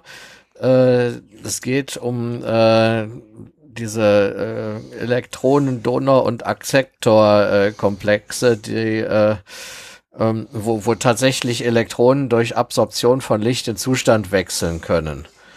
Ja, und äh, da, äh, wenn, wenn das dann wieder in den Grundzustand zurückkehrt, äh, da gibt's strahlende und strahlungslose Übergänge. Äh, ich gehe mal einfach davon aus, dass das ein strahlender Übergang ist. Das weiß ich jetzt nicht genau. Sven, weißt du da mehr drüber? Äh, da hast du mich jetzt auch erst kalt erwischt. Äh, ich, ich kenne dir das Konzept der Charts-Transfer-Komplexe, äh, aber ich kann dir jetzt nicht, also Hüfte geschossen dazu jetzt nichts sagen. Ja, ich habe da leider auch nichts äh, so, so drüber gefunden. Äh, wir können uns aber darauf einigen, dass die Farbe sehr schön ist. ja, äh, manchmal äh, kann es aber auch ein bisschen grünlich äh, äh, schimmern, wenn man das sehr fein malt. Äh, das kommt also auch vor. Aber ich hatte das in meinem Baukasten schön als Kristalle. Ja, ähm, das hat äh, eine stark oxidierende Wirkung dieses äh, Kaliumpermanganat und äh, deshalb desinfiziert es auch ziemlich gut. Ähm, man kann es auch als äh, Algizid verwenden, also um, um äh, Algenbefall zu mindern. Ähm, ja, äh, als Desinfektionsmittel, ich weiß nicht, das hat man früher sehr häufig gemacht. Äh, ich glaube, es wird heutzutage nur noch in gewissen Kreisen so gemacht, dass man, wenn man irgendwie Verletzungen, kleinere Verletzungen hatte, äh, so ein paar Körnchen davon ins Badewasser getan hat und sich dann da reingesetzt hat. Das sollte man heutzutage auf keinen Fall mehr tun denn ähm, Kaliumpermanganat ist äh, stark wassergefährdend. Ähm, also Wassergefährdungsklasse 3. Das ist zwar äh, akut nicht so giftig. Ja, also eine Ratte äh, hat, wenn sie davon 750 äh, Milligramm pro Kilogramm äh, oral bekommt, hat sie eine Überlebenschance von 50 Prozent, also die sogenannte LD50-Dosis. Ähm, aber durch diese, dadurch, dass das halt stark oxidierend ist, ähm, hat das eine sehr, sehr starke Reizwirkung auf lebendes Gewebe. Ja, und äh, das kann dann schon mal äh, Schwierigkeiten geben. Deshalb sollte man Kaliumpermanganat auf keinen Fall jetzt über einen Abfluss äh, bei sich zu Hause aus der Badewanne raus äh, äh, entsorgen, sagen wir mal. Ähm, ja, es gibt auch Berichte darüber, dass äh, jemand zum Beispiel dann seine gegen Läusebefall seine Pflanzen damit einsprüht. Das wurde äh, in verschiedenen Foren, die ich so gefunden habe, diskutiert. Äh, meiner Meinung nach sollte man das auch nicht tun. Äh, nicht nur wegen der Wassergefährdung, sondern weil das äh, wahrscheinlich auch äh, die Pflanzen kaputt machen kann. In, je nachdem, welche Konzentration man da hat. Das wäre ja. mal Gegenstand einer Versuchsreihe, die man zu Hause durchführen könnte. Aber nee, das muss man nicht. Ja, ähm, ja, was kann man noch machen? Man kann es äh, relativ einfach anzünden, indem man Glycerin drauf tropft. Äh, Entzündet es sich dann selber? Ja. Ja, aber das, das dauert ein bisschen. Also das macht nicht sofort Wuff, sobald der Tropfen da drauf äh, fällt, sondern das kann tatsächlich äh, auch noch minutenlang dauern. Ich, ich glaube, Was findet denn da für ein Prozess statt? Äh, das ist eine Oxidation, eine selbstverstärkende, weil das, äh, das Glycerin, äh, das ist das, das was oxidiert wird und das, und das ähm, Kaliumpermanganat liefert äh, liefert den äh, Sauerstoff. Und ich glaube, von wegen A, es wird benutzt, äh, um Thermitladungen zu äh, zünden. Das ist hier die Sache. Ja, genau, das und, wird ziemlich heiß. Und im, und, und, im, Film wurde es, glaube ich, wer, das, wer den Film Das Wunder in der achten Straße gesehen hat, da äh, geht es darum, nee, dass irgendwie ein Baulöwe äh, möchte in, in einen New Yorker Block freikriegen und die Bewohner sollen rausgeekelt werden. Und einer von den angesetzten Gorillas, die die rausschmeißen sollen, will, es findet nachher das Haus an und ich kann kann mich noch erinnern, da wurde, der hat irgendwo eine Milchding hing, da hat er irgendwas reingetan, das hat dann irgendwie nach äh, zwei oder drei Minuten angefangen zu brennen. Er wollte es noch wieder löschen, aber er ist zu spät gekommen, das Haus ist abgebrannt. Aber ich gehe davon aus, von der Beschreibung her, dass es das gewesen sein kann. Äh, Kaliumpermanganat mit, mit Glycerin, weil beides an sich äh, einfach zu bekommen in großen Mengen Substanzen sind, die auch einfach halt zu handhaben sind. Mhm. Ja, ähm, eine interessante Geschichte äh, ist, ähm, also wenn man will, dass das explodiert, kann man es auch mit Magnesium oder Aluminiumpulver mischen. Äh, da weiß ich allerdings nicht, ob das selbstentzündend ist. Ähm, ich glaube, das muss man tatsächlich dann anzünden. Ja, ähm, Saccharin wird äh, braucht bei der Herstellung Kaliumpermanganat habe ich rausgefunden. Ähm, ja, das, wie, wie das allerdings da verwendet wird, kann ich nicht sagen. Das, weiß, Sven, weißt du das vielleicht? Äh, nee, nee. Nee, nee. Ähm, aber, ja, ja, gut. Äh, ist ja auch nur ein Teilaspekt vom Mangan. Wir sind ja eigentlich bei Mangan. Ja, jetzt äh, eine sehr interessante Geschichte ist auch, äh, man braucht es bei der Herstellung von Kokain. Ja, ähm, es gibt sogenanntes äh, Cinnamoylkokain. Ja, und äh, auch noch andere Verunreinigungen, die müssen aus der, diesem Rohstoff, aus dieser Coca-Paste, müssen die entfernt werden. Äh, und das macht man vorzugsweise mit Kaliumpermanganat, eben weil man, weil das halt so äh, stark oxidierend ist. Das, Ach, das hat bei Grund. mir nie geklappt. Das ist ja gut, das jetzt mal zu wissen. Hast du mal versucht, selber Kokain herzustellen? Ständig, seit Jahren probiere ich das. ja. Ja, wie auch immer, äh, das, äh, das ist aber jetzt der Grund, äh, dass man, äh, wenn man in Deutschland äh, mehr als 100 Kilogramm was ja auch schon eine große Menge ist, aber ich weiß nicht, wie die an diese Menge kommen, aber mehr als 100 Kilo von dem Zeug äh, äh, kaufen, verkaufen, herstellen, importieren oder sonst was will, ist das, muss man das registrieren. Das nennt sich dann Grundstoffüberwachungsgesetz äh, in der Kategorie 2. Aber Ja, Grundstoff also- klingt ja schon mal gut, ne? Ja, das Grundstoffüberwachungsgesetz, äh, das äh, da werden, werden, werden halt, äh, wird halt versucht, irgendwie äh, den, den Kreislauf, äh, die Einfuhr, Ausfuhr und so weiter von potenziell gefährlichen Stoffen äh, ähm, oder missbräuchlich zu verwendeten Stoffen halt möglichst zu kontrollieren. Und da geht's Grundstoffe halt. ja, ja, da geht's halt wirklich auch äh, nur um Drogen hauptsächlich. Ne? Ich dachte- Also, Ich bestelle mal Klamotten bei Grundstoff. Ach so. Ist, ist, ist, ist so ein öko- und fair gehandelte Textilienbude. Die heißt Ja. Grundstoff.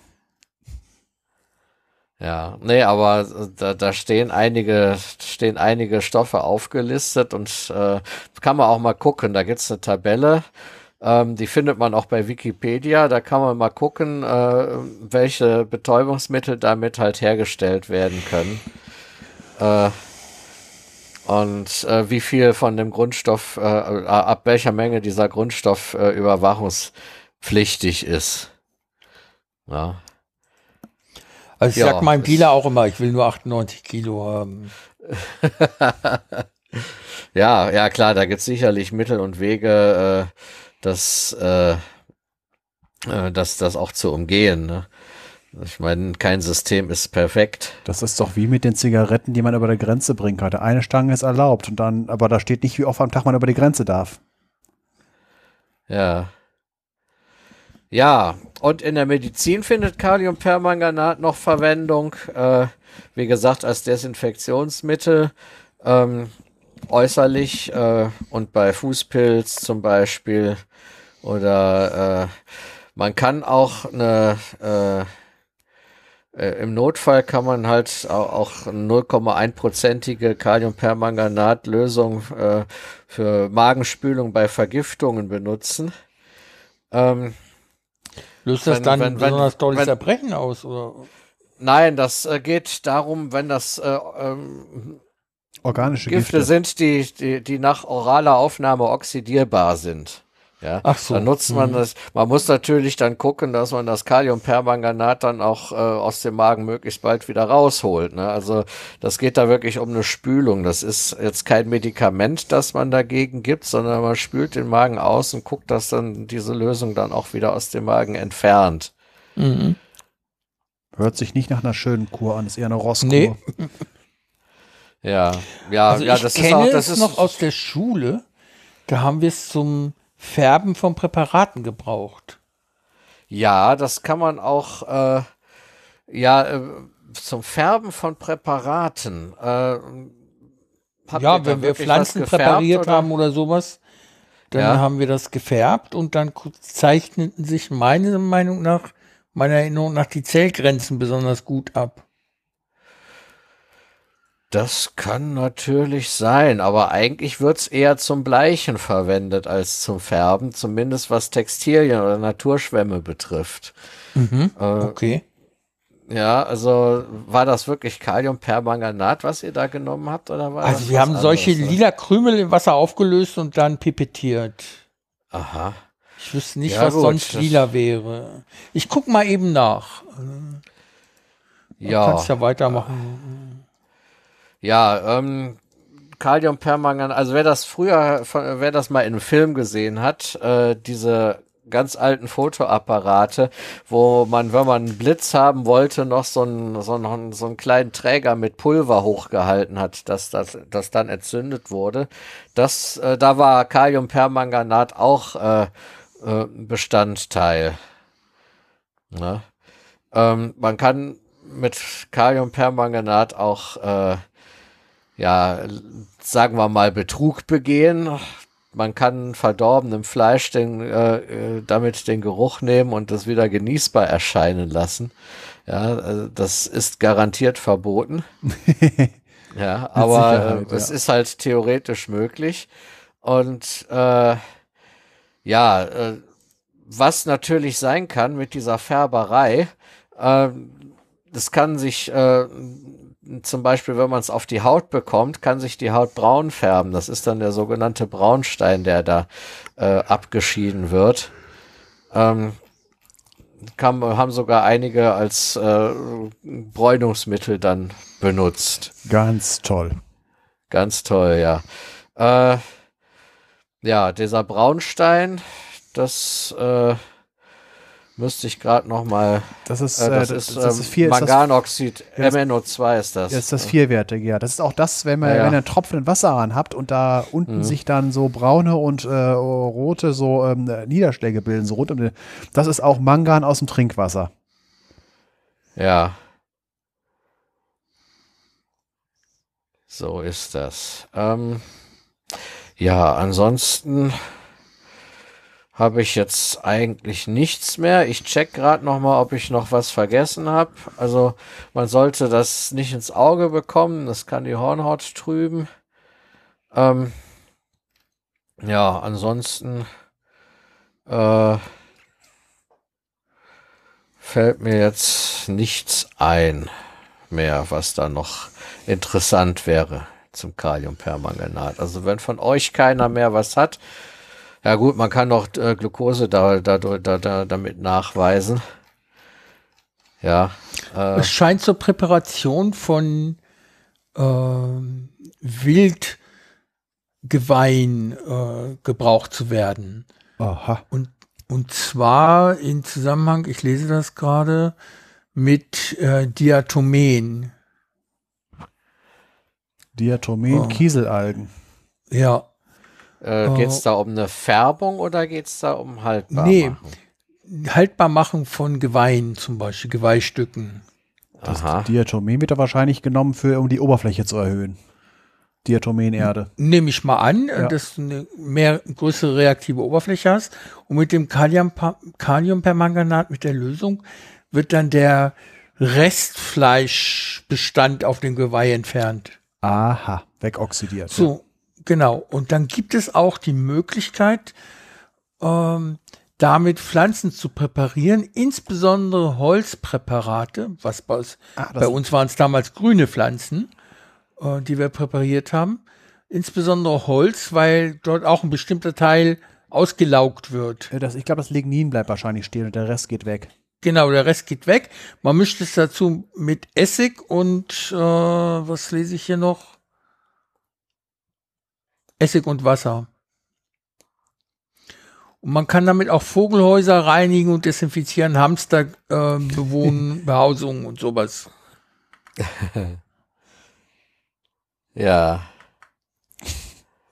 Desinfektion, halt, desinfizierend halt, ne? Ja. Und sobald es eine lila Farbe hinterlässt auf dem Präparat, kann man es nicht mehr genießen. Also wenn ein Tier das essen würde, wäre es dann tot. Mhm. Also, Also schön lila ist auch im Zweifelsfall tödlich.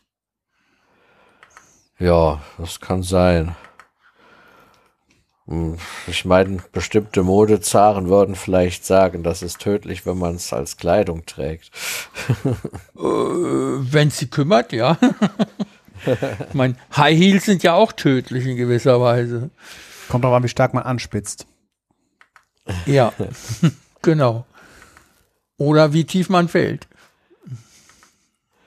Ja, Ja, also das war's zum Kaliumpermanganat. Das war es sogar zum ganzen Mangan. das war's Ah. sogar zum ganzen Mangan. Äh, ja, dann habe ich hier noch. Wir haben diesmal kein Rätsel, ne? Nee, aber ich habe Leuten hören, dass jemand einen Quiz hat. Ja, ich habe so ein Jahresrückblick-Quiz. Das hatte ich im Sendegate angeboten, aber keiner hat angebissen. Das Quiz besteht aus 100 Fragen, die ich euch natürlich jetzt nicht stellen werde. Ich frage euch die ersten 10, 12 Fragen. Einverstanden? Ach, das heißt, wir müssen jetzt mal was tun und nicht unsere Hörerinnen und Hörer. Genau, ich frage euch. Ihr gebt mir eure Antworten Ja. und schummelt dabei nicht. Und ich sage immer, wie viele Punkte es für eine Frage gibt hinterher. Und die dürft ihr euch dann gut schreiben oder nicht. Und wenn wir aufhören, zählen wir die Punkte. Ich habe unter so einem, so einem dunklen Stein gelegen dieses ganze Jahr, deswegen werde ich wahrscheinlich keine Ahnung haben. Das macht Äh, ich weiß auch nicht. Das heißt, wer die Frage richtig beantwortet, äh, dem gibst du die Punkte und äh, dem sagst du die Punkte und der schreibt sie sich dann auf. Genau. Es geht um den Jahresrückblick 2018. Wenn ich also Fragen zum, zum Wochentag oder sowas stelle, ist 2018 gemeint. Ah ja. Frage Nummer eins: Welcher Wochentag war am 01.01.2018? Montag. Sonntag. Du hast deinen Kalender noch nicht umgehängt. Sonntag. Stimmt's? Es war Echt? Montag. Nein, ja, nein es, es liegt Doomsday-Algorithmus. Der 28. Februar war ein Mittwoch, der 3. äh, Januar ist der gleiche Tag und deswegen muss zwei Tage vorher ein Montag gewesen sein. genau. Gut. Ein Punkt für dich, Sven. Frage 2. Welches Land übernahm die Ratspräsidentschaft der EU am Jahresbeginn 2018? Ungarn? Muss ich passen. Deswegen Sache unterm Stein gelegen. Okay, Bulgarien. Ach, Bulgarien. Ja, aber fast. Fast, ja. da werden sich die Ungarn aber bedanken. Frage 3. Wie viele Mitgliedstaaten hat die UNO am Jahresende 2018? Ach du Scheiße. Das sind alles Fragen. Ich Nein, ich weiß es nicht. Komm, das ist noch ein bisschen Allgemeinbildung. Jetzt Ich schäme mich, es nicht zu deswegen wissen. Mitglieder. Ich sage jetzt einfach 168. 193 und damit bist du näher dran als ich weiß nicht. Gut, meine, so habe ich auch mal den Fahrradwettbewerb gewonnen. Ich habe ich beim ersten Platz gemacht, weil ich der Einzige war, Jahrgang 76. Ah, Aha. okay.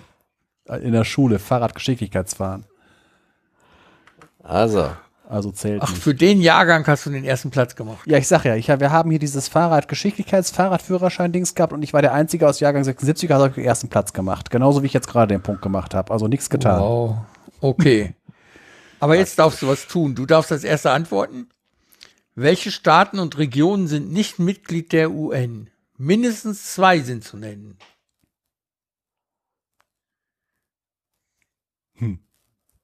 Das Stückchen Sahara von Marokko. Wie heißt das? Keine Ahnung, wie es heißt. Also es ist, äh, nennt sich, glaube ich, einfach nur Sahara und äh, wird von Marokko beansprucht, aber so richtig sicher ist das alles nicht.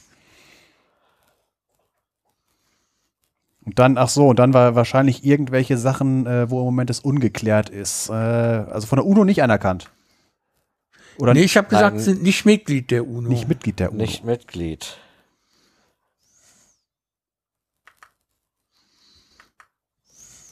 Wo gibt's was Exotisches? Soll ich auflösen, bevor Ja. ihr nachgoogelt? Ich, ich google Ja. nicht. Ich gucke jetzt gerade die Weltform auf Reaper an. nicht. Vatikan? nicht.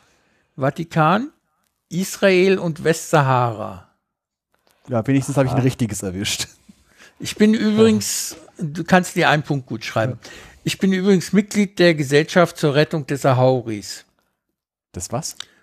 Sahauris, so nennt sich das Volk, das den Staat Westsahara ausrufen will in Unabhängigkeit von Marokko. Und die werden dort massakriert gegen alle Menschenrechte. Und ich bin Mitglied in einer Gesellschaft, die die unterstützt. Ah ja.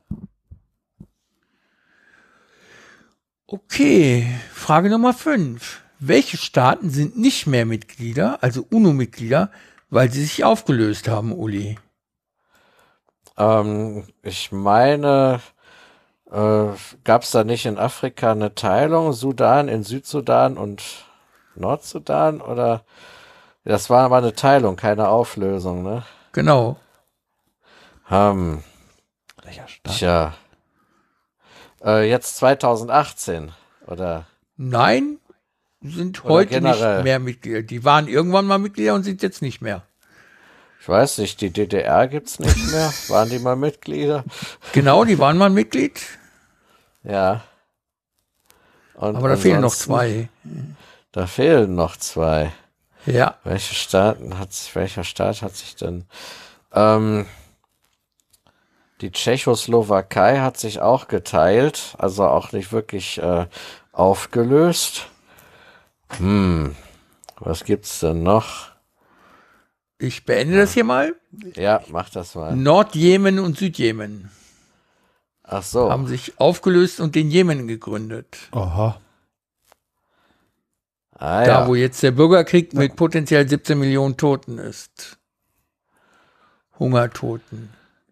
Jetzt eine Frage, da ist Uli im Lokalvorteil. Deswegen geht die Frage zunächst mal an Sven. Am Montag, dem 8. Januar, also vor einem Jahr, wird in Deutschland ein Dom abgerissen. Ah, ja. Welcher und warum? Zwei Punkte möglich. Uli, du hast einen Punkt aus der vorherigen Frage. Ah, ich habe einen Punkt aus der vorherigen. Dann schreibe ich mir den mal auf. Dann Für bin die ich wenigstens DDR. nicht. Dann bin ich wenigstens nicht zu null geschlagen. Ich habe den ersten, den ersten Teil des Kaffs, weiß ich nicht mehr, aber irgendwas mit Rad und äh, Braunkohletagebau. Dafür gebe ich dir anderthalb Punkte Das war oder nur einen. Sagen wir nur einen. Braunkohletagebau ist richtig. Ja, das, ich, deswegen, also ich, ich weiß nicht mehr, wie der Ort heißt, aber es ist gestern oder so, es ist äh, am 8. Januar nochmal durch die Timeline gespült worden, von wegen, weil die einen Gedenktag abgehalten haben, weil es Ja. irgendwie Immenrad oder Eschenrad, irgendwie sowas. ja, Was das sagst ist du? irgendein Rat. Äh, ja, das, äh, der Sven hat's ja schon richtig gesagt. Also es geht. Aber um es fehlt noch was. Äh, was, was fehlt denn noch? Der, der, der korrekte Ortsname. Ach, Genau. der korrekte Ortsname. Den weiß ich leider auch nicht mehr. Es ist, Oh, dabei ist es bei dir um die Ecke. Ja, ich weiß, aber äh, Namen. Ich, ich habe für einen Lehrer ein unglaublich schlechtes Namensgedächtnis und das gilt auch für Ortsnamen. Okay, das trainieren wir jetzt. Der Ort heißt Erkelenz und es war der Immerater Dom. Ja, Immerater Dom, ja, genau. Deswegen, das, das Rad habe ich mir gemerkt. Also, welches Buch erscheint in den Niederlanden nach 140 Jahren im Druck nicht mehr? Und zwar am 01.01.2018.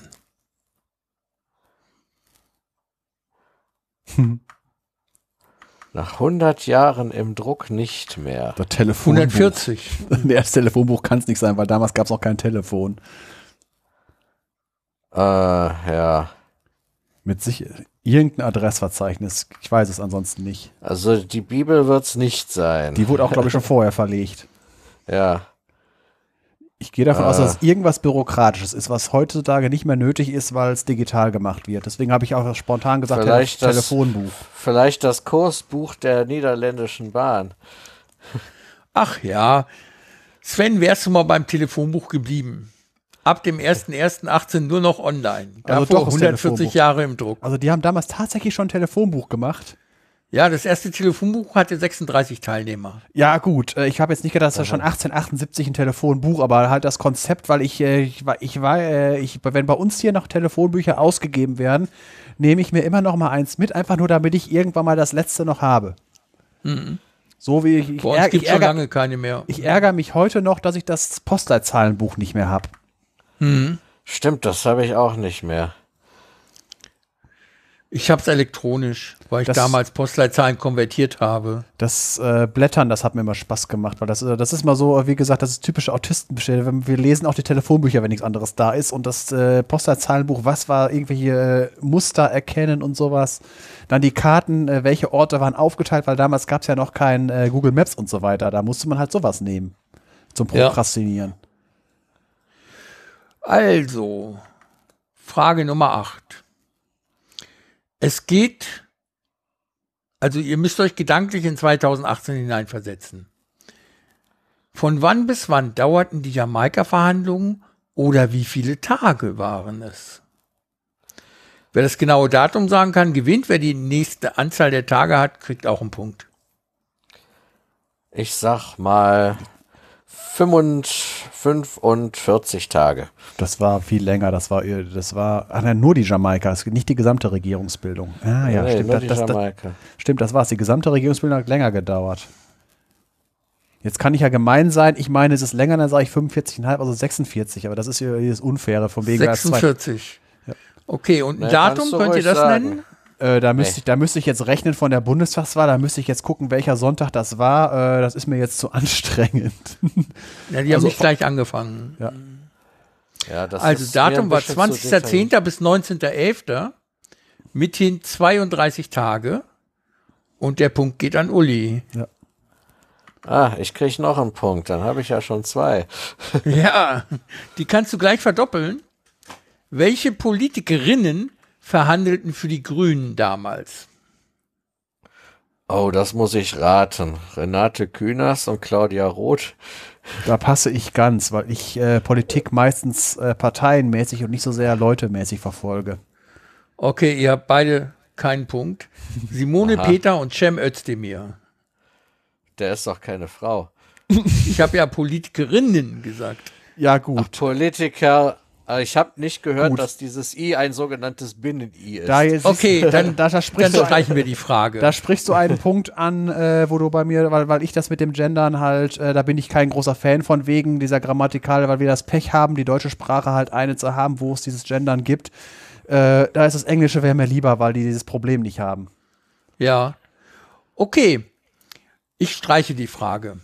Ich bin auch eigentlich fürs generische Maskulinum. 16.01.18. Im russischen Jakutsk ist es sehr kalt. Nur 4 Grad wärmer als die bisher niedrigste gemessene Temperatur an diesem Ort. Welchen Wert hatte diese? Minus 41,5 Äh, Grad. 70er, tief in der 70er drinne. Das war, das war weit, weit unten. Also ich würde mal sagen, also ich sage jetzt einfach um eine Zahl zu sagen, 72. Sehr gut. Minus 71 Grad Celsius. Nee, das war, äh, Jakutsk ist übel. Ist übel. Ja. Da muss Der man schon, Kältepol des Nordens. Ja, also das andere ist unten Vostok-Station bei den Russen, wo sie schon auf offiziell minus 89 waren und inoffiziell schon auf unter minus 90 und Satellitenmessungen äh, ganz knapp an die minus 100 dran. Das ist Was schon du deftig. alles also. merkst. Das- Äh, das, äh, das sind Rekorde, das sind, Zahl, äh, das sind so Sachen, äh, wenn ich irgendwie, das sind so Sachen, die ich aufsauge. Und dieses Jahr kurz finde ich, äh, deswegen, also Russland mit dem Winter, das ist so, äh, da kannst du was ins Wort eine Stange Wasser in der Ecke stellen. Wenn du da, wenn du, wenn du dich traust, das Ding draußen auszupacken. Ich habe für das Quiz zwei Bilder dazu verlinkt. Die könnt ihr mal anrufen, äh, aufrufen unter http Doppelpunkt slash slash Das- t1p.de slash echt kalt. Da müsste das auftauchen. Ja, da sind äh, eingefrorene Wimpern. Genau, das fand ich so krass. Wie heißt das? T1P? T? t1p.de slash echt kalt.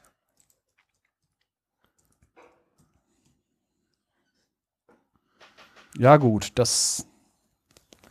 Das sieht kalt aus, ne? Ja. Da können wir echt ein Make-up-Konzept draus machen. Das sieht gut aus. Ja.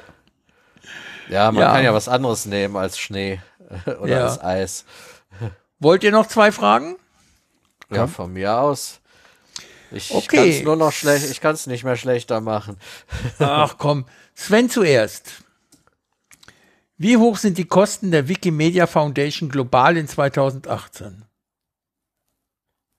Oh, das waren nur ein paar Millionen. Ich glaube sieben oder acht.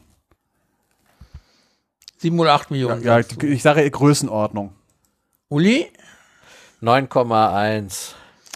Das ist deutlich besser. Es waren 76,8 Millionen Dollar oder 67 Millionen Euro. Sie ist äh, voll, äh, eine Größenordnung daneben. Genau. Oh ja. Okay. Okay, der Punkt geht an Uli. Ja. Was machte die Monate Dezember 2017 und Januar 2018 in Deutschland sehr besonders? Es hat nicht geschneit. Es blühte alles, ja, so in der Art, genau. Das ist nicht ganz richtig. Also ich weiß noch, ich weiß noch, dass am 30. Januar die Krokusse geblüht haben, und zwar Vollblüte. 18, okay. Ja. Dann geht mal bitte auf, äh, was habe ich hier für einen Link? http Doppelpunkt slash slash kurzelinks.de Habt ihr's? Ja. Slash grau.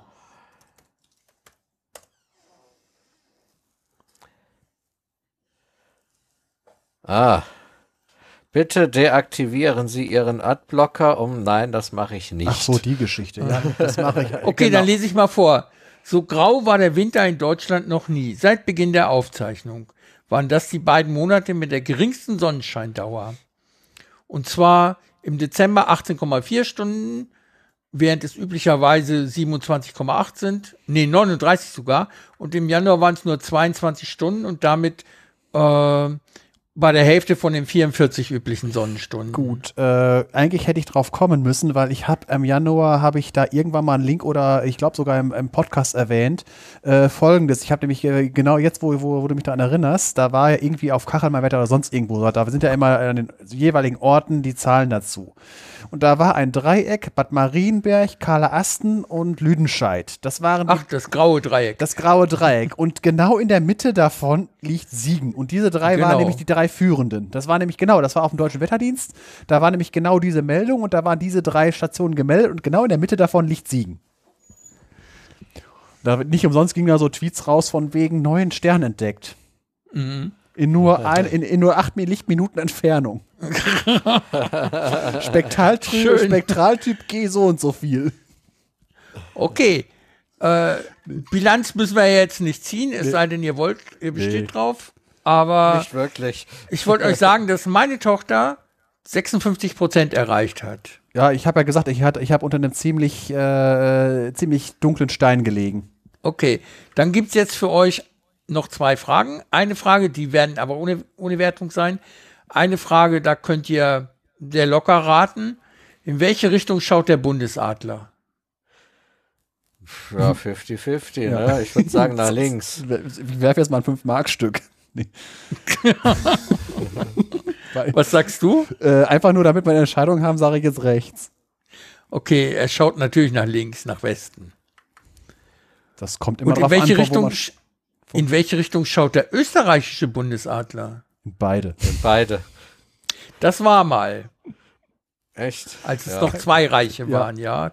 Kaiser und Königreich. Das, das war genauso gutes Gerate.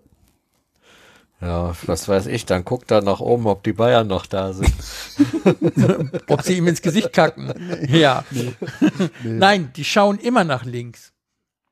Alle Adler auf Fahnen bis auf, glaube ich, den albanischen Doppeladler oder so, schauen nach links. Was hat das für einen ja. Grund? Irgendwas Heraldisches? Ich habe keine Ahnung, nach Westen oder so, keine Ahnung. Letzte, allerletzte Frage. Welches Symbol hat das Wappen der ESA, der European Space Agency? Du darfst zwei Symbole wählen aus der Liste, die ich jetzt vorlese. Rakete, Erde, Vogel, Mund. Also ich weiß, äh, dass Entschuldigung, Rakete, Erde, Vogel, Mond. Also äh, wie ich ich kenne die ESA ja durch meine frühere Arbeit und da gab es immer vor dem vor dem ESA Schriftzug gab es noch mal so einen äh, Ding, das sah aus wie eine Kugel mit, mit Breitengraden, wo so ein weißes E noch drin war und ein Punkt links davon. Deshalb kann es Erde oder Mond sein. Äh, ich gehe davon aus, dass es die Erde sein soll. Also nee, es sollen ja zwei sein. Dann hat der Uli die Lösung ja schon gesagt, dann ist es nämlich beides. Genau. Dann ist Erde und Mond, dann der ist der Punkt, Punkt ist der wahrscheinlich Mond. der Mond. Ja, ja, deswegen hat sich die Sache für mich erledigt. Dann geht mal auf kurzelinks.de ESA. Aha, Moment, kurze links.de slash ESA. Ja, genau das Logo meine ich.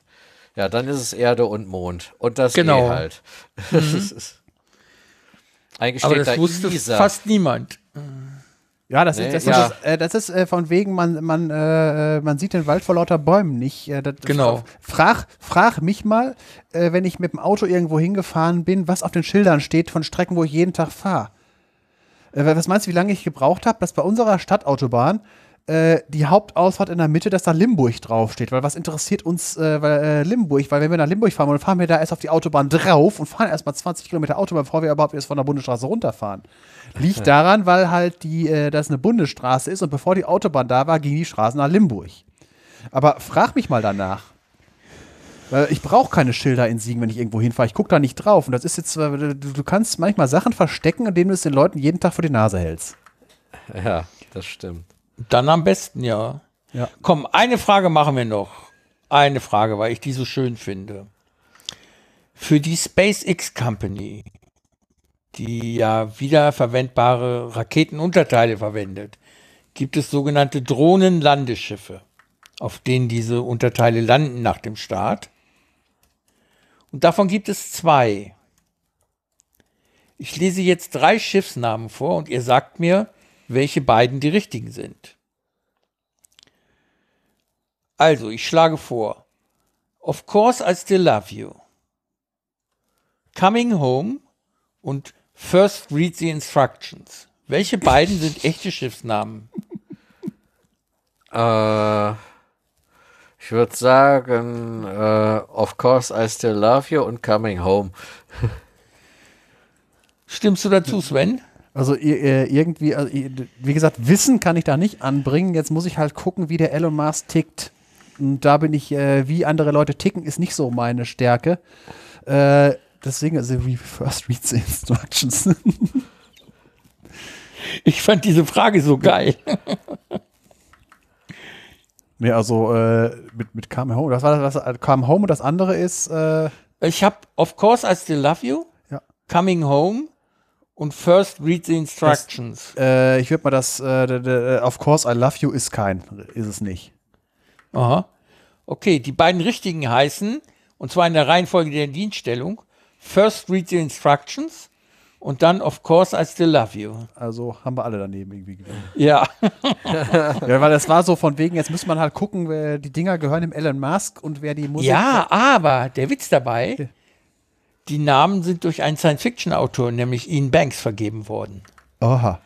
Aha. Ja gut, ich hatte jetzt einfach nur gedacht, von wegen, wer die Musik bestellt, bestimmt was gespielt wird. Und äh, da hatte ich halt gedacht, äh, wenn er, ich wusste ja nicht, wie er dann die Namen vergibt. Das sind so ziemlich die längsten Schiffnamen, die ich kenne. Ja, natürlich, ja. First read the instructions. ja, ich muss jetzt äh, an Deepacking Instruction Insight denken. Da hat mir mal ein Bekannter von mir erzählt, der bei äh, IBM gearbeitet hat, die hätten eine Lieferung bekommen, ja, mit Kisten, auf denen stand Deepacking Instruction Insight. Ja, oh, also, super. Äh, ja. Das ist, der, das, ist der Klass, das ist der Klassiker, also von wegen Schlüssel für den Kasten liegt drin. Ja, ich wollte meine erste Band dann so nennen, aber das wollten die anderen dann nicht. Ja. okay, und jetzt extra einen für Sven. Was bedeutet die römische Redewendung ab ovo? Ab ovo. Äh, ja, das ist, äh, wenn man sehr weit ausholt äh, und das Thema komplett äh, erzählt. Also ab ovo vom, aus dem Ei. Ja, das also, ist fast richtig. Also super. Ja, äh, Von Beginn an weitschweifig bedeutet ja. es. Und zwar erinnernd an die römische Sitte, die du jetzt nicht erwähnt hast, ja.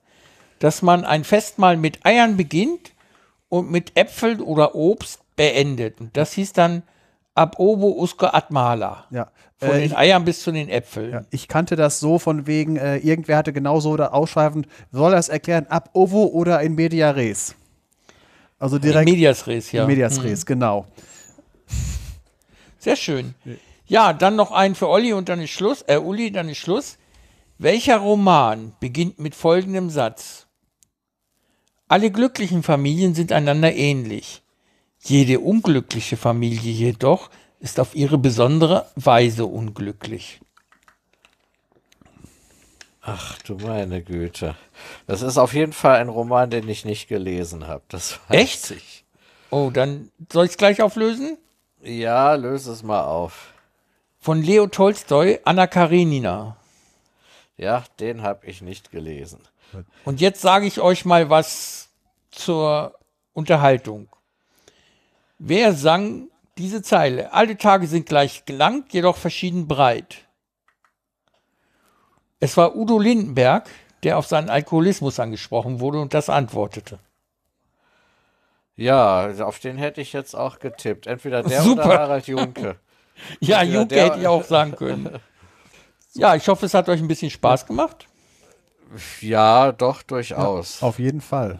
Jetzt Jetzt weiß ich wieder, was ich alles nicht weiß. Das hatte ich zwischendrin vergessen. Äh, das, ist oh. immer, das ist immer so. so viel, ich, deswegen, ich bewundere die Leute, die in irgendwelchen Quiz-Sendungen sitzen und äh, da so viele Punkte holen. Ja. Also es war ganz schön schwierig, ein Quiz zusammenzubauen, das so halbwegs anspruchsvoll ist und nicht mit Leuten zu tun hat, die irgendwie Celebrities sind. oder Ja, so, ich ne? weiß, was du meinst. So von wegen, wer Ja, da hätte ich noch weniger gewusst. Ich erinnere mich Ich noch, als wir nicht. damals Trivial Pursuit gespielt haben und ich die, die Rosa-Fragen immer, äh, äh, ich hatte immer zuletzt den Rosa-Steinig. Das war nämlich Rock und Pop oder äh, sowas in der Art immer. Mhm. Ich habe nachher mich da, vor allem in der Junior Edition, habe ich mich drauf, immer wenn ich auf einer Rose-Frage habe ich immer Luke Skywalker gesagt. Da hatte ich wenigstens eine einprozentige Trefferquote. Weil da lauter Star Wars-Fragen drin waren. Habe immer, immer Luke Skywalker gesagt. Was bedeutet es, Tinderjährig zu sein? wenn man Tinder ja, wahrscheinlich, wenn man alt genug ist, um bei Tinder einen Account haben zu dürfen. so in der Art. Genau. Ja. Und wie alt ist man dann? Kommt aufs Äh. Land an, wahrscheinlich 18. In Also- Deutschland 18, ja. Ja.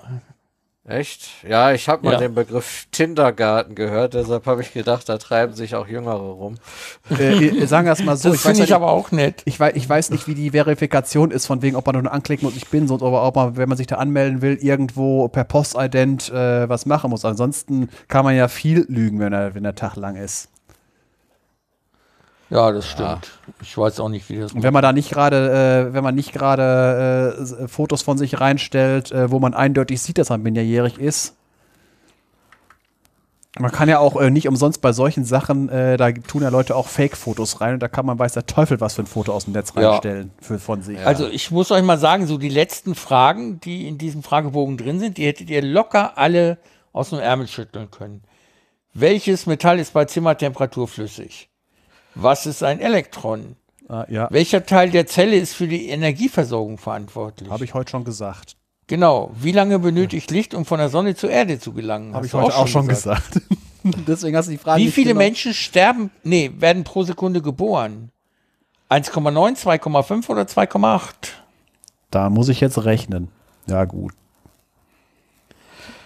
Du, Das wären aber schon ausgedehnte Rechenkünste. Äh, nee, man muss los. Also 86.400 Sekunden pro Tag. Kannst du runden auf 100.000. Dann lässt sich nämlich einfacher rechnen. Äh, dann musst du da mal 365, dann hast du hier dann 36,5 Millionen. Äh, ne, warte, Quatsch. Äh, ja, 6, warte mal, hatte ich jetzt gesagt. 100 100.000 Sekunden pro Tag. Dann 300, 3, Bist noch dran?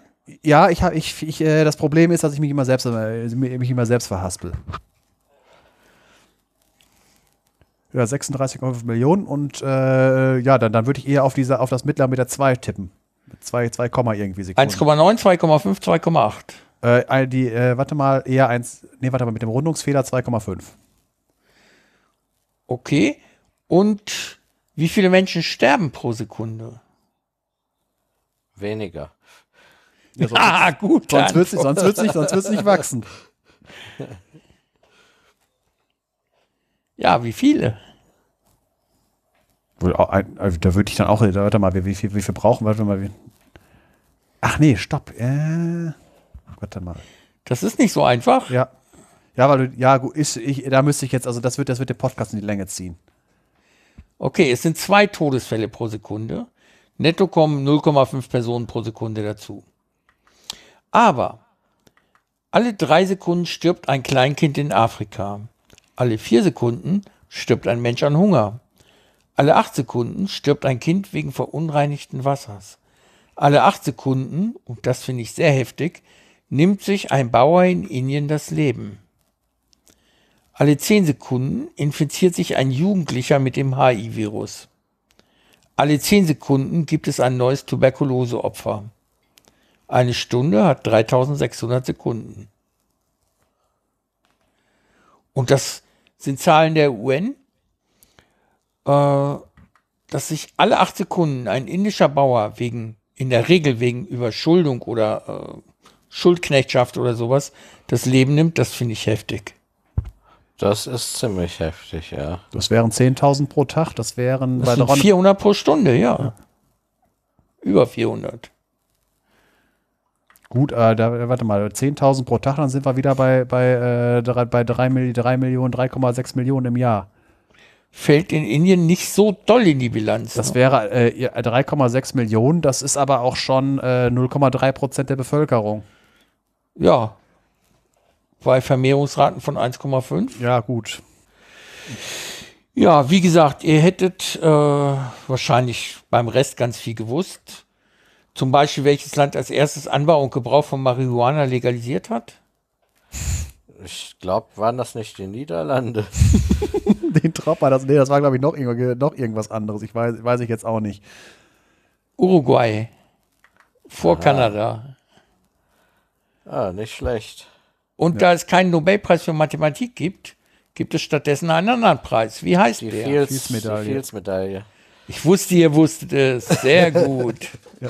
Habe ich auch schon häufiger mal gesagt. Wird, glaube ich, nur alle zwei Jahre verliehen und man darf nur maximal 40 sein. Also ich habe keine Chance mehr. Also 40 wusste ich nicht, aber alle zwei Jahre. Ja, man darf nur maximal Okay, 40 letzte, allerletzte Frage. Wie lautet das Unwort des 20. Jahrhunderts? Gut, Mensch. sein. Nee, das, das, das, das wäre, äh, nee, das ist äh, erst in den letzten paar Jahren gewesen. Also, Humankapital, irgendwie sowas. So ähnlich Menschenmaterial als Bezeichnung für die in den Weltkriegen eingesetzten Soldaten. ah ja. So, und vorher hatte ich die Frage, ordne die vier folgenden Unworte des Jahres nach dem Jahr der Auszeichnung von 2014 bis 2017. Alternative Fakten, Gutmensch, Lügenpresse, Volksverräter. Die Reihenfolge stimmt doch schon. Nein.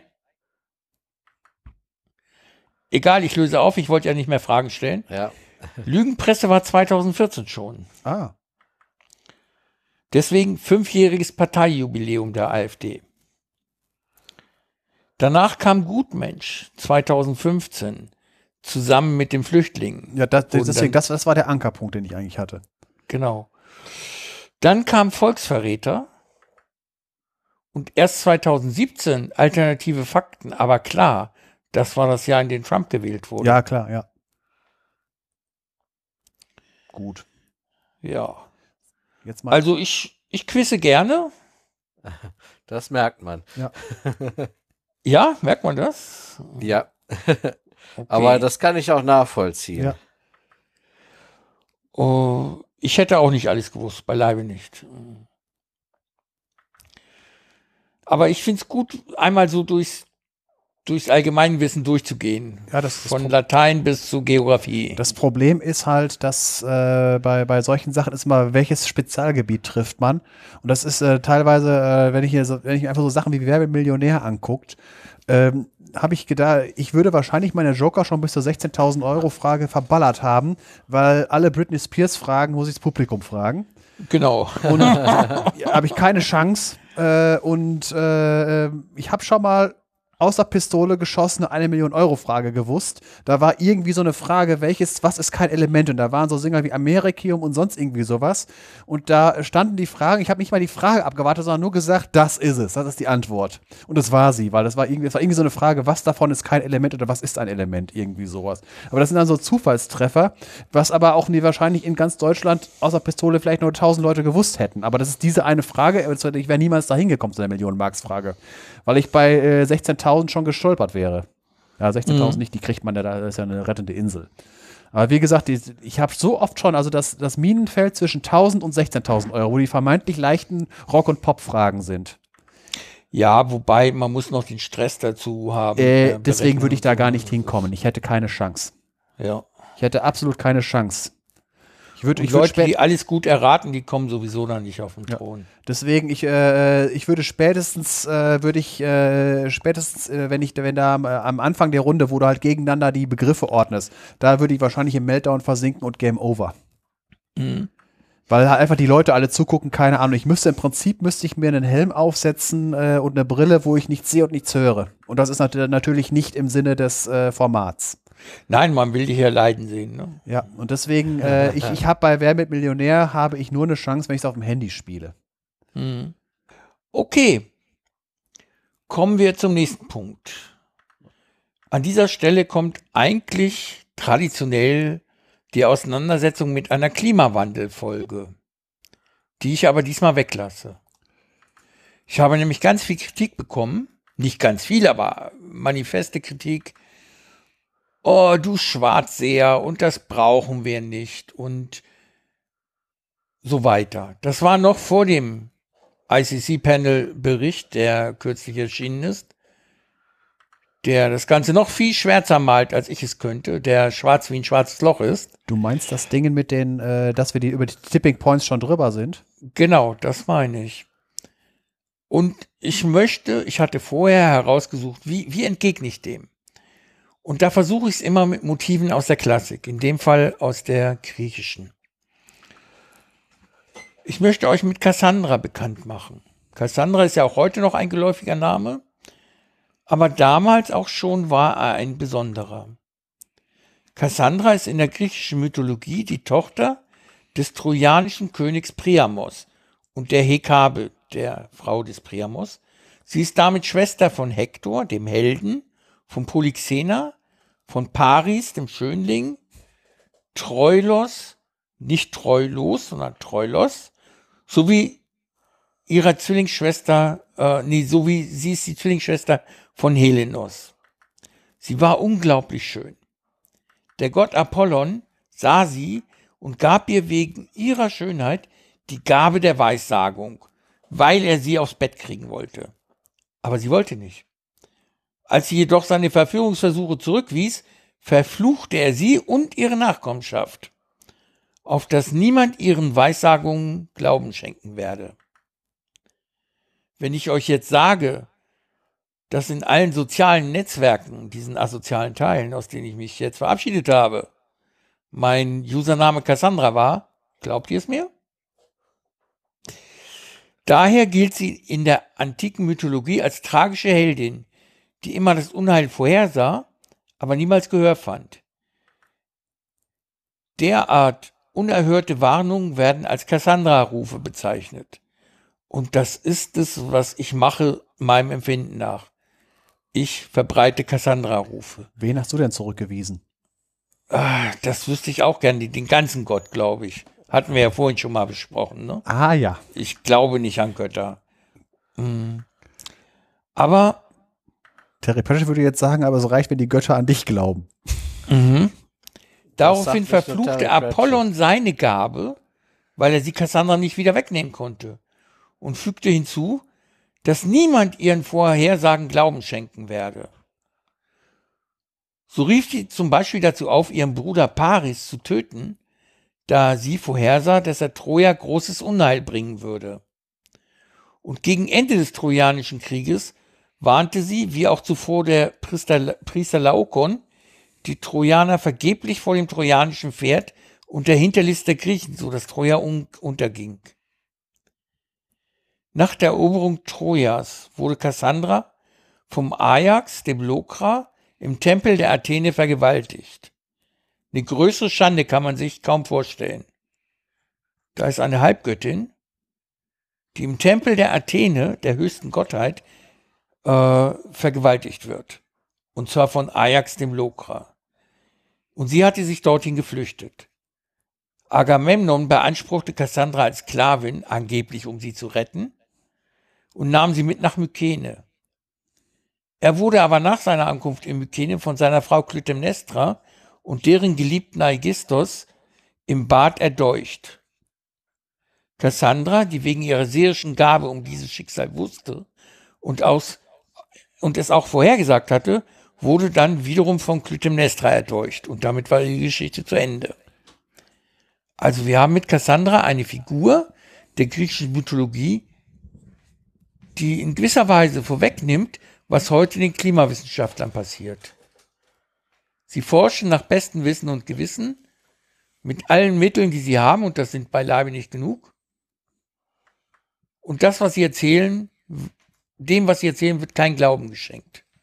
Und dann gibt es solche minder bemittelten Wissenschaftsvermittler wie uns, die versuchen, die Ergebnisse dieser Klimawissenschaften auf Normalmaß runterzubrechen und zu erzählen, welche Folgen das für uns Weltbürger oder speziell Deutschbürger oder was weiß ich, Bürger von Japan hätte. Und dann sagen die Leute, ja, ist doch nach meinem Tod. Sollen meine Enkeln schwimmen lernen.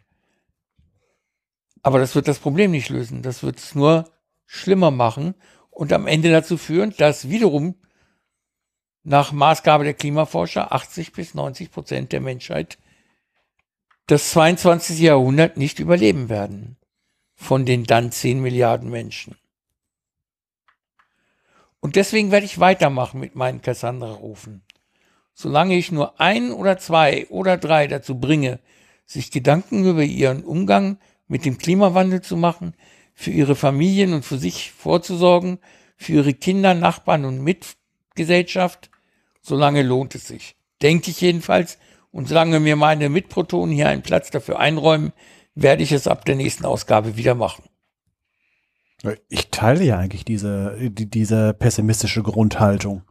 Weil einfach nur, man guckt in die Welt und äh, sieht, was bei vor allen Dingen das Verhalten der Menschen, wie in der ersten unserer Klimawandelfolgen, die Tatsache, wenn jemand drauf hört, und äh, ich vereinfache jetzt wieder sehr stark, äh, die Grünen wählt, die Grünen machen Klimaschutzdinge und dann in der nächsten Legislaturperiode merken, oh, die haben uns Dings weggenommen, die haben uns das weggenommen. Und dann kommt ein Trump-ähnliches Wesen und sagt, wir geben euch den ganzen Krempel wieder zurück.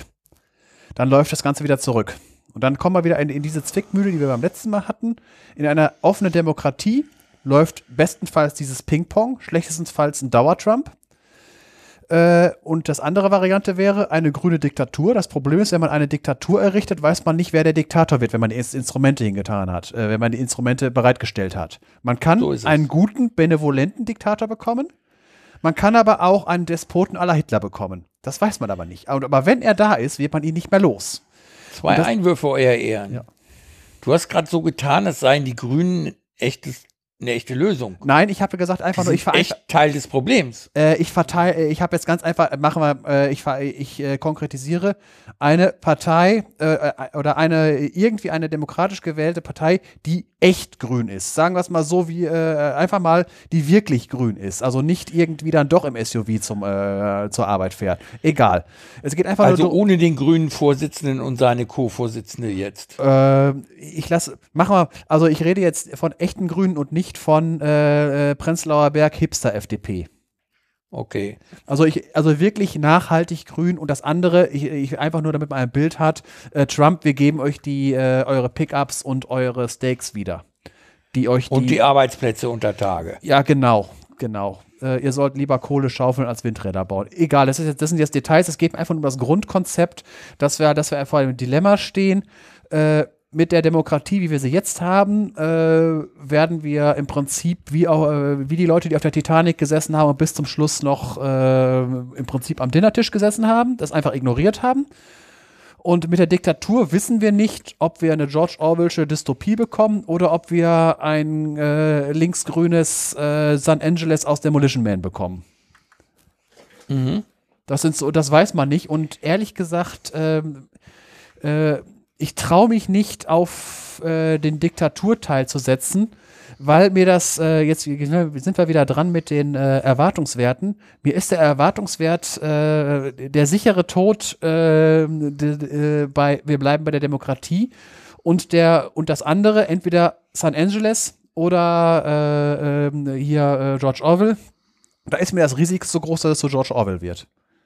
Und dann lieber mhm. noch äh, das Dinner genießen, bis das Schiff ganz untergegangen ist. Hört sich jetzt doof an, aber äh, ich hoffe, dass ich hoffe ja, äh, dass es irgendwie doch, dass noch irgendwie äh, ein vierter Weg aus diesem, äh, den wir jetzt noch nicht sehen. Wie auch immer er aussehen wird, dass wir aus diesem, aus diesem Dilemma rauskommen. Mhm. Das ist so meine Hoffnung. Also kann es sein, dass du grundsätzlich anders darüber nachdenkst, weil du keine Kinder hast? Kann durchaus sein. Äh, weiß ich nicht, aber äh, ich, ich finde, äh, ich, ich sage das mal so, äh, es gibt zwei, zwei Denken bei mir. Äh, die eine, die mag ich nicht so richtig, ist im Motto, ich bin jetzt und hier und alles andere, äh, es ist so gewürfelt worden. Aber ich denke, ich, der, bei mir ist immer, es hätte ja auch sein können, dass der Storch mich zu einer anderen Zeit und in eine andere Wiege legt. Und so denke ja. ich, so denke ich eigentlich immer. Es hätte ja auch sein können, dass dieser dämliche Storch mich irgendwo zum gleichen Zeitpunkt irgendwo in einem Slum in Afrika absetzt. Es kann aber auch sein, dass der Storch mich jetzt erst bringt äh, gebracht hätte. Und ich äh, ist jetzt, ähm, und so denke ich immer von wegen, dass es moralisch nicht so nach mir die Sinnflut ist mir doch egal, ich gucke jetzt noch und da, es, es, es schlagen beide, beide Herzen in meiner Brust, aber ich weiß, dass es moralisch nicht gut ist. Äh, und dann immer die von wegen dieses Vogelstrauß, Kopf in Sand, ändern kann ich ja eh nichts, äh, außer wenn ich mein Kreuzchen bei mache und so weiter. Und, äh, und habe ich ja schon häufiger gemacht, ich bin kein Fan von erhobenen Fäusten und äh, wehenden Fahnen und Revolutionen. Da bin ich absolut kein Mensch für. Mhm. Also, also ich sehe das so, wir verlieren nichts, wenn wir uns einen anderen Lebensstil angewöhnen. Einen, der bescheidener ist, der nicht auf Wachstum setzt, sondern auf Nachhaltigkeit, der nicht auf 40 Stunden pro Woche Arbeit abstellt, sondern auf 16 oder 20, äh, der Bildung über Haben setzt, da verlieren wir nichts. Äh, wir da, da, da bin ich voll auf deiner Seite. Ähm, auf der Skala von äh, das mache ich voll bis das mache ich gar nicht, gehe ich davon aus, dass ich deutlich mehr äh, in Richtung das mache ich voll als, der, als die Durchschnittsbevölkerung äh, bin. Ähm, aber äh, das ist so eine Sache, das ist dann im Prinzip fast schon ein äh, moralischer Ablasshandel für mich selber. Der da äh, einfach nur, äh, ich, wie ich eben gerade sagte, ich kaufe ich kauf meine Klamotten beim Öko, äh, Auto habe ich abgeschafft, äh, kann nicht mehr erlauben, weil ich habe keine Familie und so und sonst irgendwie sowas. Aber ich habe jetzt auch keine Außer, ich könnte mir eins leisten, ich hätte es behalten können, aber ich habe gesagt, auf den, äh, darauf, äh, das leiste ich mir nicht. Das ist so, warum ich meine, ich bin ein bisschen mehr in der Richtung, äh, in, in der Richtung, ähm, was du gerade eben gesagt hast. Hm. Aber ähm, es gibt, ich arbeite auf dem Bauhof.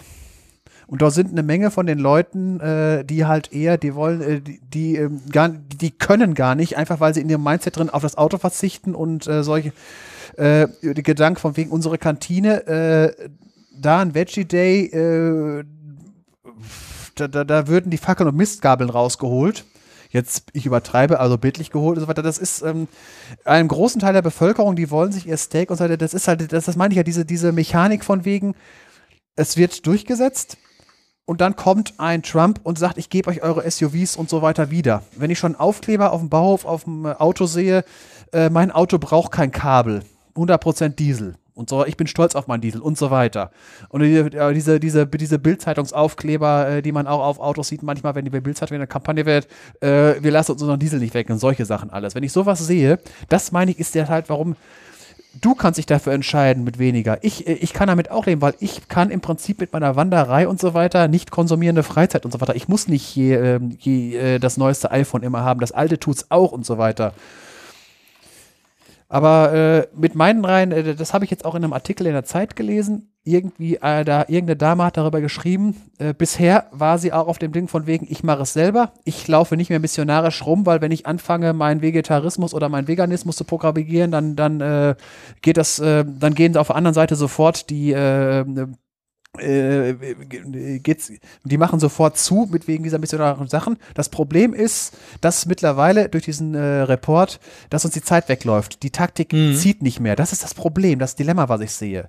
Und einfach nur als Beispiel, wenn Leute sagen, wo kommen die 80 bis 90 Prozent her? 16 Prozent, 13 Prozent kann ich spontan sagen. Eine von diesen Tipping Points ist, wenn der Monsun in Indien zusammenbricht, ist die Lebensgrundlage von einer Milliarde Menschen entzogen. Da hast du schon mal 13 Prozent Tote. Also ich wollte in dieser Folge eigentlich noch nichts dazu sagen, aber ich, deswegen habe ich nur ganz Anzeichen. Ganz, es gibt Anzeichen dafür, dass die Planktonproduktion in den Weltmeeren in den letzten zwei Jahren um 70 Prozent zurückgegangen ist. Habe ich von gehört. Können wir, äh, Und Plankton erzeugt den Großteil des Sauerstoffs auf der Erde. Ja. Können wir am besten in der nächsten Folge dann genauer drüber reden, damit wir jetzt nicht wirklich nochmal das Fass aufmachen. Genau. Es geht um Werbung, um Werbung in Podcasts. Da müsste ich etwas weiter ausholen. Ich persönlich halte gar nichts von Werbung. Es gibt überhaupt keinen Grund für Werbung und äh, keine Notwendigkeit, das zu rechtfertigen. Aber das sage ich nicht ohne Grund. Der Grund ist folgender. Podcasts waren lange Zeit das letzte freie Medium. Medien, die praktisch jeder in der Lage herzustellen war. Es geht jetzt nicht um hochqualitativen Audioinhalt, sondern um den Inhalt an sich. Den kann jeder herstellen, der ein Mikrofon an sein Telefon anschließen kann. Und der einen Satz sprechen kann. Kann er schon Podcast machen. So war es früher, vor zehn Jahren, als die Telefone aufkamen. Vielleicht noch nicht, vor acht Jahren. Egal. Es war einfach, jeder konnte es machen. Kein Mensch hat sich dafür interessiert im Sinne der Werbung. Jetzt, wo die Podcasts einen größeren Zuhörerkreis erreichen und abbilden, der auch demografisch und finanziell für die Werbetreibenden äh, interessant ist. Jetzt geht es darum, Werbung zu vermarkten. Und es entstehen Labels. Haus 1, um nur eins zu nennen, oder Spotify oder Apple oder weiß der Geier. Es entstehen ganz viele Label, die versuchen, Podcasts unter ihrem Label zu versammeln und mit Werbung zu versehen, am liebsten exklusiv. Und es gibt Personen, die bereit sind, dieses Geschäft einzugehen, die der Meinung sind, wow, Podcasten ist so toll. Ich will gar nichts anderes machen. Ich will keinen Brot- und Butterberuf haben. Ich will vom Podcasten leben können. Toller Anspruch. Habe ich nichts dagegen. Können Sie gerne so haben. Aber was die meisten dann daraus schließen ist, ja, es gibt nicht genügend Spenden. Jedenfalls nicht für meinen Podcast. Aber irgendwie muss ich davon leben können. Ich muss die Kosten bezahlen können. Also produziere ich mehr Podcasts, mache den Audioinhalt qualitativ besser. Was wiederum zu Kosten und mehr Aufwand führt. Und dann kommen sie, ja, wir haben ja so viele Podcasts und dafür haben wir so viele Hörer. Und die spenden nicht genug. Also bleibt uns nichts anderes übrig. Die anderen machen es ja auch. Wir verkaufen Werbung. Und dann gibt es mindestens drei Arten von Werbung. Nämlich die Werbung, die man einkauft. Dann gibt es halt Audioschnipsel von irgendeinem Werbungsanbieter oder Werbevermarkter, die in den Podcast eingebettet werden. Das funktioniert, habe ich mir sagen lassen, nicht so gut. Besser ist Native Advertisement. Das heißt, wenn der Host, in unserem Fall der Uli, der Sven oder ich, Werbung einsprechen würden. Am besten direkt bevor es losgeht. Gleich am Anfang, nach der Begrüßung, machen wir mit Werbung weiter. Ihr kennt alle den Podcast Die Lage der Nation. Die machen das genauso. Obwohl beide einen gut bezahlten Halbtagsjob haben, als Journalist beziehungsweise als Referent am Gericht. Oder sogar als Richter. Ich bin mir nicht sicher. Und also, die haben mehr Geld mit ihren Halbtagsjobs, als der Medien der Bevölkerung hat, um davon zu leben. Und sie machen den Podcast und sie machen ihn gut. Die Lage der Nation ist ein guter Podcast, insbesondere die juristischen Belange betreffend. Aber ich höre ihn nicht mehr. Ich habe ihn deabonniert, weil mir zu viel Werbung da drin ist und vor allem die falsche Art von Werbung, nämlich die von mir zweitgenannte das zweitgenannte Native Advertising.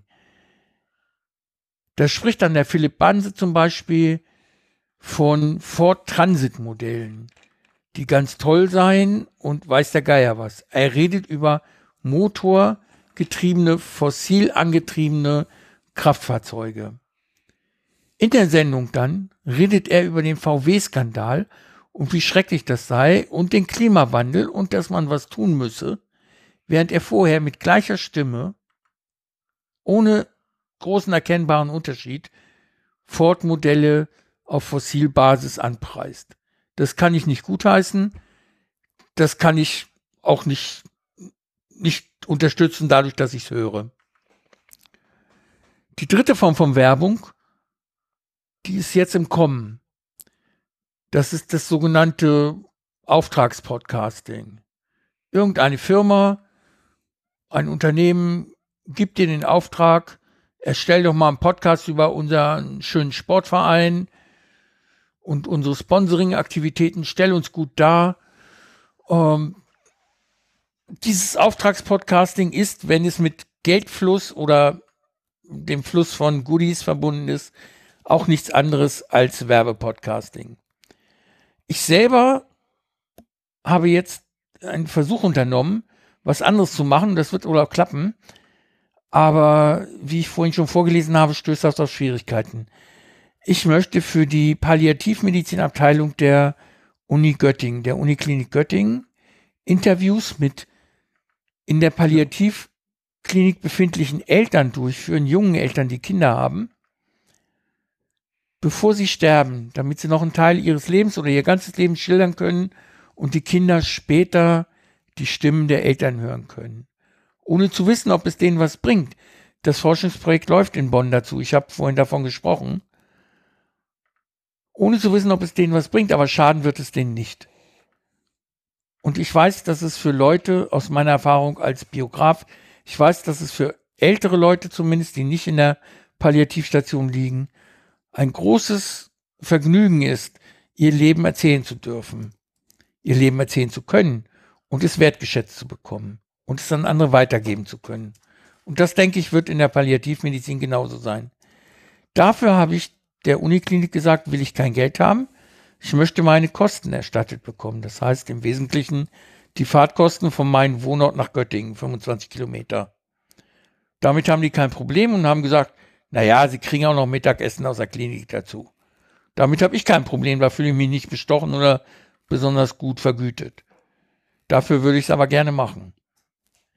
Aber das ist kaum zu sehen. Wenn ich bei Reddit in das Subreddit Podcasts reingucke, dann ist da jemand, der hat drei Episoden produziert, hat 50 Abonnenten und fragt dann die Community, wann es Zeit sei, sich über die Vermarktung Gedanken zu machen, ab wie viele Hörern. Hm. Das ist so erbärmlich, da fällt mir nichts mehr zu ein. Also ich wünsche ihm, dass er einfach untergeht mit seinem Podcast Och. und keine Hörer mehr hat. Ach, bei sowas sehe ich, da, da, da, da, braucht man nichts wünschen, das passiert halt. Wer so einen Podcast dann hören will, soll, das ist halt äh, in der Beziehung äh, Unternehmertum soll machen und äh, also sowas stört mich relativ wenig, weil da, wär, da, da geht es nur um Speicherplatz auf Speicherkarten und so. Das ist jetzt äh, nicht irgendwie ein Unternehmen, was, was ich irgendwie jetzt verurteilen würde. Wenn da, wenn einer meint. Nee, aber was sie machen ist, stell dir Werbung als Gedanken vor oder als Gedanken an Geld vor. Du machst einen Podcast, aber denkst dabei ans Geld und dann verkneifst du dir Themen, verkneifst du dir Ausdrücke, Bemerkungen, du verkneifst dir bestimmten Umgang mit Personen, weil das alles werbeschädlich sein könnte. Viel schlimmer noch, du bevorzugst bestimmte Themen, Begriffe und Verhaltensformen, weil sie sponsorenfreundlich, Sponsoren, Werbetreibende freundlich sein könnten. Das ja. heißt, du hast die Schere im Kopf, bevor du einen Cent auf dem Konto hast. Ja, gut, äh, das ist, äh, das ist halt die Sache von wegen, wer das machen will, soll das machen. Ich werde es nicht machen. Also bevor hier auf dem Podcast Werbung kommt, äh, ähm, äh werde ich auf Podzit alle Dateien löschen. Ja. Äh, das, das, das wird mir hier nicht kommen. Äh, also ähm, und das ist wieder, das sehe ich als relativ unproblematisch an. Also bisher ist mir Werbung im Podcast nur im einen einzigen äh, begegnet, das ist Hoxilla, wo am Anfang erwähnt wird, dass das Ding das Zeug auch auf Audible gibt. Das ist nach 20 Sekunden vorbei und weiter. So what? Äh, das, das, oh. das stört mich relativ wenig. Das ist dann, das ist ungefähr, äh, äh, weil das ist, dann weiß man, danach ist es weg. Und äh, Hoxilla ist auch, auch so aufgebaut, äh, selbst wenn sie noch mal irgendwie, äh, die, die machen ihre Hausmeistereien ja zum Schluss dann und falls da noch irgendwas, äh, bisher ist mir das, äh, das sind so Sachen, die mich relativ, das ist genauso wie wenn ich eine Zeitung lese da nur äh, links und rechts Bannerwerbung ist, die nicht blinkt und nicht tönt. So what? Also mich stört Werbung grundsätzlich, weil sie ein Mindset äh, befürwortet oder äh, befördert, das mir nicht zusagt und was auch schädlich für den Inhalt sein kann. Und zweitens, wenn ein Podcaster der Meinung ist, ich muss mehr Podcasts machen, ich muss länger recherchieren. Ich muss mehr Geld in die Recherche stecken. Und das muss mir der Zuhörer zurückgeben. Dann sage ich ihm, nö, musst du gar nicht. Ich habe deinen Podcast bisher gehört, so wie er war, und so will ich ihn auch weiterhören. Und wenn du ein neues Projekt hast, dann stell das einfach einmal vor, sammle die Spendenbereitschaft ein oder die Abo-Bereitschaft, und wenn die nicht ausreicht, dann machst du halt ein anderes Projekt und lässt es. Ja gut, was ich noch zur Werbung sagen wollte, also äh, um das mal abzuschließen, mir ist es absolut unwichtig, was wir für einen Rang haben. Hauptsache, wir haben gute Hörer. Ja, also solange Fall. wir gute Hörer haben, Woran macht es Spaß, Hörer? Äh, indem die reagieren. Äh, dann indem bin ich ja ganz kritisieren und sagen, das macht ihr gut, das macht ihr schlecht. Da, Lob und Tadel verteilen. Das finde ich gut. Dann bin ich ein extrem schlechter Hörer, weil äh, ich höre zwar Podcasts, aber ich habe noch nie irgendwo in einer Kommentarfunktion irgendwas abgegeben oder auf Twitter. Ich mache das ständig. Ich mache das nie, weil ich mich bei sowas nie traue. Ja, ich rufe die Leute an, hast du ja bei dir gesehen. Ja. Ich rufe die Leute an, ich schreibe Kommentare, ich mache ihnen Themenvorschläge, ich sage ihnen, was Mist ist. Also ich bin ein richtig aktiver Hörer und ich habe zur Zeit, nachdem ich alle Werbepodcasts rausgeschmissen hatte. Ich hatte vorher 208 oder 9, jetzt habe ich 188. Der Zeug, die Differenz sind Werb Podcasts mit Werbung, Oh, die ich 10 rausgeschmissen Prozent, das sind nicht so viele. 10 Prozent, aber immerhin sind die weg. Und ähm,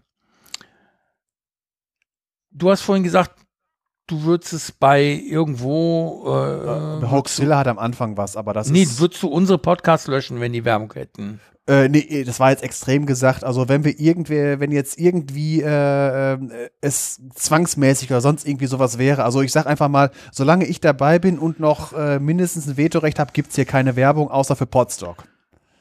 Ja, ich sehe das ähnlich. Also es könnte sich nicht ganz so strikt, es könnte sich irgendwas ergeben, wofür man Werbung machen müsste, ne? Was So heißt müssen? Weil es so eine gute Sache ist, ne?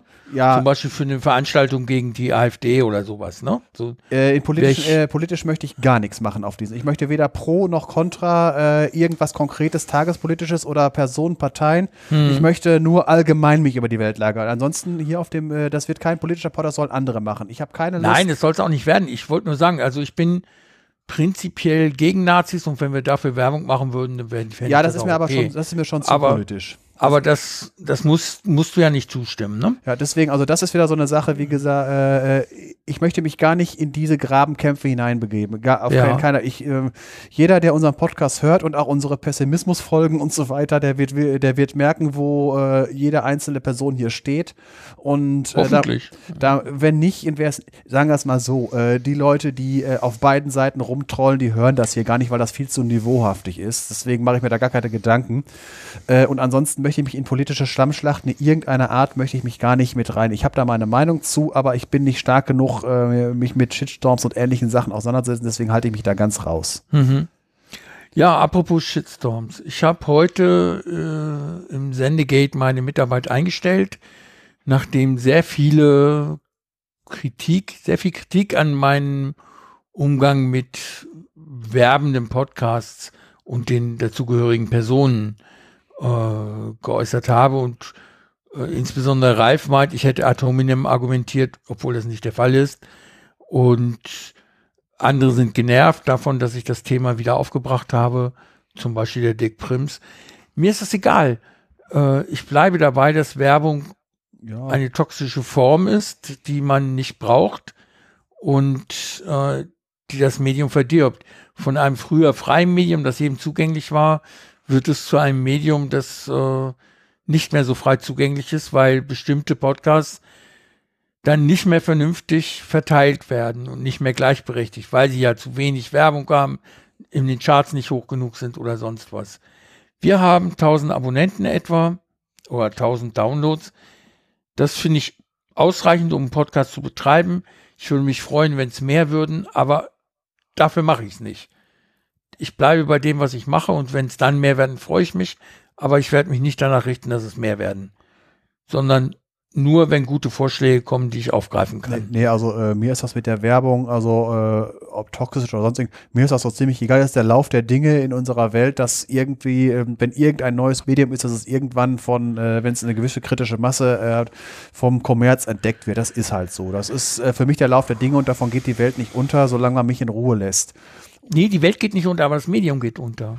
Äh, ist egal, ob das Radio war, Fernsehen, Buchdruck, jedes einzelne Medium ist durch Werbung kaputt Was gemacht heißt kaputt gegangen? Wenn ich mir jetzt das Radio angucke, äh, da äh, gibt es immer noch Inseln der Stabilität. Da, damit meine ich solche Sachen wie den Deutschen Landfunk, wie äh, WDR, WDR 5, WDR 3, HR 2 und solche Sender, äh, die halt, äh, wenn, wenn überhaupt Werbung für Konzerte oder sonst irgendwas und halt nicht so penetrant werden. Und jetzt, jetzt kurz sich komisch an, auch WDR 4, weil WDR 4 keine Werbung bringt. Ich weiß, sie bringen nur auf einen Sender Werbung, aber auf ganz vielen Sendern haben sie Werbung inkludiert. Und da möchte ich mal WDR 5 nennen. Das ist ganz beschissen geworden. Ich habe in der Zeit WDR 5 gehört, als WDR 5 gegründet wurde und die Jahre danach, bis ich aus Nordrhein-Westfalen weggezogen bin, aber da hatte ich schon aufgehört, WDR 5 zu hören. Kaum bringt irgendeine Autorin, die den Redakteuren lieb und teuer ist, ein Buch raus, wird sie ins Studium äh, ins Studio bestellt und von einer Sendung in die andere rumgereicht für ein Interview zur Vermarktung ihres Buches. Ah, das ist ja. Werbung. Mag, ja, gebe ich dir recht, aber das sind so Sachen, äh, jetzt kommt wieder meine persönliche Meinung dazu, äh, Buchbesprechung und so weiter. Also ich kenne meine Sendung äh, und so, äh, dann wird das halt, da wird was anderes eingeschaltet, das interessiert mich dann nicht so. Hey, das ist doch nur ein Beispiel. Ja, ich weiß, Es geht nee. von der Buchbesprechung los, geht mit dem Kino weiter, Ja. dann ein Reisetipp auf Korfu oder Italien, weiß der Geier was, äh, bis hin zu Lifestyle-Konzepten mit Produkten der Firma XY. Gut, habe ich, hab ich schon lange nicht mehr gehört. Also, äh, also das, was ich von WDR 5 kenne, habe ich das nicht so was gehört. Liegt aber auch daran, weil ich äh, WDR 5 immer nachts gehört habe. Da kommen die Wiederholungen vom Tag über äh, in einer bestimmten Reihenfolge. Und äh, da habe ich das wahrscheinlich so nicht mitgekriegt. Jetzt, mal- aber jetzt grundsätzlich, äh, was, ähm, äh, wenn ich jetzt an Werbung im Radio denke, denke ich an diese hyperventilierenden äh, Carglass und Seitenbacher Werbungen, so ähm, Matratzenwerbung, ja. ja, ähm, das, die, die, ich glaube vom, ich glaube vom Ralf Rute war diese Karikatur von wegen diese psychologische Kriegführung. Zwei Panzer mit einer, äh, die sich gegenüberstehen. Auf jedem ist oben eine riesen Box drauf und der eine brüllt Seitenbacher und der andere brüllt äh, eine Carglass und äh, irgendwie, ich, ich bin unabhängig davon auf folgende Idee gekommen, wer irgendwann mal Seitenbacher Werbung bringt, wird dafür verurteilt, eine Stunde lang äh, in Dauerschleife äh, Carglass zu hören und umgekehrt. So als Bestrafung.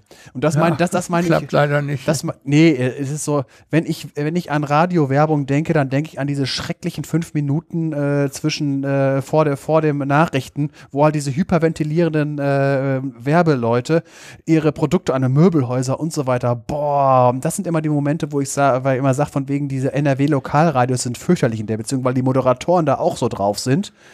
Ja. Äh, die sind ja, also die sind ja schon auf, auf, auf einer Stufe von 1 bis 9 live, sind die bei mindestens 5. Die Moderatoren von, von den Lokalradios. Und äh, Und, und genau das macht Radio kaputt. Früher gab es zum Beispiel das freie Radio Hannover oder Lippe oder egal was. Ne? Es gab freie Radios, die haben ihre Inhalte selber bestimmen dürfen und Radiotechniker, Ausgebildete, haben denen geholfen, das zu machen. ja, und Das war deren Job. äh, jetzt. Die wurden dafür bezahlt. Das gibt's heute nicht mehr. Äh, deswegen äh, in meiner Nische schon, also wenn ich sowas wie WDR 3 und HR2, also die Klassiksender und äh, Deutscher, Deutschlandfunk, da äh, finde ich's, äh, das sind die, die ich aber, für die anderen, die SWR, SWR 3 und sowas, äh, uh, HR3, äh, solche Sachen, nee, das, die, diese ganzen normalen FFH, FFN, RPR, uh, da schaudert's mich. Wegen, auch äh, wegen dieser äh, hyperventilierenden Werbeleute und, äh, und wegen dieser Moderatoren, die so ähnlich klingen. Aber das, das ist halt der Lauf der Dinge. Ich habe jetzt seit zehn Jahren kein Fernsehen mehr. Ich habe nicht mal Netflix oder sowas und ich klicke auch ganz wenig auf YouTube rum und sonst irgendwie so. Deswegen bin ich vielleicht da, äh, wie ich halt gerade sagte, schon unter einem dunklen Stein, wo ich dann irgendwann mal hervorkrieche und nicht so sehr mitreden kann. Aber das, so ist halt der Lauf der Dinge. Dann kommt irgendwann das nächste Medium und wir müssen ja nicht drauf aufspringen, wenn nicht irgendwann das Podcasten verboten wird. Nein, es wird nicht verboten werden, aber angenommen, die Verbreitungswege werden sich verengen. Dass man es nur noch auf eine eigene Homepage posten kann, äh, weil Spotify zum Beispiel, wie ich heute gelesen habe, stärker in den Podcastmarkt einsteigen will. Und dafür möchte Spotify die sogenannte Digital Ad Insertion ausweiten. Das heißt, äh, in den laufenden Podcast, der über Spotify gehostet wird, Werbung einblenden an passender Stelle. Da werden wir, unsere Podcasts, mit Kapitelmarken die ersten Opfer sein. Ja, äh, die, die Sache ist die, ähm, ich gebe dir recht, das ist aber, wir hosten doch nicht auf Spotify. nein, also- noch nicht. Nee, Noch, müssen wir und- das nicht. Nee, äh, Auch nicht bei Apple oder sonst wo. Äh, ich weiß es gar nicht, wo wir hosten. Äh, wir hosten auf Podseed und auf einer eigenen Homepage. Eigene Homepage. ja, das wusste ich, aber Podseed, was ist Podseed? das ist einfach nur eine große, dicke Festplatte, die irgendwo steht. Also eigentlich sind wir selbst Hoster und damit das schneller geht, weil das Problem ist ja, wenn wir eine neue Folge rausbringen und alle tausend gleichzeitig an, äh, an unserem Server bei Strato saugen, dann äh, rotiert da eine Festplatte mit 20.000 Umdrehungen explodiert und keiner kriegt was. Und deswegen ja, dann das gibst du mir halt eine Kopie auf meinen Server und dann haben wir die Last schon halbiert. ja, Der gut, steht brauchen, nämlich nicht bei Strato. brauchen wir nicht. Wir haben das auf Podseed, damit ist das, das ist, das ein Content Delivery System, äh, was halt im Prinzip nur Dateien bereithält. Damit ist dieses Problem erledigt. Aber im Prinzip sind wir, wir sind, äh, wir sind zwar auf iTunes geführt, aber da ist im Prinzip, da sind nur die Metadaten. Die, die, äh, die richtigen Daten liegen ganz woanders. Okay. Und es gibt auch noch andere Server als Strato. Es liegt halt bei Strato, weil ich vorher schon eine Homepage hatte, die allerdings äh, im Moment halt äh, komplett tot ist. Die ist auch nicht erreichbar. Da siehst du nur das Baustellenschild, wenn du drauf gehst. Und weil ich da halt, äh, ich habe da mal irgendwann mal angefangen und kein Content mehr geliefert. Nee, und deswegen ist das egal. Mit der, also ich habe da jetzt kein Problem mit, wenn was, was Spotify und wie sie alle heißen machen, weil ich da sind wir nicht. Hm. Gut. Also ich jedenfalls bin total gegen Werbung und äh, sehe noch einen anderen Weg, wie man Podcast in Anführungsstrichen monetarisieren kann, äh, der von der Community getragen werden kann, aber jeder kann dazu beitragen, ohne dass sie Geld dafür aufwenden müssen. Und zwar ist der Weg folgender, und das werde ich demnächst auch mal angehen.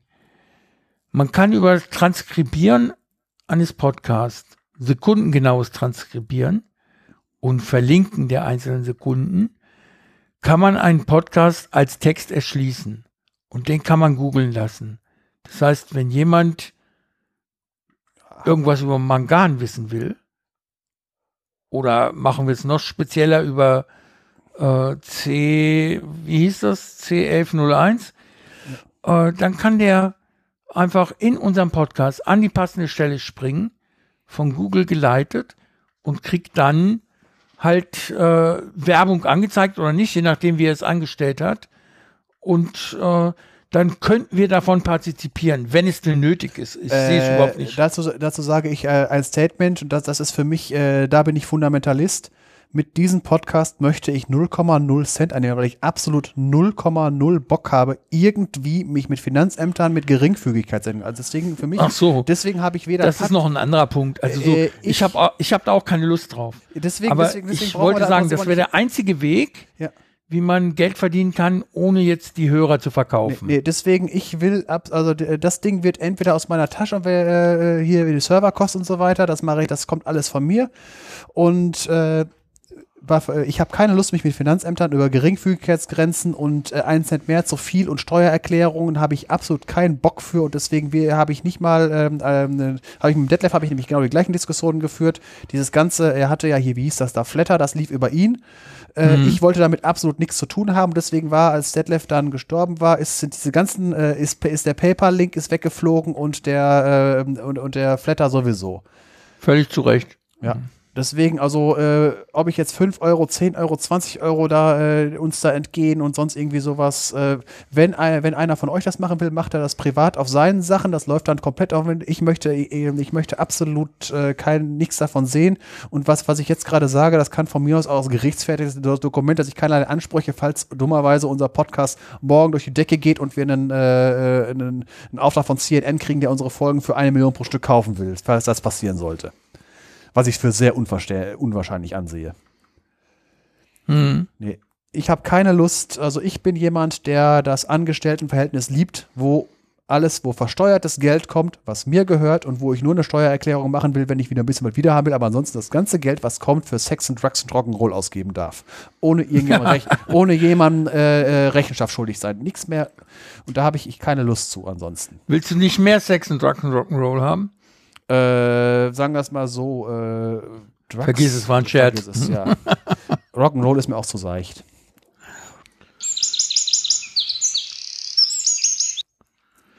Ich habe ja letztes Mal angekündigt, als wir das Formaldehyd durchgenommen haben und äh, es da auf Reaktionsmechanismen kommt, dass ich in den nächsten Folgen einfach mal na, nach und nach die gesamten äh, Reaktionsmechanismen, die es so gibt, äh, besprechen werde, damit man auch mal weiß, wie Reaktion ablaufen wird. Ich habe ja immer nur gesagt, das reagiert mit dem und da kommt dann das raus.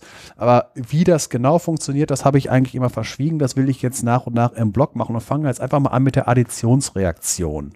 Also überhaupt Additionsreaktion, da gibt es nicht verschiedene von.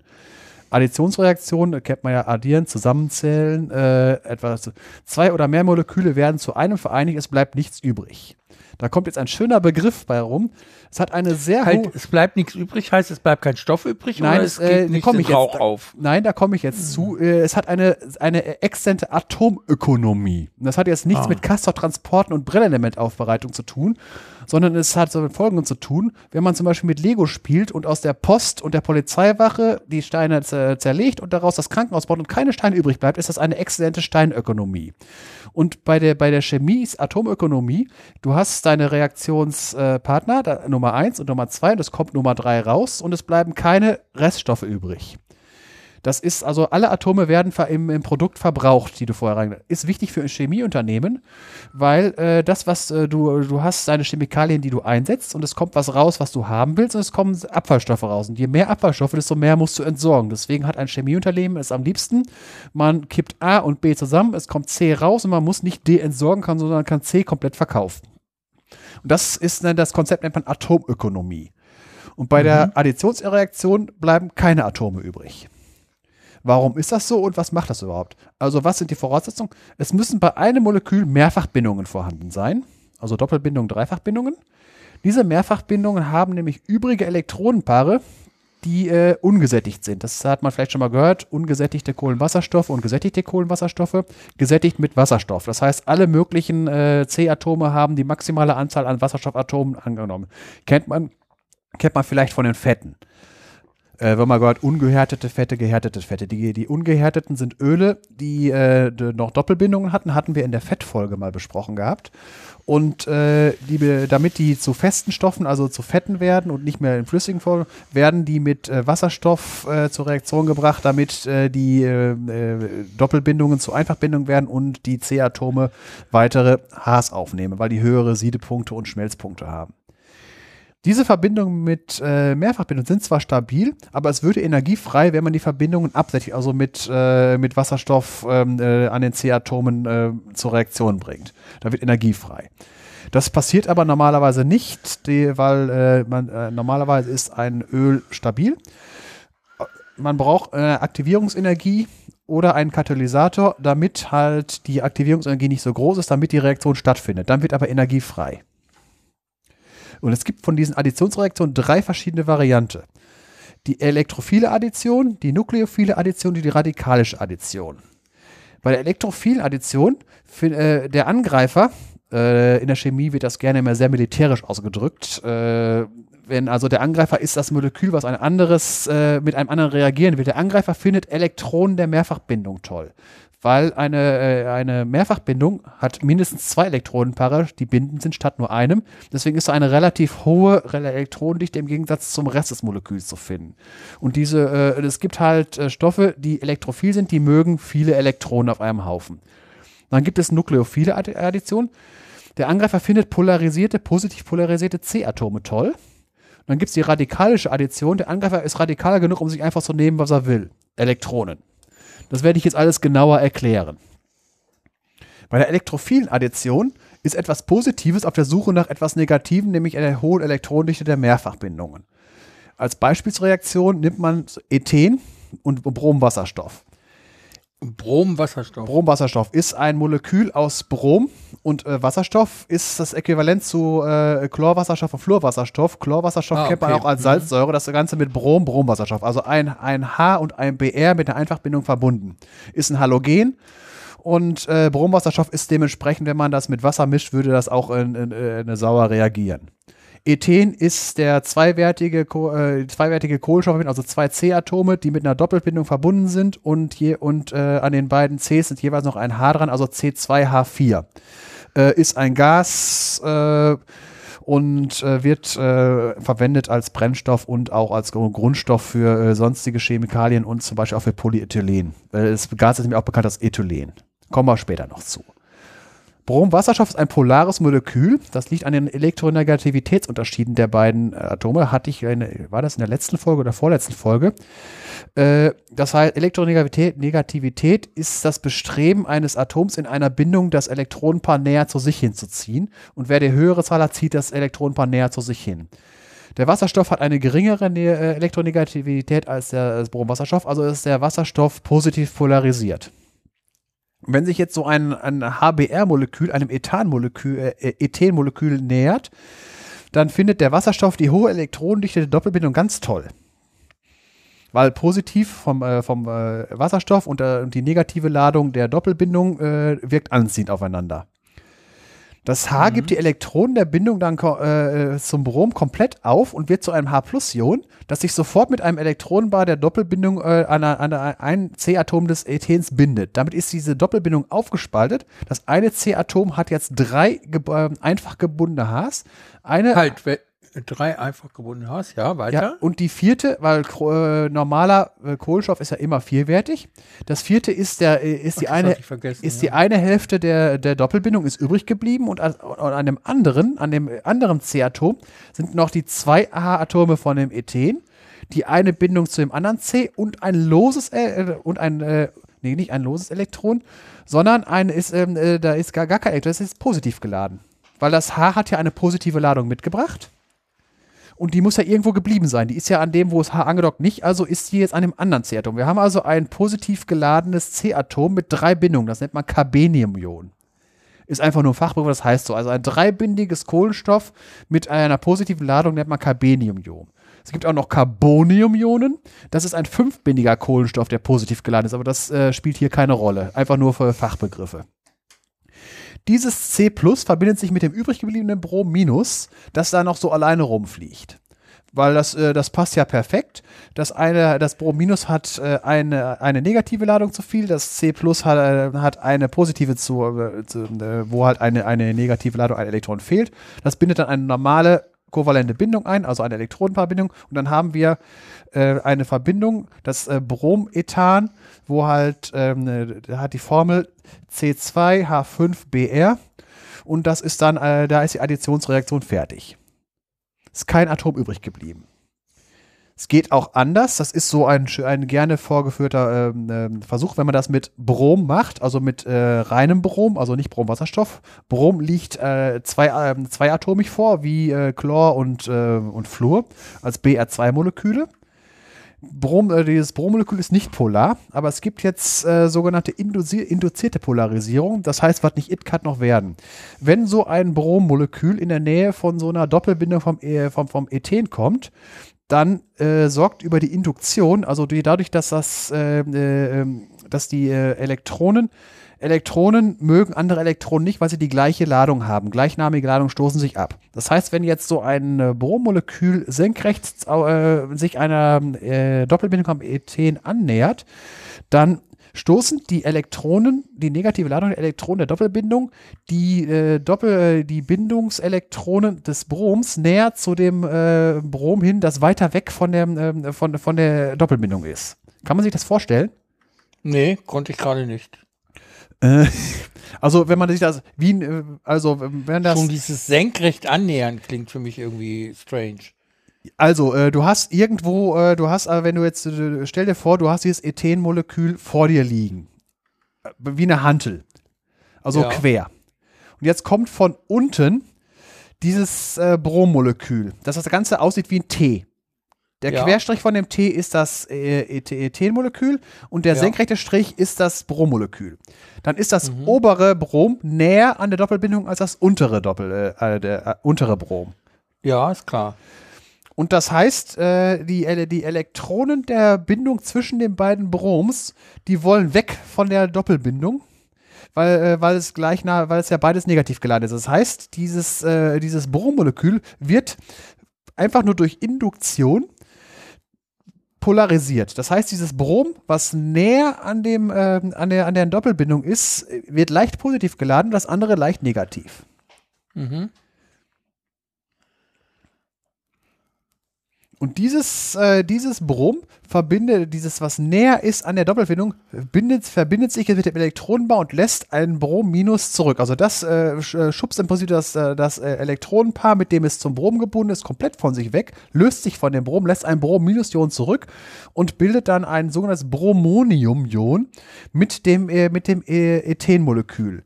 Das sieht dann so aus, dass, was, äh, dass im Prinzip ein dreieckiger Ring sich bildet zwischen zwei Cs und dem Brom. Das ist also im Prinzip eine Bindung über drei Atome, die, wo diese ganze, diese zwei, diese zwei Elektronen sind delokalisiert über das gesamte, über diese, diese drei Atome. Ist mhm. allerdings ein sehr kurzlebiger Zwischenzustand. Jetzt kommt jetzt jetzt wieder militärisch. Dieses übrige Brominus führt jetzt einen hinterhältigen Rückseitenangriff an, weil vorne ist ja kein Platz. Und verbindet sich mit dem Molekül unter Bindung von 1, 2 Dibromethan. Dieses 1,2 ist äh, bei die, von der chemischen Nomenklatur, also Namensgebung von Molekülen. Man fängt so an, wenn man eine Kette hat aus C-Atomen, äh, fängt man da an zu zählen. Bei 2 ist das ziemlich einfach. Man hat C-Atom 1, C-Atom 2 und an jeden von den beiden hat sich ein Brom angelagert, also 1, 2 Dibrom. Also zwei Broms und es ist ein, äh, das Grundgerüst ist ein Ethan, deswegen 1, 2 Dibromethan. Jetzt kommt, das, mhm. jetzt kommt eine, da, damit ist die Addition wieder fertig. Aus den zwei Molekülen ist eins geworden, ist nichts übrig geblieben. Und jetzt diese Reaktion, die ich jetzt gerade als letztes beschrieben habe, wird gerne genutzt als Nachweisreaktion, ob Doppelbindungen vorhanden sind. Wenn man Brom in Wasser auflöst, hat man rötliches Wasser. Und wenn man das mit der Substanz mischt, wo man Doppelbindungen vermutet und das äh, zur Reaktion bringt, wenn das dann, wenn das Rote weg ist, dann waren Doppelbindungen vorhanden. Weil äh, wenn das Brom mit dem Dibro, äh, in dem Dibromethan äh, äh, verbunden ist, dann ist es nicht mehr rot. Mhm. Das war jetzt die äh, elektrophile Addition. Jetzt gibt es noch die Nukleophile, habe ich gerade eben gesagt. Etwas Negatives mit freien Elektronenpaaren sucht etwas Positives. Man könnte etwa so salopp sagen, habe Elektronenpaar, suche positiv polarisiertes Kohlenstoffatom. So würde dann die Kontaktanzeige aussehen. So nennt man auch Lewis-Base ist ein anderes Wort für kann Protonen aufnehmen und damit irgendwas Protonen aufnehmen kann, also H+, brauchst du dafür mindestens ein freies Elektronenpaar, damit das H gebunden wird, weil das H, das äh, positiv geladene Proton hat ja selber keine Elektronen und sonst kann sich ja sonst nicht binden, sonst bleibt es eine ionische Bindung. Jetzt der Punkt, die Doppelbindung muss im Gegensatz zur elektrophilen Addition polarisiert sein. Das heißt, zwischen einer CC-Doppelbindung funktioniert das eigentlich nicht. Man muss also sowas haben wie zum Beispiel eine CO-Doppelbindung oder eine CN-Doppelbindung. Das, die CO-Doppelbindung hatten wir in der letzten Folge gehabt, wo wir über das Formaldehyd geredet haben.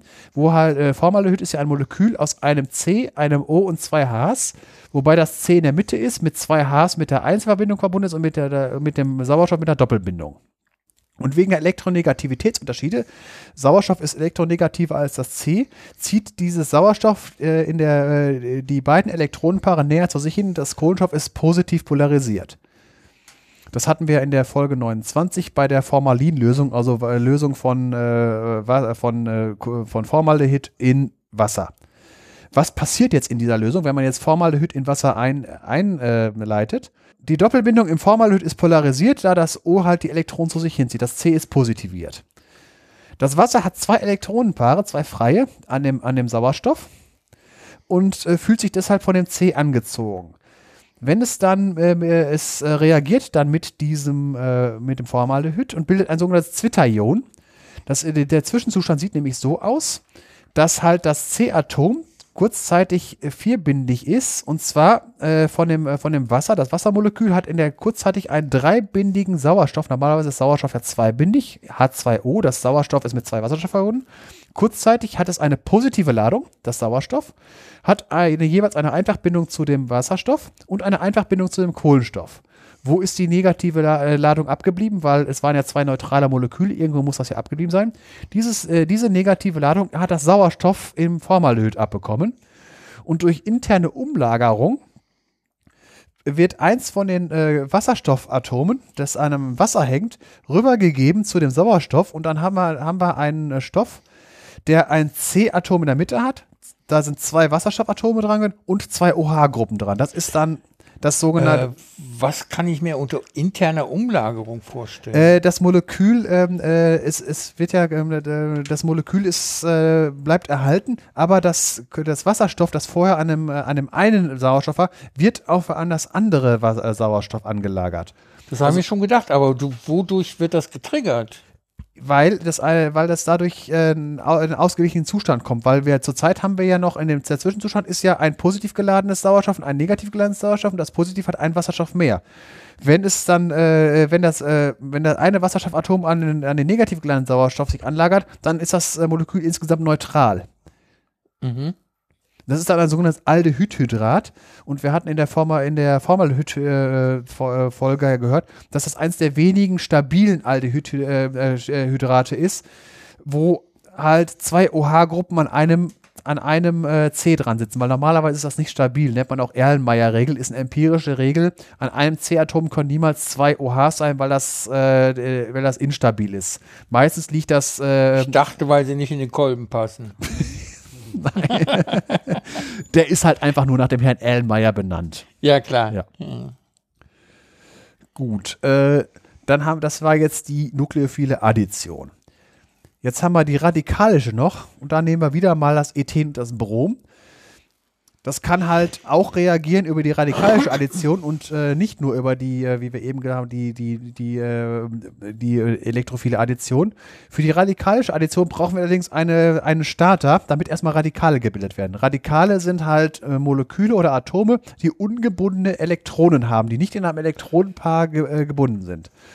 Und die muss man am Anfang herstellen, weil die ja nicht mehr frei sind. Ja, weil normal, die sind, äh, weil normal, wenn du Ethen und Brom mischt, dann passiert erstmal gar nichts. Du musst erst starten. Dazu bei Brom zum Beispiel mit dem mit Licht. Dann spaltet mhm. sich das Brom in zwei Bromatome auf mit einem ungebundenen Elektron. Das ist ein sogenanntes Radikal. Dieses Radikal ist sehr reaktiv und möchte gerne wieder äh, ein zweites Elektron haben. Also muss es irgendwoher sich ein Elektron organisieren. Diese Doppelbindung im Ethen hat viele Elektronen und dort greift dieses Radikal erstmal an.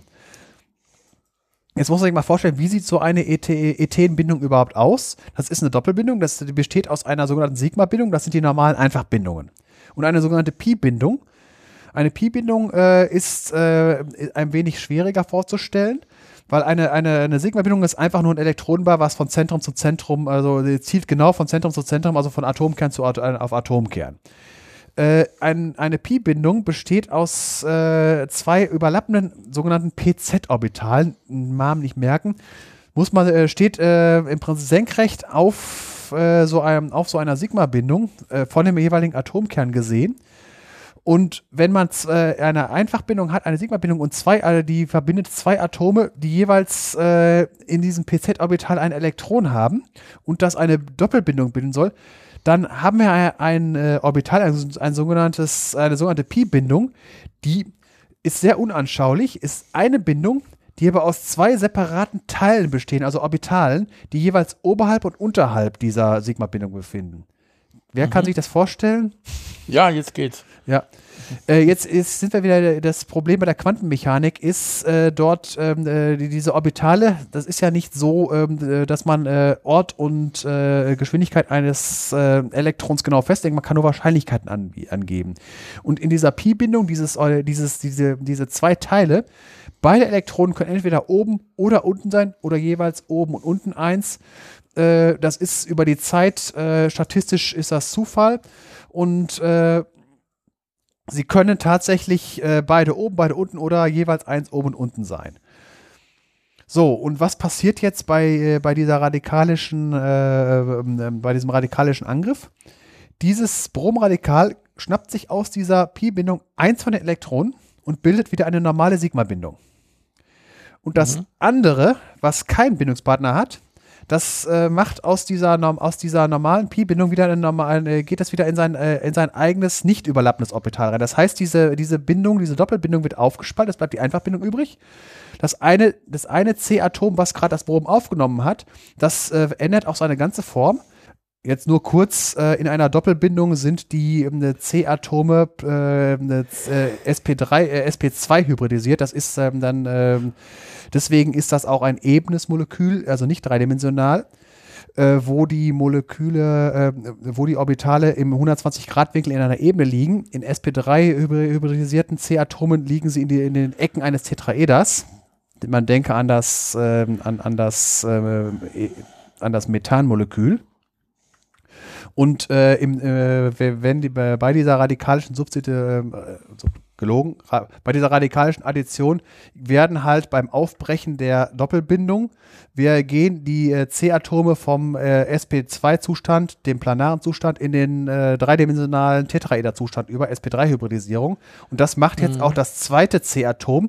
Allerdings ist in der einen Ecke vom Tetraeder ist halt nur ein ungepaartes Elektron das halt noch einen Partner sucht. Und jetzt, äh, damit die Additionsreaktion vollständig ist, mu muss dieses ungepaarte Elektron an den zweiten C sich wieder irgendwo ein anderes suchen. Und da ist ja noch das Brom übrig. Das war so frei, frei rumschwirrt und auch ein, äh, freies, äh, ein, ein ungepaartes Elektron hat. Und dann ist die äh, Addition beendet. Wir haben wieder ein 1,2-Dibrom-Ethan-Molekül. Mhm. So, jetzt habe ich aber gerade eben äh, erklärt, dass, äh, dass es halt, ähm, wie gesagt, wie gesagt ich habe noch was verschwiegen, die Reaktion kann auch noch weitergehen, von wegen praktischer Anwendungen. Äh, so ein Radikal kann genauso gut anstatt, äh, ähm, wenn wir jetzt dieses, ähm, den Zwischenzustand haben, wo das Ethanmolekül, äh, das, äh, nee, dieses äh, Ethenmolekül, was erst ein Brom aufgenommen hat und auf dem anderen noch ein ungepaartes Elektron hat, das kann braucht sich nicht irgendwie ein Brom zu suchen, was, äh, wa- was noch irgendwo rumschwirrt und noch ein Elektron weniger hat. Es kann seinerseits ein anderes Ethenmolekül angreifen und dort das gleiche machen, was vorher das Brom gemacht hat. Es kann nämlich dieses Ethenmolekül die Doppelbindung aufbrechen, selber damit reagieren und äh, an, dem, äh, an dem jetzt seinerseits angegriffenen zweiten Ethenmolekül eine, ähm, ein ungepaartes Elektron erzeugen. Könnt ihr folgen? Wieso sagst du angegriffen? Äh, sagt man in der Chemie so. Das ist tatsächlich so, äh, das, äh, das nennt sich äh, äh, ein, ein, ein sogenannter, an, das nennt sich Angriff. Es heißt so. Ich habe mir das nicht ausgedacht. Finde ich komisch. ja. Nee, ich sagte ja, aber als ich am Anfang gesagt habe, dass das teilweise ein wenig militärisch ist, das nennt sich tatsächlich, äh, es, hört, äh, es ist nukleophiler Angriff, äh, elektrophiler Angriff, Rückseitenangriff, also aus dem Hinterhalt. Also Chemie ist teilweise sehr militärisch. Ich habe das nicht erfunden. Merkwürdig. Nee, ist Das so. muss so an der Zeit im Kaiserreich liegen. Mag, mag sein, es ist, ist einfach so. Ähm, auf jeden Fall, ich habe ja, äh, wo wir da stehen geblieben, also dieses erste, ähm, äh, dieses erste Molekül aus dem äh, Ethen, was dann schon äh, ein Brom hat, hat dann ein zweites Ethenmolekül angegriffen, hat sich mit ihm gebunden, ist mittlerweile haben wir eine 4C lange Kette, an deren einen Ende das Brom hängt, am anderen Ende ist wieder mal ein ungepaartes Elektron, was seinerseits entweder sich ein Brom suchen kann zum Abbrechen oder weiter ein nächstes Ethenmolekül sich suchen kann. Und was habe ich jetzt gerade beschrieben? Die Herstellung von P- Polyethylen. Weil das kann jetzt so lange weitergehen, bis entweder irgendwann äh, kein, kein Ethen mehr da ist oder bis äh, es irgendwo ein Brom gefunden hat, äh, um es abzubrechen, oder es hat eine andere Kette gefunden zum Abbrechen. Und damit kann man zum Beispiel jetzt auch steuern, wie lange man die Ketten haben will, je nachdem, äh, wie viele äh, Starter man reingibt und wie viele äh, Stopper man reingibt. Und man kann halt irgendwann äh, in, die, in, in, diese, ähm, äh, in diese Substanz, die man da gerade hat, kann man, wenn man stoppen will, einfach halt was reingeben, was dann die Reaktion abbricht. Und das ist jetzt grundsätzlich eine, äh, eine Methode, wie man Polyethylen herstellt. Man nimmt Ethen, nimmt wenig, also es wird, glaube ich, nicht Brom genommen, es wird irgendwas anderes genommen, aber auf jeden Fall, man muss irgendwas nehmen, was das erste Radikal bildet. Das muss man dann aktivieren, dass es zum Radikal wird und damit die Reaktion in, in Gang bringen und dann lässt man einfach das Ganze machen. Das ist die Herstellung von Polyethylen. Wird dann das Produkt nicht geschöpft? Äh, das sind jetzt Details, wo ich jetzt, ich habe jetzt, äh, wie gesagt, ich wollte mich jetzt Weil also die Reaktion sonst weitergehen könnte. Ne? Äh, ich weiß jetzt nicht, ob das ein kontinuierlicher Prozess ist, wo man an einem Ende ähm, am, am Anfang äh, Ethen rein, am Ende kommt Polyethylen raus, oder ob das, ob man Doch, im so Prinzip, kenne ich das. ich weiß es nicht, wie es ist. Also da, da müsste ich jetzt mal, also es gibt ja äh, zwei, grundsätzlich zwei Möglichkeiten chemische äh, Reaktionen. Einmal als kontinuierlichen Prozess, wo man oben was reintut und unten was rausnimmt, wie im Hochofenprozess, wo man oben halt einfach immer Erz und Kohle rein und unten kommt Eisen raus, kontinuierlich. Oder ob man halt immer einen großen Topf macht, da tut man was rein, man kocht und am Ende schüttet man ab, macht den Topf sauber, macht wir von vorne. Äh, die Sache wie der Hochofenprozess äh, ist natürlich wirtschaftlicher, weil man kontinuierlich produzieren kann. Das weiß ich jetzt nicht. Okay. Aber im Prinzip bin ich jetzt mit den Grundlagen davon durch. Äh, es gäbe noch ein paar Details davon, äh, die ich jetzt aber erstmal äh, ausspare. Es geht erstmal um grundsätzliche Reaktionsmechanismen. Damit sind wir dann eigentlich mit den Molekülen durch. Ja, dann moderiere ich mal. Deswegen, es äh, funktioniert nichts. ja, weil ich es moderiere, oder wie? Nee, äh, weil wie funktioniert? Nix. Okay. Genau. Also die wie funktioniert äh, der wie funktioniert Abschnitt in diesem Podcast fällt aus. Äh, jemandem von uns ist was dazwischen gekommen und wir müssen umdisponieren. Wir haben gerade die nächste Aufnahme für den 2. März geplant. Das ist deswegen so spät, weil ich auch ab Dienstag wieder ins Krankenhaus gehe und nicht weiß, wie ich da herauskomme, in welchem Zustand. Drückt mal alle die Daumen, wenn ihr das bald hört. Äh, Mittwoch ist die OP, Mittwoch den 15. oder 16. Mittwoch den 16. Äh, ich hoffe, das geht gut aus. Bis Aber ihr werdet es erfahren, so oder so. Ja, dann tut es mir leid, dass hier nichts weiter funktioniert hat im Moment. Aber wir ähm, bemühen uns, dass es nächstes Mal besser wird. Wie gesagt, das Thema, das äh, vorbereitet war, ist ja nicht weg. Genau, das ist nicht weg und es ist spannend. In meinem Fall sogar zwei Themen, die vorbereitet waren. Und ich kann euch versprechen, das wird Spaß machen. Wir werden uns weiter über Enrico Fermi unterhalten. Vielleicht habt ihr Lust, euch ein bisschen einzulesen, könnt dann gut mitdiskutieren. Und wir werden über einen der Bestselling-Musiker des äh, 20. und beginnenden 21. Jahrhunderts unterhalten. Ja, und als Spoiler noch von wegen, also bei wie funktioniert, also äh, wollte ich was erzählen, wie man ein bisschen schneller im Sonnensystem vorwärts kommt mit heutigen Mitteln, also kein Science Fiction, sondern Science, was im Labor schon gelaufen ist. Es geht um Raumschiffantriebe. Und, und zwar ein, ohne Wasser, wie ich sie heute vorgestellt habe. Nee, also als äh, Treibstoff wird Xenon oder Argon genommen. Also so richtig edel. Ja, natürlich. Und geladen. Und geladen. Heute nur geladene Gäste. Also auf mich trifft das zu. Ich bin zwar nicht zu Gast, sondern nur geladen, aber ich bin total geladen. Äh, nächstes Mal hoffentlich etwas weniger Energie in mir drin, etwas weniger Aggressivität. Okay. Ich wünsche allen, die es gehört haben, noch nachträglich ein friedliches und gesundes neues Jahr. Ich wünsche euch viele werbefreie Podcast-Stunden, die euch gefallen. Stelle nächstes Mal mindestens zwei neue Projekte vor, wenn es mir gut genug geht. Und ich wünsche euch alles Gute. Ja, den Neujahrswünschen schließe ich mich an.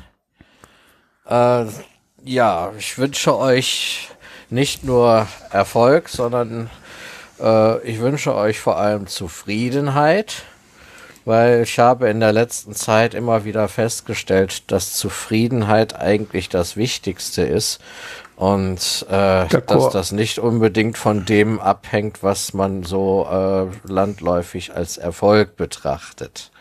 Deshalb mal einfach Zufriedenheit.